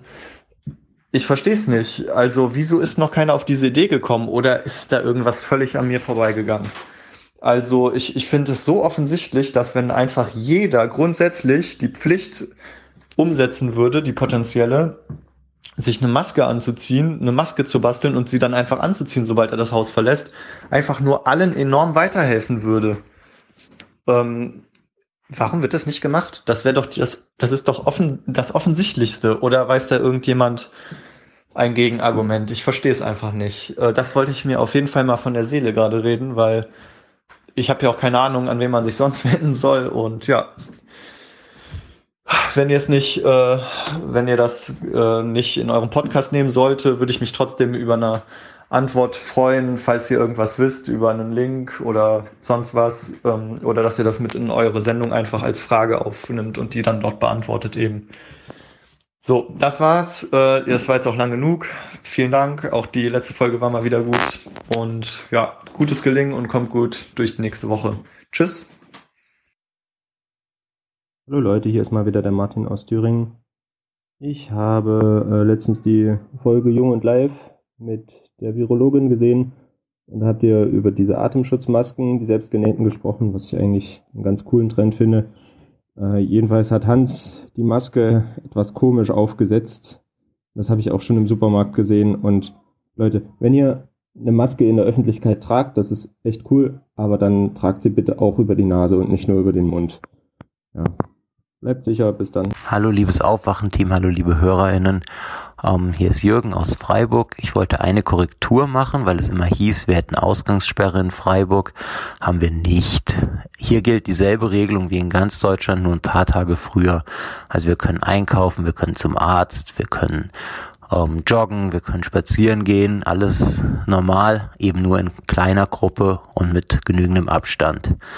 Und dann wollte ich noch was Zweites sagen zur Landwirtschaft. Ich bin in einem Solavi-Projekt. Wir teilen uns mit rund 500 Leuten die Kosten und Erträge von acht Hektar Land. Und das Konzept funktioniert ungefähr so, dass fünf GärtnerInnen ähm, fest angestellt sind und dann jede Woche rund 30 Leute jeder einen halben Tag dort irgendwie mitarbeiten. Das sind alle möglichen Leute, die machen das jede Woche andere 30 Leute und da haben wir jetzt halt gerade das Problem, dass wir ähm, natürlich nicht jede Woche 30 andere Leute dahin schicken wollen und die dann alle wieder austauschen im Sinne von physischer Distanz, macht das natürlich aktuell keinen Sinn. Da werden wir jetzt gucken, dass wir das irgendwie anders geregelt kriegen mit festen Gruppen und das wird schwierig, weil dann feste Gruppen, dann müsste man es eigentlich wieder eventuell irgendwie ausgleichen, bezahlen, müssen wir sehen, wie das läuft. Was mir sonst noch aufgefallen ist, die ähm, anderen Landwirte, die jetzt gerade klagen, dass sie ihre rumänischen Arbeiter nicht kriegen, die sie in den letzten Jahren, wenn es hochkommt, fünf Euro die Stunde bezahlt haben, tatsächlich, wenn man Überstunden rausrechnet, wenn man Kost und Logis für sechs Bettzimmer abzieht, etc. Ähm, die meckern gerade und ähm, ich finde es ein bisschen peinlich. Andererseits, klar, es ist Landwirtschaft, wir brauchen das aber wir müssen uns da nach dem, nach der Corona-Krise eine bessere Möglichkeit finden, als osteuropäische Arbeiterinnen auszubeuten. Und noch ein anderer Punkt, der mir bei Landwirtschaft aufgefallen ist, bei uns im lokalen Edeka, wo ich die Sachen, die wir nicht selber anbauen, kaufe, habe ich jetzt gesehen, ähm, war natürlich auch alles ausverkauft eine Zeit lang. Und jetzt ähm, gibt es kein gut und günstig Mehl mehr, sondern das Mehl kommt tatsächlich von regionalen Mühlen. Insofern auch vielleicht was, was wir für die Zukunft uns bewahren könnten für die Nach-Corona-Zeit. Bleibt gesund. Ähm, und vielen Dank für eure Arbeit. Tschüss. Hi, äh, Jonas hier. Nur eine kleine Idee dafür, dass die Banken während der Finanzkrise gerettet wurden, können sie ja während dieser Krise auf Dispozinsen verzichten. Ich glaube, das würde vielen Leuten äh, sehr helfen und denen die Arsch retten. Hallo allerseits, Thomas hier. Ich habe lange überlegt, überhaupt den Kommentar einzusprechen. Ähm, der muss in meinen Augen nicht veröffentlicht werden. Das wird eh ein viel zu langer Kommentar für diese Sektion, aber ähm, ich mache es trotzdem einfach mal, einfach weil ich verärgert bin darüber, wie mein Lieblingspodcast das Thema Corona behandelt. Äh, auch vorab erst einmal nochmal die Datenlage. Also zunächst einmal ähm, ist es so, dass die Pandemiepläne drei sind, von denen man sich aussuchen kann, was man machen kann. Ähm, das erste ist Flatten the Curve, das zweite ist Stop the Curve und das dritte ist Herdenimmunität. Ah ja, und das vierte wäre nichts zu tun, was natürlich fatal ist. Jetzt wurde über Wochen und Monate hinweg äh, das Konzept Flatten the Curve propagiert, auch von den Virologen und dem RKI. Äh, warum sage ich später noch einmal. Es gab aber am 21.03. Veröffentlichung der Deutschen Epidemiologischen Gesellschaft, die dieses Konzept grundlegend in Frage gestellt hat. Äh, warum? Weil wenn man eine Kurve, also eine einzelne epidemiologische Kurve so modulieren will, dass die Intensivkapazität nicht überschritten wird. Das bedeuten würde, dass man über ein bis zwei Jahre lang restriktive Maßnahmen äh, einsetzen müsste. Um es in Zahlen auszudrücken, man müsste die Transmissionsrate, also die Infektionskette, so gering halten, dass ein Infizierter nur noch 1,25 Infizierte anstecken äh, könnte. Das ist eine sehr restriktive Politik. Äh, und die über ein bis zwei Jahre durchzuziehen, ist in meinen Augen nicht verhältnismäßig, nicht nur in meinen Augen, auch der der Bundesregierung, weswegen die von diesem Konzept abgerückt sind. Ich sage zur Transmissionskette auch noch ein bisschen was, äh, weil das Konzept hier wäre dann Stop the Curve. Aber vielleicht hier die erste Kritik was mich an der Berichterstattung auch von euch gestört hat, ja, dass man in der Diskussion ausschließlich moralisierend den Zeigefinger erhoben hat und alle diskreditiert hat, die dieses Konzept in Frage gestellt haben. Zu sagen, ihr habt die Lernkurve noch nicht erreicht. Wir wissen, was gut ist. Und mich, ich mich frage, ja, was hat denn der Aufwachen-Podcast für einen medizinischen Abschluss, um mir zu erklären, ich bin Arzt, was richtige Medizin ist? Ja, Richtig ist zu sagen, dass sich alle an den Pandemieplan halten sollen, auch wenn man damit nicht einverstanden ist. Das haben in meinem Umfeld auch alle getan. Ja, einfach weil ein Pandemieplan nicht funktionieren kann, wenn sich nicht alle daran halten. Ja, auch wenn der Pandemieplan möglicherweise mäßig ist oder vielleicht nicht den wissenschaftlichen Standards entspricht, man hält sich daran, weil ein Plan ist immer noch besser als kein Plan. Und das kann man meinetwegen auch moralisierend sagen. Haltet euch an den Pandemieplan. Ja? Aber alle zu diskreditieren zu behaupten, sie hätten nicht verstanden, worum es geht, das finde ich eine Unverschämtheit. Äh, also wie gesagt, vor allem, wenn man, was heißt das eigentlich? Ja, also welche Autorität habt ihr denn, mir zu sagen, ja, dass das richtig ist? Jetzt komme ich mal zurück zum Flatten the Curve. Also wie gesagt, das Konzept wurde verworfen, einfach unter den Ergebnissen der Deutschen Epidemiologischen Gesellschaft. Auch das ist wahrscheinlich in der Öffentlichkeit noch nicht angekommen. Klar, man äh, räumt nicht gerne ein, sich geirrt zu haben, insbesondere wenn man die Wochen davor den Leuten halt restriktive Maßnahmen aufgedrängt hat. Stattdessen schwingt man jetzt um auf das Konzept eindämmen, it as stop the curve. Bei diesem Konzept geht es darum, die Transmissionsrate was ich vorhin schon gesagt hatte, unter eins zu drängen, damit die Krankheit sich nicht ausbreitet. Also wenn jeder weniger als einen ansteckt, ist irgendwann die Erkrankung weg. Dadurch kann man die Kurve anhalten. Ähm, dieses Konzept re rechtfertigt jede Maßnahme. Das meine ich nicht ironisch. Es rechtfertigt jede Maßnahme. Ja, das, äh, wir haben die Maximalvariante in Wuhan gesehen, ja, wo der Militär auf den Straßen dafür gesorgt hat, dass Ordnung ist.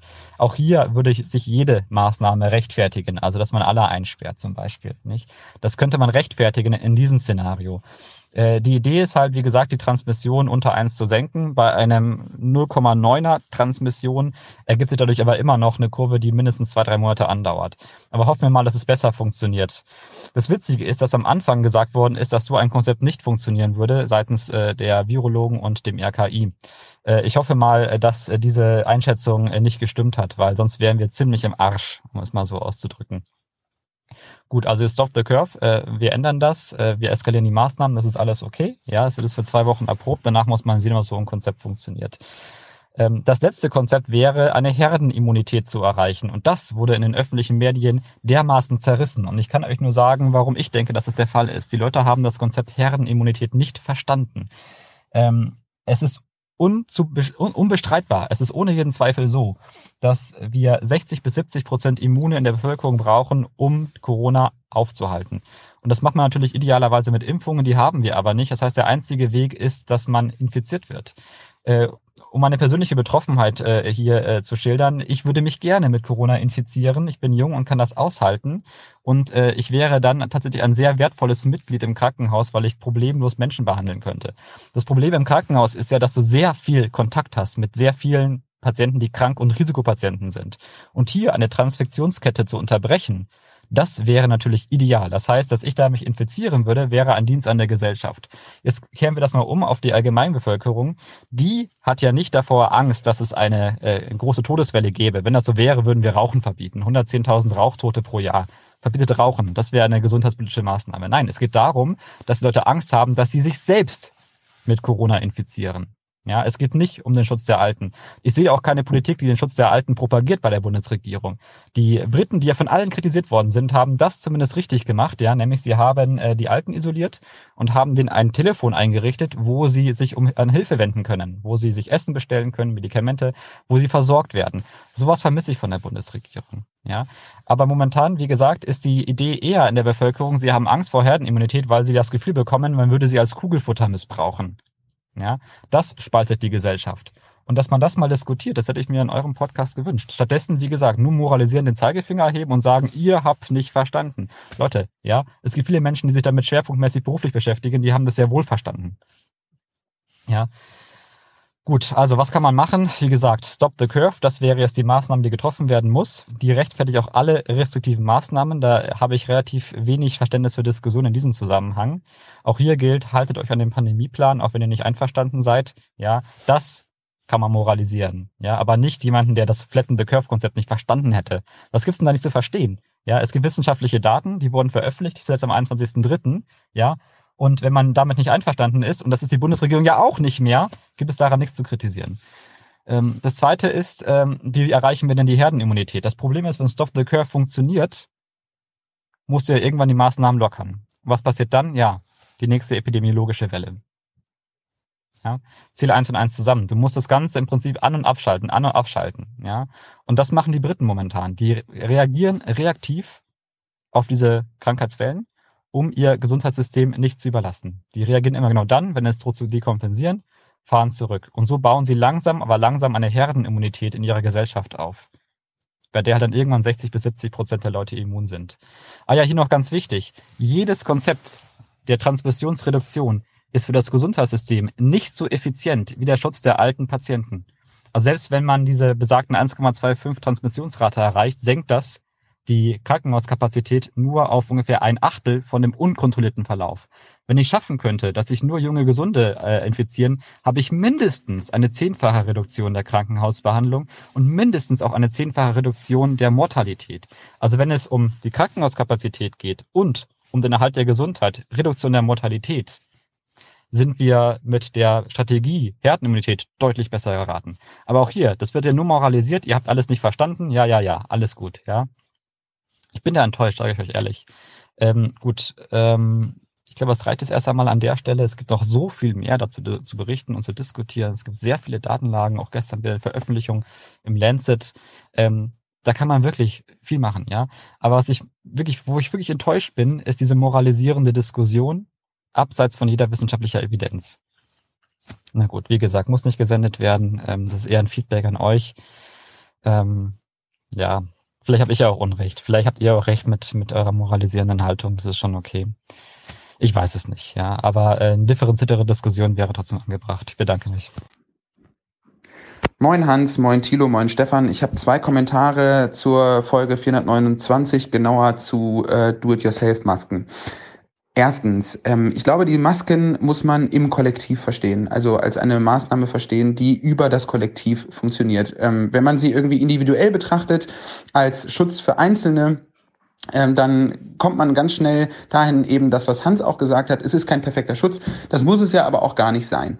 Aber ähm, eine Maske für ein Kollektiv, also wenn ein Kollektiv sich dazu entscheidet, ähm, Maske zu tragen, dann funktioniert natürlich mein Maske tragen auch durch die Anwendung des Kollektivs als ein Schutz für mich, weil andere, alle anderen es eben auch tun. Also das ist eine Maßnahme, die man eher so in dieser Kollektivlogik mal durchdenken sollte und weniger ähm, über, über das Individuelle.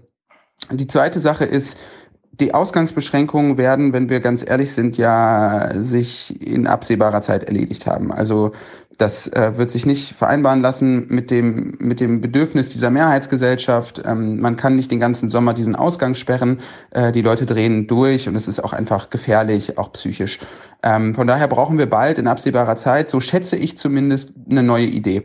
Und da kann dieses Maske tragen, wenn es als Kollektiv angewendet wird, eben auch dadurch helfen, weil es ein bisschen emanzipatorisches Potenzial birgt. Es ist ja so, dass Regierungen in Krisenzeiten auf soziale Aktivität von Leuten reagieren. Ähm, wenn Söder und Laschet beispielsweise sagen, äh, wir schauen uns das Verhalten der Bürgerinnen und Bürger übers Wochenende an und dann entscheiden wir, ob wir Ausgangsbeschränkungen, bla bla bla bla bla, dann sagen sie ja nichts anderes als, wir schauen übers Wochenende mal, wie dumm sie sind.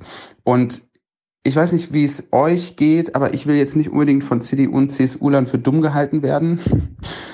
Das ist ein kleiner Spaß, aber was ich damit meine, ist halt schlicht und ergreifend, ähm, wir können doch un durch unser eigenes Verhalten auch so ein bisschen Staatshandlung gerade mit beeinflussen, indem wir beispielsweise zeigen, hey Leute, wir sind auch bereit für alternative Maßnahmen, ganz abgesehen von eben strikten Ausgangsbeschränkungen.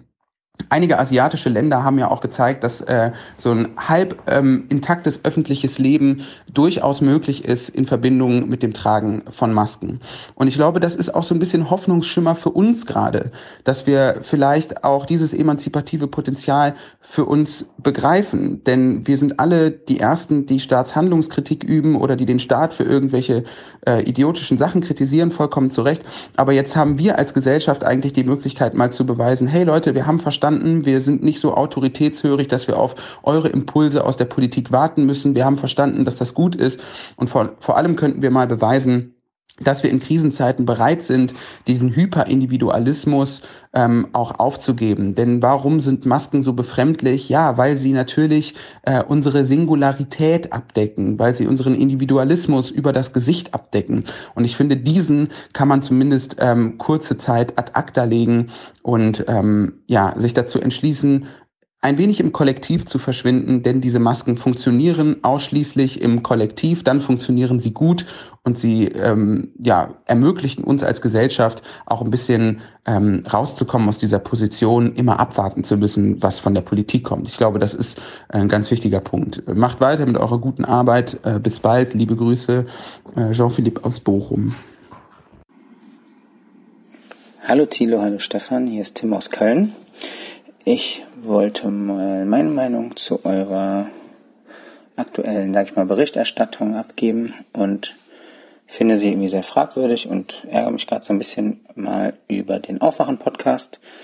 Meine persönliche ähm, Einschätzung ist, dass die Folgen der Bekämpfung der Ausbreitung des Coronavirus aktuell schlimmer werden könnten, als die Ausbreitung selbst wäre.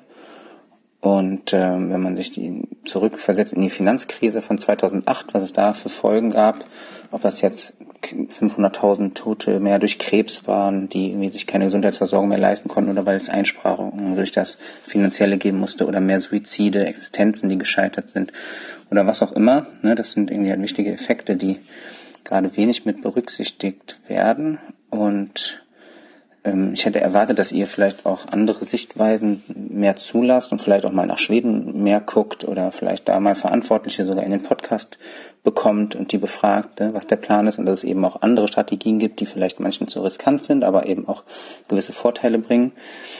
Ähm, stattdessen hat man das Gefühl, dass jeder, der eine andere Meinung hat, ähm, oder nur irgendwie was hinterfragt, von euch schon als Vollidiot dargestellt wird und irgendwie auch sonst bekommt man den Eindruck, dass die Leute teilweise gleichgesetzt werden wie mit Klimaleugnern oder irgendwie Nazis und obwohl eben gar nicht viel bekannt ist über das Virus oder noch sehr wenig bekannt ist darüber. Sagt irgendwie auf der einen Seite, dass ihr sehr pragmatisch seid, aber auf der anderen Seite eigentlich eher so staatstragend, seit ich noch über Klaus Kleber lustig gemacht habt, äh, jetzt wie es eben äh, wieder war in der aktuellen Folge, aber ihr letztlich das Gleiche macht. Und ich frage mich dann, wofür man den Aufwachen-Podcast braucht, wenn es irgendwie alles nicht so richtig eingeordnet oder hinterfragt wird. Es geht ja nicht darum, irgendwie genau das Gegenteil zu sagen oder zu sagen, das ist alles nur großer Quatsch, ja. Aber so, welche Informationen, die ich jetzt über euch bekomme, kriegt man ja auch über den inneren Mainstream. So Einschränkung der Menschenrechte ist irgendwie auf einmal kein großes Problem mehr. Ähm, Stefan klang jetzt sogar so, als befürworte er Haftstrafen, irgendwie mal irgendwie ein Exempel zu statuieren ne, wer sich nicht an Ausgangssperren hält. Und ich frage mich, wo wir da hinkommen. Normal seid ihr auch nicht bereit, irgendwie für die absolute Sicherheit, die es eben eh nicht gibt, irgendwie die Freiheit aufzugeben. Das ist ja ein klassischer Konflikt zwischen links und rechts. Und jetzt auf einmal sind alle bereit. Äh, Versammlungsfreiheit, Überwachung, Ausgangssperren, also so viel kann man gar nicht opfern. Das äh, normalerweise ist es auch so, dass so ein Staat Macht nicht einfach wieder abgibt. Also wenn man sich die Terroranschläge in Frankreich anguckt, ja, diese Notstandsgesetze, die laufen einfach immer noch und keinen interessiert's mehr. Und was ich eben schon oben ähm, zuerst ansprach über die Higher Order Effects, also wie Suizide und Pleiten und psychische Erkrankungen und sowas, aufgeschobene EP OPs eben davon ganz abgesehen. Also ich finde gerade in solchen Zeiten ist es wichtig, auch mal, ich sag mal, so einen Gedankenstopp einzulegen und so mentalen Schritt zurück zu machen. Und ja, auch jetzt ist die Welt nämlich komplex, aber die meisten und wundersamerweise auch ihr, was irgendwie sonst nicht so ist, scheinen durch Panik oder was auch immer diesen Wunsch nach so einem total geschlossenen Weltbild zu haben. Ähm, das passt irgendwie nicht zu euch. Ne? Das ist so in der Psychologie äh, heißt das so Need for Closure, ne? also Ambiguität irgendwie nicht auszuhalten, so einen Wunsch nach einer klaren Antwort zu haben, klaren Anweisungen, wie mache ich das jetzt richtig? Und ähm, ja, und dann noch so abzufeiern, dass irgendwie Mutti, das passt irgendwie so dazu, ja, Mutti Merkel jetzt nochmal eine Ansage gemacht hat, wie wir uns dann alle schön verhalten dürfen, dass wir das dann alles irgendwie ganz toll und richtig machen, äh, passt irgendwie dazu. Ne? Also das wollte ich mal loswerden und sonst macht ihr, finde ich, eine super Arbeit. Würde mir wünschen, dass ihr so ein bisschen mehr vielleicht auch fragt, wie geht's danach weiter, außer dass immer wieder gefragt wird, jeder Politiker, ja, kriegt jetzt die Lufthansa irgendwelche Auflagen, ne? also aber so in die Richtung, wie kann es weitergehen und was sind die Effekte und wann muss man vielleicht auch irgendwann sagen, okay, wir müssen uns jetzt dem stellen und vielleicht nicht alles an die Wand fahren. Ähm, Wäre irgendwie ganz schön, gerade irgendwie, wenn man dann zusätzliche Infos und Einordnungen nochmal bekommt, die man über normale Medien nicht so bekommt. Das finde ich normalerweise irgendwie immer cool bei euch. Genau. Ähm, schöne Grüße und bis dann. Moin, moin, hier ist Marco. Ich habe mal ein, zwei Punkte zum Thema Corona. Ähm, in den 90er Jahren hatten wir einen Gesundheitsminister, der hieß Seehofer. Und der hat doch damals vorangetrieben, dass unsere staatlichen Kliniken privatisiert werden sollten. Ähm, damals, weiß ich noch, sind jede Menge Krankenhausärzte auf die Straße gegangen und haben äh, versucht, sich dagegen aufzulehnen, aber es hat natürlich nicht geklappt. Ähm, unsere Kliniken hängen jetzt an irgendwelchen äh, großen AGs die eigentlich auch nur Gewinnmaximierung im, im Blick haben. Und äh, ja, damit haben wir jetzt gerade zu tun. Äh, also im Nachhinein ist man ja immer so schön schlau, ähm, aber die Krankenhausärzte wussten es damals schon, als sie auf die Straße gingen, dass das irgendwie mal äh, zu blöden Engpässen führen könnte. Ähm, ja, das ist so ein Punkt, da würde ich sagen, wenn der ganze Spaß hier vorbei ist, ist da mal Manöverkritik angesagt und dass man vielleicht äh, nochmal eine kleine Kursänderung daraus ableiten könnte. Ja, das ist Punkt eins, den ich mal kurz loswerden wollte. Und dann ähm, in meiner Nachbarschaft hier, das ist vielleicht exemplarisch, da ist eine ältere Dame, eine Witwe, lebt in einem Einfamilienhaus und ist pflegebedürftig und hat eine polnische Pflegerin. Die ist über so eine Agentur vermittelt, äh, wird auch alle zwölf Wochen, meine ich, so ausgetauscht. Kommt immer eine neue, beziehungsweise das rotiert auch, denn ab und zu kommt mal ein bekanntes Gesicht. Wohnt dann da in dem Haus und pflegt halt diese ältere Dame. So, ein der Wechsel ist jetzt, wenn ich das richtig mitbekommen habe, für nächste Woche angedacht. Ähm, die Dame, die jetzt ist, die will auch unbedingt wieder nach Hause, nach Polen. Weiß gar nicht, wie das klappt.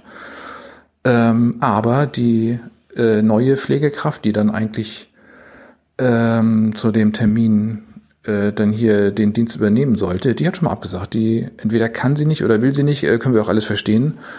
Ähm, das ist, wenn ich das richtig mitbekommen habe, zurzeit unklar, wie jetzt in diesem einen Fall ähm, diese häusliche Pflege weiter funktioniert ab nächste Woche.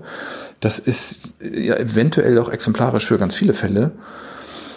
Ähm, ja, und vielleicht gibt es ja noch ganz viele andere Themen, wo wir das gar nicht so im Blick haben. Ach, fällt mir gerade ein. Ähm, im Fernsehen irgendjemand sagte, irgendwelche Spargelbauern wissen jetzt auch gar nicht, wie sie ihre Spargelernte hinkriegen. Das ist natürlich auch wieder total unwichtig. Aber es gibt, also dass wir so, so ähm, mit grenzüberschreitenden Lohnarbeitern so einige Branchen irgendwie abdecken. Das rächt sich jetzt natürlich hier und da. Mal sehen, was da noch in nächster Zeit auf uns zukommt. Jo, das die beiden Punkte, die mir gerade äh, so ein bisschen unter den Nägeln brannten, äh, hier mal in eure Richtung einzusprechen. Okay, dann ähm, ja, bleibt alle zu Hause, ähm, putzt eure Handys, da sind auch irgendwelche Viren drauf und ähm, bleibt gesund. Hallo zusammen. Also, was mir so aufgefallen ist bei der Berichterstattung und bei diesen ganzen Podcasts und bei den ganzen Talkshows, also eine Lobby hat gar keine Lobby. Ich meine hier die Ärmsten der Ärmsten in unserer Gesellschaft. Diese Menschen haben keine sozialen Netzwerke, diese Menschen haben kein Geld, um sich Vorräte zuzulegen, also Lebensmittel für die nächsten 14 Tage. Und also, ich sag's mal so, es ist sehr, sehr wichtig, dass die Solo-Selbstständigen, dass die Reisebranche, dass die äh, Arbeiterinnen und Arbeiter und so weiter, dass die alle gestützt werden und dass die äh, auch ein gutes Auskommen bekommen in der Zeit, in der Corona-Krise. Aber dass man nicht auf drei Menschengruppen genauer drauf guckt. Ich nenne hier die drei Menschengruppen mal. Das sind zum einen die Rentnerinnen und Rentner, die in Altersarmut leben. Das sind die äh, Arbeiterinnen und Arbeiter, die zum Mindestlohn arbeiten. Und das sind die Hartz-IV-Empfänger.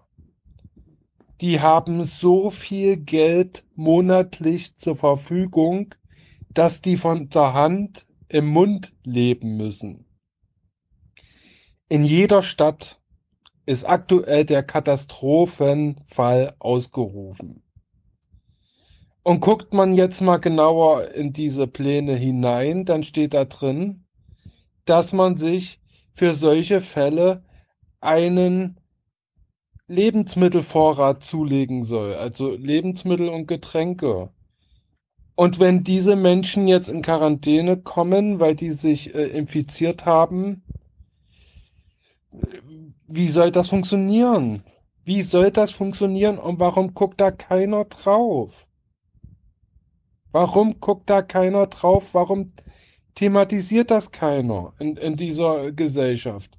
Selbst bei Jung und Live, die Katja Kipping, redet nur von Selbstständigen, von Künstlern und so weiter. Sie redet hier von ihren Freunden, von ihrem Umfeld. Aber das ist nicht ihre Wählerschaft, also auch ihre Wählerschaft. Aber das Thema wird hier, also ich stelle mir vor, wenn ein Hartz-IV-Empfänger beispielsweise in Quarantäne muss für 14 Tage, der kann sich keinen Lieferdienst leisten, der die Lebensmittel dann liefert und so weiter. Was macht der Mensch also? Der geht weiterhin einkaufen und besorgt die wichtigsten äh, Lebensmittel für sich. Dabei steckt er oder sie weitere Menschen an. Was, also selbst wenn man an solche Ketten denkt und an solche katastrophalen Auswirkungen denkt, ist das für mich absolut inakzeptabel. Und wie hätte man die Sache lösen können? Jeder Mensch aus diesen drei Gruppen, den hätte man mindestens 150 Euro zukommen lassen müssen. Also jedes, jede Frau, jeder Mann, jedes Kind, also jeder Mensch, der da in einem Haushalt lebt, wo die Finanzen nicht so äh, gut sind, die hätten 150 Euro, naja, Zuschuss benötigt, um sich hier eindecken zu können. Also ich sage nicht, dass diese Menschen sich auch äh, 20 Packungen Klopapier oder sowas anlegen hätten sollen. Aber Konserven, Nudeln, Reis, Getränke etc. etc. Aber das konnten diese Menschen nicht. Und wie gesagt, diese Menschen haben keine sozialen Netzwerke, weil das hier eine absolute Ellenbogengesellschaft geworden ist und äh, die haben keine Struktur, keine, also keine guten Strukturen.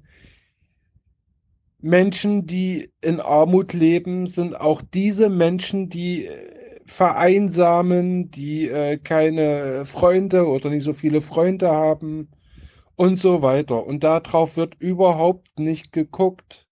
Und das wird überhaupt nicht thematisiert. Nirgendwo. Es gibt hier und da mal einen Bericht, wie es äh, ak aktuell den obdachlosen Menschen geht in Deutschland. Und ich finde das wichtig, dass man auf solche Themen drauf guckt. Man könnte hier Konsequenzen ziehen und den Menschen jetzt erstmal übergangsweise und dann für immer eine Wohnung stellt. Aber nein, das kriegt der Staat auch nicht hin. Also ich, also wie gesagt, ich verstehe das absolut, dass man hier Firmen hilft, dass man hier der Wirtschaft hilft, weil wir brauchen nach der Krise auch eine gewisse Substanz. Aber dass man hier die Ärmsten der Ärmsten nicht hilft und dass man hier immer nur äh, andere Gruppen, die eh schon eine große Lobby haben, immer wieder thematisiert und andere Gruppen völlig aus der Sichtweise herauslässt, das ist krank. Diese Gesellschaft ist einfach nur noch krank. Ja, es wird dann auch mal hin und wieder thematisiert, dass die Tafeln jetzt keine Lebensmittel mehr äh, bekommen und haben und sowas. Das wird schon thematisiert, aber Konsequenzen daraus zu ziehen, nö, das ist nicht möglich. Und ich finde das ein absolutes Armutszeugnis von dieser Gesellschaft. Also äh, ich bin ein, also ich bin auch in dieser Gruppe, also ich äh, arbeite zum Mindestlohn und viel Geld geht schon für die Miete drauf und so weiter und ich kann mir keinen Vorrat zulegen. Wenn jetzt ein Mensch, der sagen wir mal 3000 oder sowas im Monat verdient, in Quarantäne kommt und der hat sich noch keine Lebensmittelvorräte zugelegt, der kann sich schon äh, sie, äh, Lieferservice äh, leisten oder der kann seine Freunde Bescheid geben oder, oder sonst äh, Hilfsangebote nutzen. Da funktioniert das, aber bei den Ärmsten der Ärmsten funktioniert das halt nicht, weil alles kaputt gespart worden ist. Und das regt mich wirklich ziemlich auf. Ja, also das ist ganz, ganz schlimm, was hier in Deutschland gerade abgeht und abläuft. Und dass man diese Menschengruppe total aus dem Blick verliert, ist ein absoluter Skandal. Und dass das auch hier in diesem Podcast ganz, ganz wenig thematisiert wird, finde ich auch nicht gut. Ich weiß, dass äh, ihr nur das thematisieren könnt, was auch in den Nachrichten, äh, was die Nachrichten euch anbieten und darüber könnt ihr halt sprechen und so. Aber darauf sollte man wirklich mal äh, ernsthaft draufschauen und die Menschen brauchen wirklich, äh, naja, Geld, um sich im, also wenn die in Quarantäne kommen, damit die dann auch für 14 Tage sich ernähren können, damit die Menschen oder die armen Menschen dann nicht ihre Quarantäne verlassen müssen, um sich dann äh, notwendige Lebensmittel zu kaufen. Das ist eigentlich total logisch, aber das interessiert halt keinen, kein Schwein. Also das wollte ich hier mal mitteilen. Ansonsten bleibt gesund und ich hoffe, ich konnte hier mal äh, den Blick bei einigen Menschen erweitern. Over and out. Tschüss. Ja, moin Anzrudel, der Christian hier.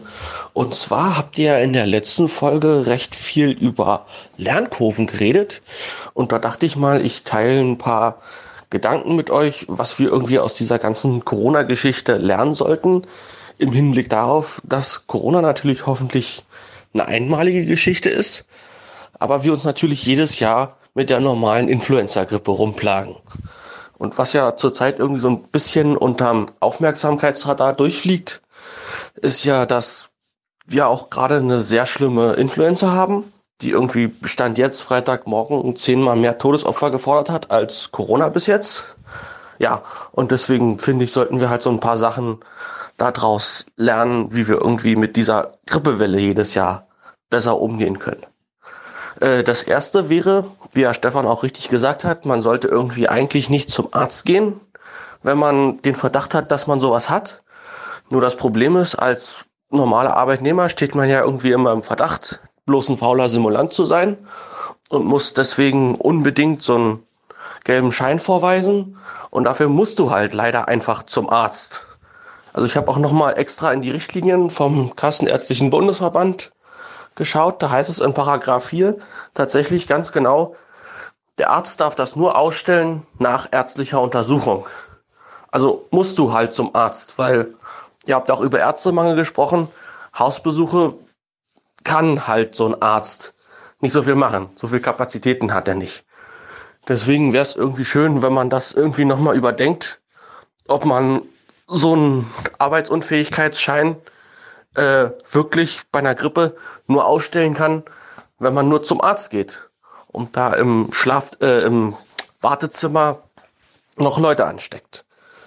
Ja, das zweite, das ist mir jetzt irgendwie aufgefallen, äh, weil ich musste halt familiär bedingt hier in die Nachbarstadt äh, und da bin ich halt durch einen Bahnhof gelaufen. Der ist so kombiniert mit so einer kleinen Einkaufspassage und überall waren die ganzen Infowände bespielt mit bitte waschen Sie sich die Hände, waschen Sie sich bloß die Hände. Nur mir ist aufgefallen, man hat irgendwie nirgendwo die Möglichkeit, sich da einfach mal so die Hände zu waschen. Natürlich haben die ganzen Geschäfte äh, ihre eigenen Toiletten, aber die Geschäfte hatten zu und wollen natürlich auch nicht unbedingt, dass man einfach so reinkommt und sich bloß die Hände wäscht. Die wollen das nur für Kunden. Und die einzigste öffentliche Toilette, die es in dem Bahnhof dort gibt, ist so eine Sanifair-Klitsche, bei der man einen Euro bezahlen muss, um da irgendwie hinzugehen. Was natürlich auch eine doofe Hürde ist.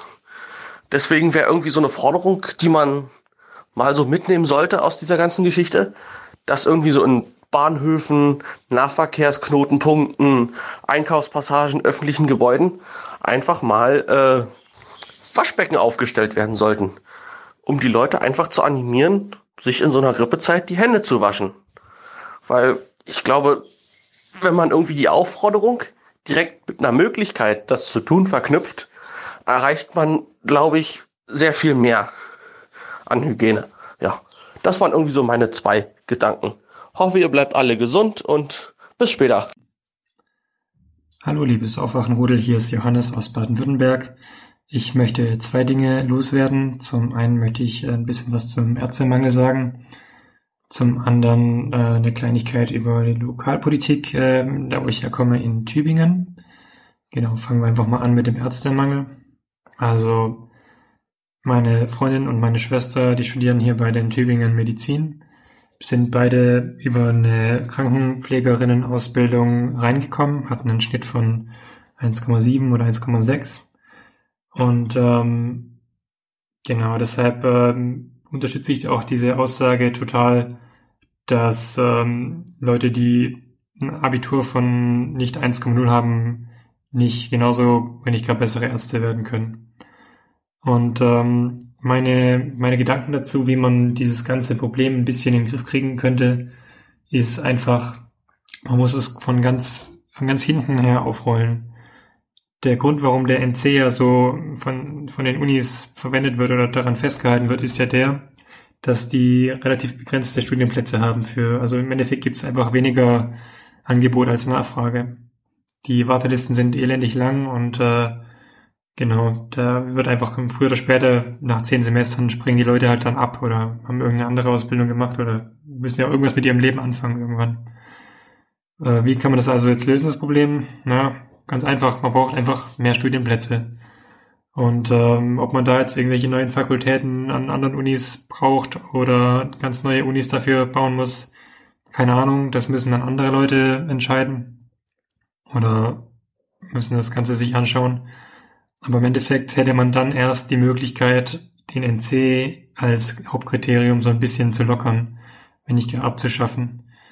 Ähm, klar, in anderen Ländern, in, in Österreich funktioniert es auch schon ohne NC, die machen ja diesen Test. Im Endeffekt ähm, wird da aber auch, glaube ich, Schulwissen hauptsächlich abgefragt. Also ja, wie sehr jetzt da irgendwelche ähm, sozialen Kompetenzen reinspielen, weiß ich nicht. Ich habe den ja nie gemacht, den Test.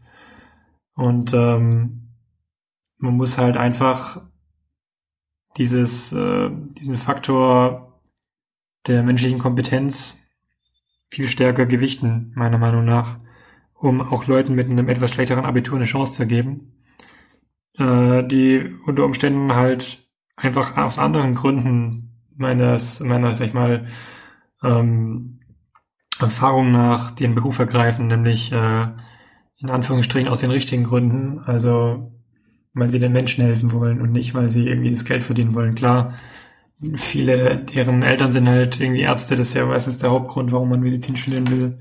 Und dann wollen sie halt einfach irgendwie, warum auch immer auch Medizin studieren, das ist ja irgendwie auch ziemlich krass da. Naja, ich schweife schon wieder ab. Also, äh, was ich sagen wollte, wenn man die Studienplätze bereitstellt, dann kann man auch vom NC abrücken und sagen, Leute, die ein Abitur von, sagen wir mal, bis 1,9 gemacht haben und äh, eine dreijährige Ausbildung vorweisen können zur Krankenpflegerin, die dürfen dann äh, genauso rein wie ein 1,0 Abiturient. Und der Vorteil davon wäre, dass äh, das Studium ist ja immer noch hart. Also Medizinstudium ist verdammt hart und äh, in unserem Umfeld sind auch schon Leute abgesprungen vom Studium nach einem Semester oder schon früher, und die einfach gemerkt haben, dass sie es nicht schaffen, hatten aber eine Krankenschwester oder Krankenpflegerin Ausbildung in der Tasche und konnten damit dann ähm, ihren, ihren Beruf nachgehen, den sie auch lieb gewonnen hatten. Und das Einzige, was die Krankenpflegerinnen abhält, ähm, nicht äh, in, in Scharen quasi abzuspringen und zu kündigen, ist halt einfach ähm, deren Verantwortungsbewusstsein. Und die meisten Leute, die den Beruf ergreifen, die wollen einfach ähm, Menschen helfen. Und äh, wir machen es ihnen unnötig schwer, indem wir die Bedingungen dafür wirklich unsäglich gestalten.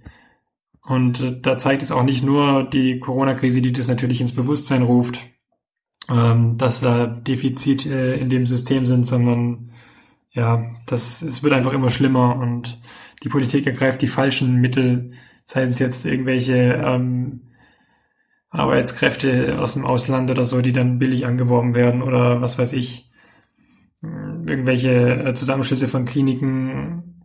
Das ist quasi nur ein Umschichten von dem Problem und keine, keine Lösung langfristig. Also man müsste einfach ansetzen, an dem ganzen System reformieren, vom Studium über die äh, Ausbildung bis hin zu den, zu den Kliniken selber wie das Ganze funktioniert. Ja, so viel dazu.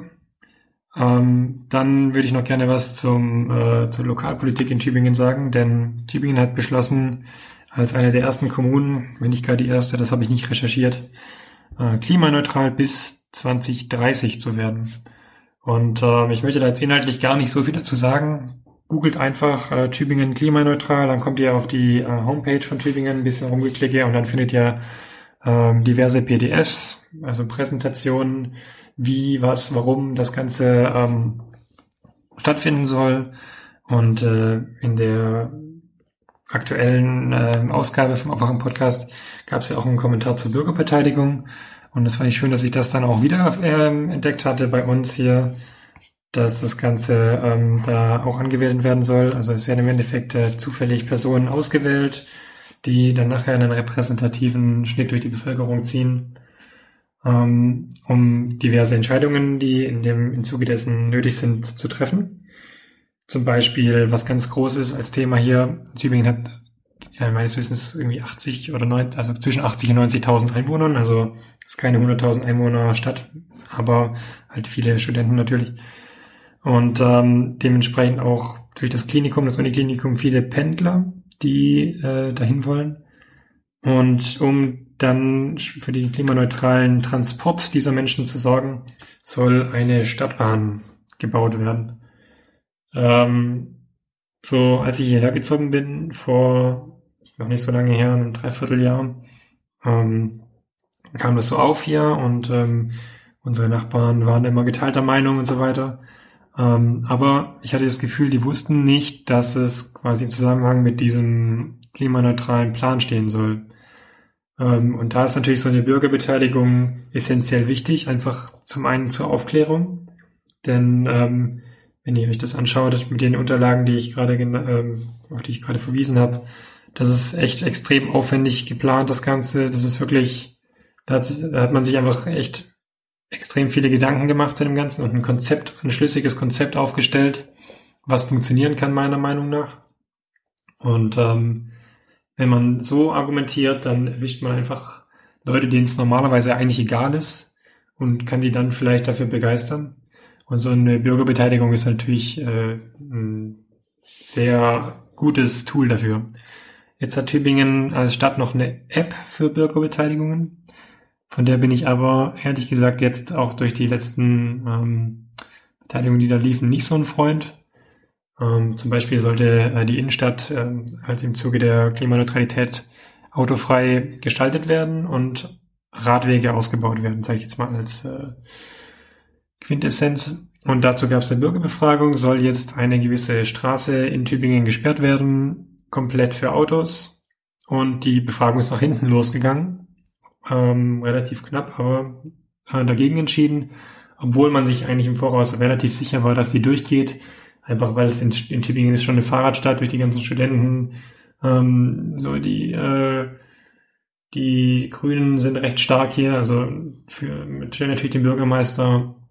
Und ähm, genau. Und trotzdem ist es nach hinten losgegangen. Warum? Weil solche Beteiligungen über eine App immer diejenigen auf den Plan rufen, die erstmal was dagegen haben. Und ich habe mit Leuten gesprochen, die ich eigentlich einschätze, so die kein Auto haben und mit Fahrrad fahren, die ich einschätze, dass die sagen, ja klar, brauchen wir. Die haben einfach nicht abgestimmt. Also wir hatten da irgendwie eine, eine Beteiligung von, ich glaube, unter 50 Prozent. Müsste ich nochmal nachgucken, vielleicht korrigiere ich das nochmal. Aber im Endeffekt, du rufst mit solchen Sachen immer nur die auf den Plan, die dagegen sind erstmal. Und das hat halt natürlich äh, dazu geführt, dass, ähm, dass, wenn ich mal behaupten will, ein verzerrtes Bild davon nachher ähm, sozusagen schwarz auf weiß in Zahlen dastand und dann kann man natürlich erstmal nichts mehr machen. Also das war keine verbindliche Abstimmung, aber man kann jetzt auch nicht wirklich gegen den Willen oder gegen, gegen so eine äh, ähm, offizielle Abstimmung dann agieren. Das wird dann richtig schwer, das zu argumentieren. Und das war, sollte so der Startschuss sein für diese ganze Kampagne oder für dieses ganze Vorhaben. Und dass das natürlich nicht funktioniert hat, das hat schon echt ähm, die ganze Aktion ziemlich zurückgeworfen. Naja, und ähm, da hoffe ich natürlich dann, dass diese Bürgerbeteiligung die dann später auch die Leute vielleicht tangiert, die da normalerweise gar nicht drüber abgestimmt hätten, aber dem trotzdem wohlgesonnen gegenüberstehen, dass die dann auch eine, eine Stimme bekommen und äh, mehr oder weniger gezwungen sind, was dazu zu sagen. So stelle ich mir das ja schon fast vor, dass man manche Leute da echt zwingen muss. Ähm, genau. Ich werde einfach, wenn, wenn sich da was entwickelt, also das, das Ganze läuft so ab, ähm, dieses Jahr 2020 soll sozusagen so ein bisschen diesen Bürgerbeteiligungsprozess abbilden. Äh, es werden Studien durchgeführt zur, zur Stadtbahn und Alternativen, was da zum Beispiel an Alternativen möglich wäre, falls irgendwie die Stadtbahn nicht kommen soll. Ähm, und ähm, das Ganze wurde interessanterweise auch ähm, im äh, Stadtrat einstimmig beschlossen, die ganze Geschichte mit der Klimaneutralität. Was auch wichtig ist, dass man da wirklich äh, eine breite Mehrheit dazu hat. Und das Lustige ist wirklich hier in Tübingen ist die Politik, anders wie das sonst so in Deutschland ist, ähm, irgendwie schon weiter als die Bevölkerung. Also zumindest habe ich den Eindruck. Die Leute haben noch nicht so ganz, äh, teilweise ist es denen gar nicht bekannt irgendwie, obwohl es viele, wirklich viele Veranstaltungen inzwischen gibt. Also es wird, glaube ich, besser in, in Zukunft, aber äh, wenn ich so mit, mit, mit meinen Bekannten hier rede, ähm, die wissen teilweise gar nichts davon, dass hier solche Pläne, ähm, sag ich mal, solche ehrgeizigen Pläne verfolgt werden. Und die wissen auch gar nicht, äh, dass zum Beispiel diese äh, umstrittene Stadtbahn ähm, in Zusammenhang damit steht. Die wissen auch nicht, dass die zu 90 oder 95 Prozent vom, vom äh, Bund gefördert wird, dass die da quasi gar nichts bezahlen müssen, mehr oder weniger, also außer von Steuergeldern, aber die bezahlen dann quasi ganz Deutschland. Ja, äh, all solche Argumente, wo man sich eigentlich an den Kopf fasst, wenn man dann sagt, nö, brauchen wir nicht. Ja, und äh, da gibt's auch noch viel dazu zu sagen. Ähm, ich würde mich freuen, wenn es euch interessiert, kann ich euch auf dem Laufenden halten, wie das so weitergeht in den nächsten Monaten oder Jahren. Und ähm, Tübingen möchte da auch eben so ein Vorbildcharakter sein. Ich denke, andere Städte, die da Potenzial hätten, Freiburg oder so, oder andere Studentenstädte mit, mit grünen, Bunde, äh, grünen äh, Bürgermeistern, die, die können sowas natürlich auch versuchen. Und äh, so diesen Modellcharakter ähm, aufzeigen, dass es funktioniert. Genau, so viel dazu und äh, noch eine schöne Zeit und bleib gesund. So, ich habe nochmal einen kurzen Nachtrag zu meinem Kommentar. Und zwar habe ich nochmal die App geöffnet für die Bürgerbeteiligung und mir die Abstimmung angeschaut, die ich meinte. Ähm, wir haben damit eine, eine Wahlbeteiligung von sage und schreibe 23,4 Prozent. Die größte Gruppe war die 51 bis 60-Jährigen. Also von diesen 23,4 Prozent nochmal aufgeschlüsselt sind das dann äh, 19 Prozent gewesen. Dann haben wir junge Leute 16 bis 20 waren 7 Prozent, 21 bis 25 12 Prozent, 26 bis 30 11,2 Prozent, 31 bis 40 16,5 Prozent. Ähm, genau, man kann sich dann die einzelnen Gruppen noch anschauen, wie die abgestimmt haben und äh, bis zu einem Alter von, bis zu der Gruppe mit 40, also 31 bis 40, irgendwo zwischen 30 und, und 40 Jahren, schwingt es dann um von, ähm, ja, wir wollen den Radweg oder wir wollen diese Sperrung zu, nein, wir wollen es nicht. Und dann, was ich immer ziemlich hart finde, ist, äh, wenn man in Richtung ein, also 60 aufwärts guckt, hier 60 bis 75 oder, oder 76 plus, das sind zwar jetzt in Summe bloß ähm, ja, die 20, ziemlich genau 20 Prozent der, der, derjenigen, die mitgemacht haben, ähm, aber die sagen halt mit über 50 Prozent Nein. Und da gab es auch noch mehr Auswahlmöglichkeiten. Also ja, auf jeden Fall, eher nein, äh, eher ja, eher nein, nein auf jeden Fall nicht. Von denen sagen halt 19 Prozent ja und äh, 60 Prozent oder fast 70 Prozent sagen nein. Und das sind halt echt die Leute, die es einfach überhaupt nicht mehr jucken kann. Ne? Also das, das nervt mich immer am meisten an solchen Abstimmungen. Ähm, und da kannst du auch sicher davon ausgehen, dass die sich nicht richtig informiert haben, weil die betrifft das in keiner Weise. Ne? Die müssen nicht mit dem Auto langfahren, die über 70-Jährigen, die über 75-Jährigen. Die meisten von denen gehen auf den Markt, so wie ich das sehe, mit dem, mit dem Fahrrad sowieso und stimmen trotzdem hier gegen, gegen diesen Radweg. Also, ja. Für mich nicht so nachvollziehbar. Und was auch noch interessant ist, ja, vielleicht nicht so ganz krass der Ausschlag, aber geschlechtermäßig haben wir hier 61,6 Prozent männliche Beteiligung und bei den Männern haben, ich das richtig sehe, ja, doch haben auch mehr Leute gegen, gegen den Radweg gestimmt kann jetzt vielleicht bei äh, knapp 18.500 Beteiligungen jetzt noch nicht irgendwie statistisch relevant sein, aber interessant auf jeden Fall. Hallo Aufwachen, hier ist Julie. Ich ähm, höre gerade 426 und ähm, äh, mir ist aufgefallen, also ähm, die Abiturprüfungen sind nicht in ganz Deutschland erst im Mai. In Nordrhein-Westfalen zum Beispiel, wo ich mein Abi mache, sind die Abi-Prüfungen schon Ende April. Also ähm, nur noch mal so ein kleiner Seitenhinweis. Äh, Hinweis. ja, schönen Tag euch, bleibt gesund. Tschüss. Hallo, liebes Aufwachenrudel, hier ist der Urs. Heute ist Sonntag, der 5. April 2020. Die Corona-Krise hat uns fest im Griff und ich rege mich zunehmend auf über Sachen, die ich in den öffentlich-rechtlichen hören muss, im sogenannten Qualitätsjournalismus. Ganz konkret geht es mir in dieser Ansprache um die geplante Handy-App, mit der die Verbreitung des Coronavirus nachvollzogen werden soll. Und ich habe mir gerade den Presseclub angeguckt und habe auch unter der Woche schon im HR-Inforadio Sachen gehört über diese App, die meiner Meinung nach völlig Halbwahrheiten sind und dass es von Journalisten und Politikern kommt, das ja, ärgert mich schon ziemlich. Und deswegen wollte ich euch hier mal einen Kommentar einsprechen und das ein bisschen aufklären, was es eigentlich mit dieser App genau auf sich hat. Wenn ich mir nämlich diese Argumente von den Journalisten und Politikern anhöre, dann könnte das am Ende dazu führen, dass sich diese App kaum verbreitet und von wenig Leuten genutzt wird und dann wäre eine riesige große Chance vertan. Ich will mal die Hauptargumente von den App-Gegnern hier etwas näher beleuchten. Also vielen geht es dabei um den Datenschutz. Andere sagen, die App würde kaum was bringen. Dann ist wieder davon die Rede, ja, wenn man dann die Nachricht kriegt, man hätte Kontakt gehabt, wäre ja wahrscheinlich sowieso nicht genügend Tests verfügbar, um dann wirklich sicherstellen zu können, dass man infiziert ist.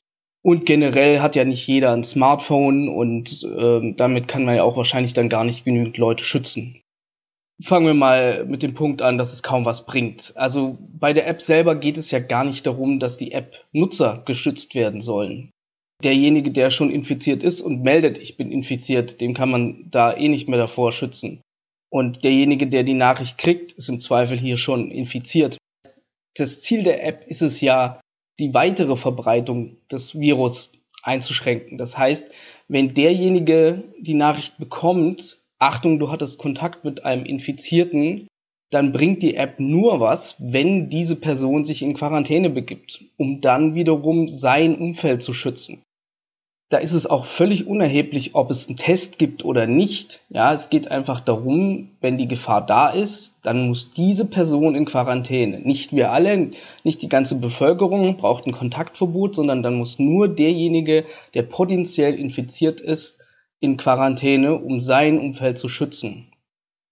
Das ist deswegen so kritisch, weil man bereits zwei Tage vor den ersten Symptomen infektiös ist, also ansteckend. Und wenn ich jetzt von meinem Kontakt, der mich wahrscheinlich infiziert hat, die Nachricht bekomme, ich bin gefährdet, dann kann ich mich sofort in Quarantäne begeben, noch bevor überhaupt irgendwelche Symptome da sind und ich mir überhaupt Gedanken mache, ich könnte infiziert sein oder nicht. Und das geht nur mit der App, weil da die Geschwindigkeit entscheidend ist. Das können die Gesundheitsämter einfach nicht leisten. Ja, deswegen ist die App ein Riesenvorteil. Und dann die Sache mit, ja, ich kann ja nicht genügend Leute schützen. Ja, wie gesagt, es geht gar nicht darum, die Smartphone-User zu schützen, sondern es geht eben darum, deren Kontakte zu schützen. Und meine Oma hat jetzt auch kein Smartphone. Aber wenn ich nicht zu ihr fahre, in dem Moment, wo ich potenziell ansteckend bin, dann habe ich sie geschützt. Da braucht die gar kein Smartphone dafür. Also ist dieses Argument völlig irrelevant. Könnte hingegen einen riesigen Masseneffekt geben, wenn genügend Leute mit Smartphones diese App benutzen und die alle ihr Umfeld schützen können, dann kann man immer in der zweiten Infektionsfälle quasi, wenn die zweite Übertragung stattfinden würde, da schon den Stop einziehen, damit es eben kein exponentielles Wachstum mehr gibt. Das ist der Sinn und Zweck dieser App und nichts anderes. Ja, und dann noch zu dem Punkt Datenschutz. Also dazu muss man verstehen, wie die App eigentlich funktioniert, also wird es jetzt ein bisschen technisch.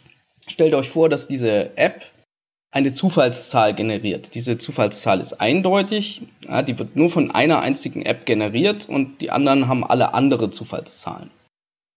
Damit man jetzt nicht anhand dieser Zufallszahl jemanden doch irgendwann nachverfolgen kann, weil der immer wieder die gleiche Zahl schickt, wird diese Zahl auch noch regelmäßig geändert. Also hat man, sage ich mal, jede Stunde eine neue Zahl. Ja, damit ist auch eine Nachverfolgung über die Zahl im Prinzip unmöglich diese Zahl jetzt ist das einzige, was übertragen wird. Ja, in dieser Zahl ist auch keinerlei Information über die Person, kein Name, keine Adresse, nicht mal der Standort ist da irgendwie enthalten. Das ist eine reine Zahleninformation, sonst nichts.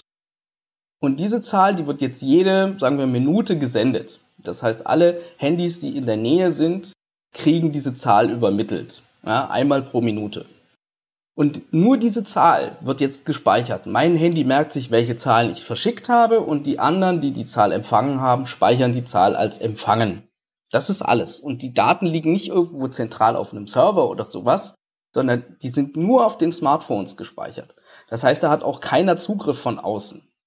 So, und was passiert jetzt, wenn jemand merkt, oh, ich habe das Virus bekommen, ja, der die App benutzt, der kann jetzt sagen, ich schicke alle die Zahlen, die ich generiert habe, sagen wir mal die letzten 14 Tage, das ist so der maximale Zeitraum, in dem man äh, ansteckend ist, schicke ich jetzt an alle Apps. Und dann kann jeder, der die App benutzt, überprüfen, habe ich mit dieser Person Kontakt gehabt. Und nicht nur das, dadurch, dass die Zahl jede Minute geschickt wird, weiß ich auch, wie lange ich Kontakt mit demjenigen hatte. Ja, habe ich die Zahl zehnmal empfangen, dann waren es zehn Minuten. Und was ich auch weiß, weil das auch mit übertragen werden kann, je nachdem wie die App gemacht ist, wie weit diese Person von mir weg war. Ja, diese Bluetooth-Technologie weiß, wie weit die Abstände zwischen den Handys sind. Das heißt, ich kann mich dann, wenn ich die Zahl empfange, hallo, das ist ein Infizierter, kann ich auch noch nachschauen, war ich lange genug mit dem in Kontakt und wie weit entfernt war denn der Kontakt, um mich auch dann wirklich nur auf die Fälle zu beschränken, wo überhaupt eine Übertragung des Virus wahrscheinlich ist. Das heißt, diese optimale Daten, ja, da ist nichts Personenbezogenes drin. Der Datenschutz ist völlig gewahrt und ich habe genau die Informationen, die ich brauche, um zu sagen, das ist ein möglicher Übertragungsweg gewesen.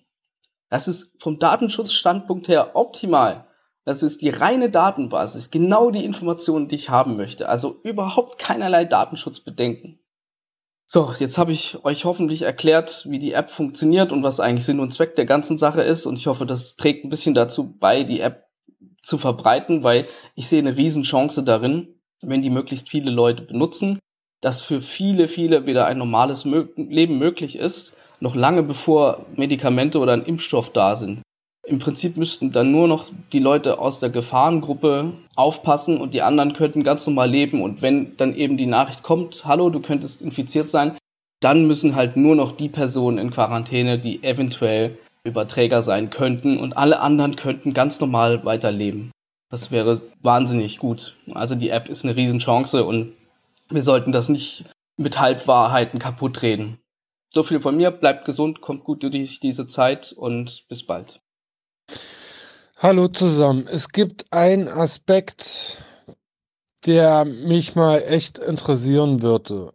Also in Wuhan, wo der Coronavirus ausgebrochen ist, da gibt es ja ein Forschungszentrum oder ein ja, ein Forschungszentrum, was an Viren herum experimentiert. Und es wird jetzt auch schon in seriösen Zeitungen davon ausgegangen, dass dieses Coronavirus eventuell aus diesem Labor stammt und eventuell wurde das durch schlampiges Arbeiten in die Bevölkerung geschleppt. Meine Frage ist nun, wenn sich das herausstellt, dass China die ganze Situation zu verantworten hat durch äh, Experimente, die unglaublich sind, oder durch eine Forschung, die unglaublich ist und die geschlampt hat, kann man dann im Nachhinein China die Rechnung stellen. Also ich frage mich, also jedes äh, Land wie, keine Ahnung, Deutschland, Italien, USA etc. haben jetzt sehr hohe Kosten, weil aus China dieser Virus äh, ausgelöst worden ist. Und ich bin jetzt hier kein Verschwörungstheoretiker, aber wie gesagt, also ich habe jetzt schon bei vielen seriösen Zeitungen gelesen, dass es hier eine Wahrscheinlichkeit gibt. Und deswegen ist hier meine Frage, kann man China dann im Nachhinein dafür verantwortlich machen? Und ich frage mich auch, also warum solche Gedanken nicht äh, aktiv mal äh, naja, besprochen werden oder analysiert werden. Warum wird auf dieses Thema nicht geschaut? Oder warum sind wir jetzt hier noch so zurückhaltend? Also ich verstehe das überhaupt nicht, warum wir da auf dieses Themengebiet nicht draufschauen, ob China hier eine riesengroße Katastrophe angerichtet hat, weil das Forscherpersonal sich an diesen äh, Virus angesteckt hat oder eventuell rausgeschleppt hat. Also das würde mich echt mal interessieren, wenn hier jemand äh, darüber eine also Ahnung hat oder Ideen hat oder wenn ich hier mal äh, Denkanstoß anregen kann, dann wäre das toll, wenn ich hierauf mal eine Antwort bekommen würde oder es würde mich auch freuen, wenn in diesem Aufwachen-Podcast mal ausführlich darüber gesprochen wird.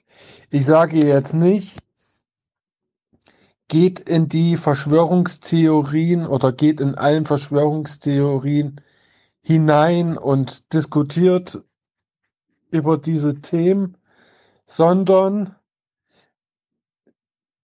über das, Thema kann es sein, dass China das ausgelöst hat durch eine Panne, durch einen Unfall oder was auch immer. Und kann man dann China, wenn, wenn, das, wenn man das nachweisen kann, kann man China hier im Nachhinein eine Rechnung stellen. Das wäre meine, also das wäre mein Gedanke und meine Idee. Over and out. Aloha, hier spricht Torin aus Bayern, aus der Oberpfalz. Es ist der 5. April, 17.30 Uhr. Ich wollte eigentlich nur, eigentlich wollte ich eine Corona-Lage, von meiner Corona-Lage berichten. Nur bei den Kommentaren hat äh, ein Freiberufler aus Rheinland-Pfalz äh, zu dem Thema der Soforthilfen etwas äh, gesagt. Also war recht enttäuscht. Ähm, deswegen habe ich jetzt das Thema vorgezogen. Also wir wohnen hier mit vier Kindern. Ich arbeite angestellt in der Logistik für meine IT-Firma. Da läuft's, da brummt's. Alle sind im Homeoffice, nur die Logistik nicht, weil Pakete verschicken sich nicht von selber. Und meine Frau äh, hat ein Kosmetikstudio im Haus sich eingerichtet mit viel Mühe und über eine lange Zeit und äh, erwirtschaftet dort das Geld für unsere Miete und Nebenkosten. Und sie hat vom Gesundheitsamt äh, Arbeitsverbot erhalten. Ja, dann hat sie diesen Antrag gestellt zur Soforthilfe. Nö, da kriegt sie nichts. Sie soll auch schauen, dass sie äh, Wohngeld beantragt. Und wenn sie da keinen Erfolg hat, äh, soll sie äh, Hartz IV oder so. Also es läuft so, so, also es läuft letztendlich darauf hinaus, äh, sie kriegt kein Geld. Weil letztendlich wird dann mein Gehalt mit einberechnet, auch wenn ich bis zu 20, 30 K verschuldet bin, äh, alles auf Kante gerechnet ist und wir eigentlich immer so gerade so über die Runden kommen. Äh, danke, Deutschland. Äh, die ganze Soforthilfe, bla bla, äh, Olaf Schäuble, Gequatsche, das ist alles also zumindest was uns betrifft, kann ich das bestätigen, was der Musiker aus Rheinland-Pfalz berichtet hat. Eine große Lügengeschichte mit dieser Soforthilfe. Ansonsten, ja, die Ausgangssperre, Katastrophenfall ist ja hier ausgerufen worden, ist bis 31.12.2020 hier in Bayern gültig, äh, wird juristisch auch aktuell begleitet, ob das Ganze auch den ethischen und verfassungsrechtlichen und so weiter Bestimmungen äh, Norm ist oder ob man da vielleicht äh, übertrieben hat mit der Reaktion, weil in Restdeutschland gibt's Regelungen. Äh, hier darf der Staat machen, was er will. Ich gehe sieben Minuten Fußweg zum nächsten äh, Supermarkt und äh, äh, treffe zweimal die Polizei. Also hier wird auch enorm kontrolliert. Es sind auch eine Menge Denunzianten am Start, Nachbarn, die einen anschwärzen, Nachbarn, die einen dumm anreden. Wiederum trifft man beim Einkaufen Menschen, die das alles überhaupt nicht interessieren, keinen Abstand einhalten, sich vorbeidrängeln, unfreundlich sind und so weiter. Ja, also ich denke, da ist noch viel Lernbedarf in der Bevölkerung. Ich hoffe, äh, dass zumindest das mit der Arbeit gelockert wird, dass äh, die Freiberufler und Selbstständigen auch wieder arbeiten dürfen mit ihren äh, mit den Abstands- und Hygieneeinschränkungen. Ich meine, das müsste doch vollkommen ausreichen, weil ansonsten geht auch jeder, jeder geht hier in die Arbeit. Es ist jetzt niemand zu Hause äh, äh und, und feiert hier irgendwie seinen Urlaub ab. Ähm, halt Firmen, die es möglich machen können, machen Homeoffice. Bei uns sind äh, 30 Leute in der Firma und da reicht's halt, äh, wenn einer für den Empfang da ist, einer für die Pakete und einer fürs Papier. Und der Rest arbeitet von zu Hause und das Geschäft pumpt wie Sau. IT schläft nicht. Ähm, ja, und was vielleicht noch interessant ist, äh, da Bayern einen Katastrophenfall ausgerufen hat, äh, hat äh, hier die Polizei auch das Recht, auf die Bewegungsdaten der Handys offiziell zuzugreifen. Äh, wir in unserer Branche wissen, dass es bundesweit auch inoffiziell genutzt wird. Das heißt, wenn irgendwo in Deutschland ein Grüppchen zusammensteht, das sind jetzt keine Verschwörungsnews, das sind einfach Fakten, so ist es, äh, dann sieht die Polizei das und wenn sie interessiert sind, schauen sie vorbei. Ja, ich hoffe, dass das Ganze wird. Ich meine, sie haben ja geschafft, innerhalb von zwei Wochen plötzlich 40.000 Intensivbetten aufzubauen. Also zumindest geht da irgendwas in diese Richtung. Okay, das war's. Äh, liebes Aufwachen, noch viel Spaß beim Hören. Danke für eure Arbeit. Tschüss.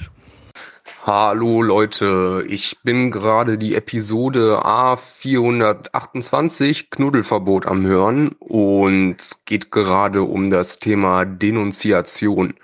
Ähm, ich komme aus einer mittelgroßen Stadt und es ist so, äh, hier gibt's halt eine stadtinterne äh, Facebook-Gruppe und da haben dann einige angefangen, die vor Corona-Teststationen äh, die hier speziell eingerichtet wurden, von ihrem Balkon aus die Leute zu fotografieren mit dem Hinweis, dass die doch mal bitte nicht so nah aneinander stehen sollen und dass man sich ja kein Wunder, äh, dass es ja kein Wunder ist, wenn der Virus sich dann ausbreitet. Die, die Bilder haben sie dann in die Facebook-Gruppe hochgeladen und ohne Unkenntlichmachung der Leute, äh, ja, sich darüber empört, dass die Leute da wohl zueinander stehen. Und die standen aber alle mit anderthalb Meter Abstand mindestens nebeneinander, haben den Sicherheitsabstand eingehalten und äh, ja, mir kommt das Kotzen. Also in was für einer Gesellschaft leben wir da eigentlich oder wie asozial kann man sein, Leute, die Sorgen um ihre Gesundheit haben, sich testen lassen wollen äh, so an Pranger zu stellen und das für alle Nachbarn und Bekannte sichtbar zu machen. Ähm, ja, ich bin mal gespannt, wie das hier weitergeht und ich sehe da keinen positiven Ausgang bei der ganzen Sache. Ja, hallo, liebes Aufwachen-Team, liebe Zuhörer des Podcasts. Ähm, ich hatte ja letzte Woche berichtet über die düsteren Aussichten die sich vor mir und meinem Restaurant auftaten und habe geendet mit dem Wissen beziehungsweise um das Warten auf die Entscheidung von letzter Woche Montagabend. Bei dieser Entscheidung ging es um die Soforthilfe des, ähm, dem sogenannten Corona-Zuschuss, der in Berlin über die IBB, die Investitionsbank Berlin, abgewickelt wird. Dazu würde ich später noch was sagen. Vorab möchte ich einfach sagen, wer immer gerade zuhört und von der Situation direkt betroffen ist oder jemanden kennt, der verunsichert ist, welche Maßnahmen für ihn möglich wären, beziehungsweise auch, wie er die beantragen soll. Da gibt es ja schon so die eine oder andere Hürde. Ähm, ihr könnt mir gern Fragen in einer Mail zum Beispiel schicken. Ich würde mir täglich etwas Zeit einräumen, in, in der ich diese Fragen beantworten könnte. Dafür könnt ihr eine E-Mail schicken an restaurantbastard.gmail.com oder ihr schickt eine Sprachnachricht oder eine Textnachricht per WhatsApp oder Signal an 01575 6551368. Ja, nutzt es einfach, ähm, aber bitte ruft nicht an. Ich würde ähm, mir schon die Zeit gern selbst einteilen, sonst ist auch mein Tag äh, zu zersprengt. Bitte berücksichtigt das, genau. Generell ist ja die Entscheidungslage sehr dynamisch und äh, wahrscheinlich ist es für viele eher etwas, was Unbehagen und Angst auslöst. Ich selbst finde vor allem im Rahmen der Lokalpolitik, dass genau darin eine große Chance besteht, nämlich der Nachbesserung aller beschlossenen Hilfspakete. Ähm, ich möchte hier die große Politik ausdrücklich äh, äh, rausnehmen, die ist nicht gemeint. Mir ist bewusst, dass im Schatten der bestehenden Ausnahmesituation wahrscheinlich auch fragwürdige Gesetze beschlossen werden, äh, die kritikwürdig sind und äh, die von denen nicht Medienwirtschaft berichtet wird. Da kann sich ja jeder selber informieren. Ich hatte letzte Woche dazu aufgefordert, dass ähm, jede und jeder Betroffene sich an seine lokalen Abgeordneten beziehungsweise seinen Verband wie IHK oder DEHOGA wenden soll, um seine Situation und Interessenlage, die sich daraus ergibt, zu formulieren und darzustellen. Ich möchte das heute auch einfach nur wiederholen, denn nur so können unsere Interessen in Entscheidungen Eingang finden. Für mich selber stellt sich ja so das Ausmaß der Entpolitisierung ähm, von vielen, die sich gar nicht mehr an den Demokrati demokratischen Strukturen beteiligen, beziehungsweise sie gar nicht kennen, äh, gerade ja hat ein Ausmaß, was ich ähm, ja doch beängstigend finde, gerade weil wir ja nur von dort Hilfe erwarten können. Ähm, also Hilfe in dem Maßstab, in dem Hilfe erforderlich ist. Das ist aber ein anderes Thema, das möchte ich auch gar nicht behandeln, wollte es nur mal anschneiden. Ähm, deshalb einfach zurück zum Konkreten. Das große Maßnahmenpaket wurde unter dem Label Soforthilfe bzw. Corona-Zuschuss auf den Weg gebracht. Äh, nachdem es letzte Woche Montag, den 23. März, beschlossen wurde, können betroffene Gewerbetreibende seit Freitag, das war dann der 27. März, diesen beantragen. Ich meine, die dort entstandene digitale Warteschlange ist wahrscheinlich jetzt schon legendär und hat also zumindest für mich äh, Geduld ganz neu definiert. Und trotz einiger ähm, IT-bezogener Schwierigkeiten kann ich resümieren, dass die Bearbeitung und Anpassung der IT-Struktur so ziemlich gut gelöst wurde und ähm, dass innerhalb kürzester Zeit ein digitales und eben auch revisionssicheres Antragsverfahren hingestellt wurde, äh, von dem ich doch einigermaßen beeindruckt bin. Nach Informationen der Webseite der IBB selber sind gestern zum Sonntag 60.000 Plätze aus der Warteschlange abgearbeitet worden. Und das ist auch schon eine Leistung, die man äh, auch als solche bezeichnen sollte. Es gab natürlich Schwierigkeiten und es gab natürlich anfangs da auch ein paar Probleme, aber das hätte mich auch mehr gewundert, äh, wenn es die nicht gegeben hätte. So, ich selbst hatte die Nummer 107.423. Ich habe mich am äh, Freitag, den 27 um 15.30 Uhr quasi in diese Wartestelle, Warteschlange angestellt. Und ich war gestern um 18.59 Uhr dran. Ähm, die Antragstellung selber hat, hat mich nur vier Minuten gekostet. Das hat mich auch überrascht. Ähm, es geht am schnellsten, wenn ihr einfach alle Unterlagen, die man da braucht, bereithaltet. Das wäre erstens, braucht ihr eine Personalausweisnummer oder die Nummer des Reisepasses. Zweitens, wenn ihr habt eine Umsatzsteuer-ID-Nummer äh, für euer Gewerbe und beziehungsweise euren Betrieb, dann braucht ihr eine Steuer, die Steuer-ID des jeweiligen Gewerbebetreibenden, der Gewerbetreibenden, der den Antrag ähm, stellt. Ihr braucht euer Gründungsdatum, ihr braucht eine E-Mail-Adresse und sonst sind ja so alle äh, Daten, die da abgefragt sind, sollten eigentlich euch gängig sein und solltet ihr einfach parat haben. Es hieß dann nach der Anschluss, ähm, nach der im Anschluss an, das, äh, äh, an dieses Formular, dass das Geld wohl innerhalb von drei Tagen ausbezahlt wird, solange noch Geld da ist. Auch ein schöner Hinweis. Ähm, das Ganze wird natürlich ausbezahlt unter, der Vorbe unter dem Vorbehalt der Prüfung der rechtmäßigen Verwendung, was ja auch klar und richtig ist ich denke, dass es da auch viele Leute gibt, äh, was heißt viele, aber dass es da eben auch ähm, äh, Missbrauch wahrscheinlich geben wird. So, natürlich muss das überprüft werden. In Berlin verhandelt das Budget heute wohl nach, nachdem am Freitag die Überraschung groß war, wie viele sich da in die Warteschlange gestellt haben. Ähm, dabei habe ich so gedacht, dass man eigentlich so, wenn man die Statistik zum Beispiel der DEHOGA konsultiert hätte, dass wahrscheinlich hätte klar sein können, wie viele Leute da ähm, Anspruch erheben und Anspruch haben. So, ähm, wenn man sich dann die Zahlen der DEHOGA einfach mal anschaut, eröffnet sich ja auch noch ein ganz anderes Feld der Bedrohlichkeit für die direkt betroffenen Betriebe. Denn äh, die langfristige äh, Perspektive ist ja hier noch gar nicht ins Blickfeld gerückt. Und dass wir äh, zur Normalität zurückkehren können, wie wir sie kennen, ist, denke ich, auch ähm, in absehbarer Zeit äh, nicht gegeben. In Berlin stellt sich die Lage in Zahlen zum Beispiel wie folgt dar. Die ähm, Gast, äh, das Gast, die Branche Gastgewerbe und Hotellerie hat ähm, für, die, für, für die Bettenbelegung in, in, äh, in Berlin gab es im Jahr, zum Jahr 2018, das waren die übersichtlichsten Zahlen, die ich gefunden habe, ähm, da gab es dann wahrscheinlich eine kleine Steigerung letztes Jahr, aber so als Anhaltspunkt ist das vielleicht ganz gut. Es gab im Jahr 2018 insgesamt 32,9 Millionen Übernachtungen. Davon gab es, waren 12 Millionen Teilnehmer an Tagungen und Kongressen, die in Berlin stattgefunden haben. Da gab es in Berlin 2018 144.000 etwa. Ich habe die Zahl mal ein bisschen aufgerundet. Ähm, der Beschäftigungseffekt auf die Branche der Gastronomie und der Hotellerie ähm, war neben den selbst arbeitenden Inhabern und deren mitarbeitenden Familien waren 235.000 Menschen in dieser Bran diesen Branchen beschäftigt, davon 90.000 Sozialversicherungspflichtige. Das heißt, da fallen dann die Pauschalbeschäftigten weg, da fallen die aushelfenden helfenden Studenten weg. Ähm, das käme da auch noch drauf, die eben auch gerade von der Nichtbeschäftigung betroffen sind.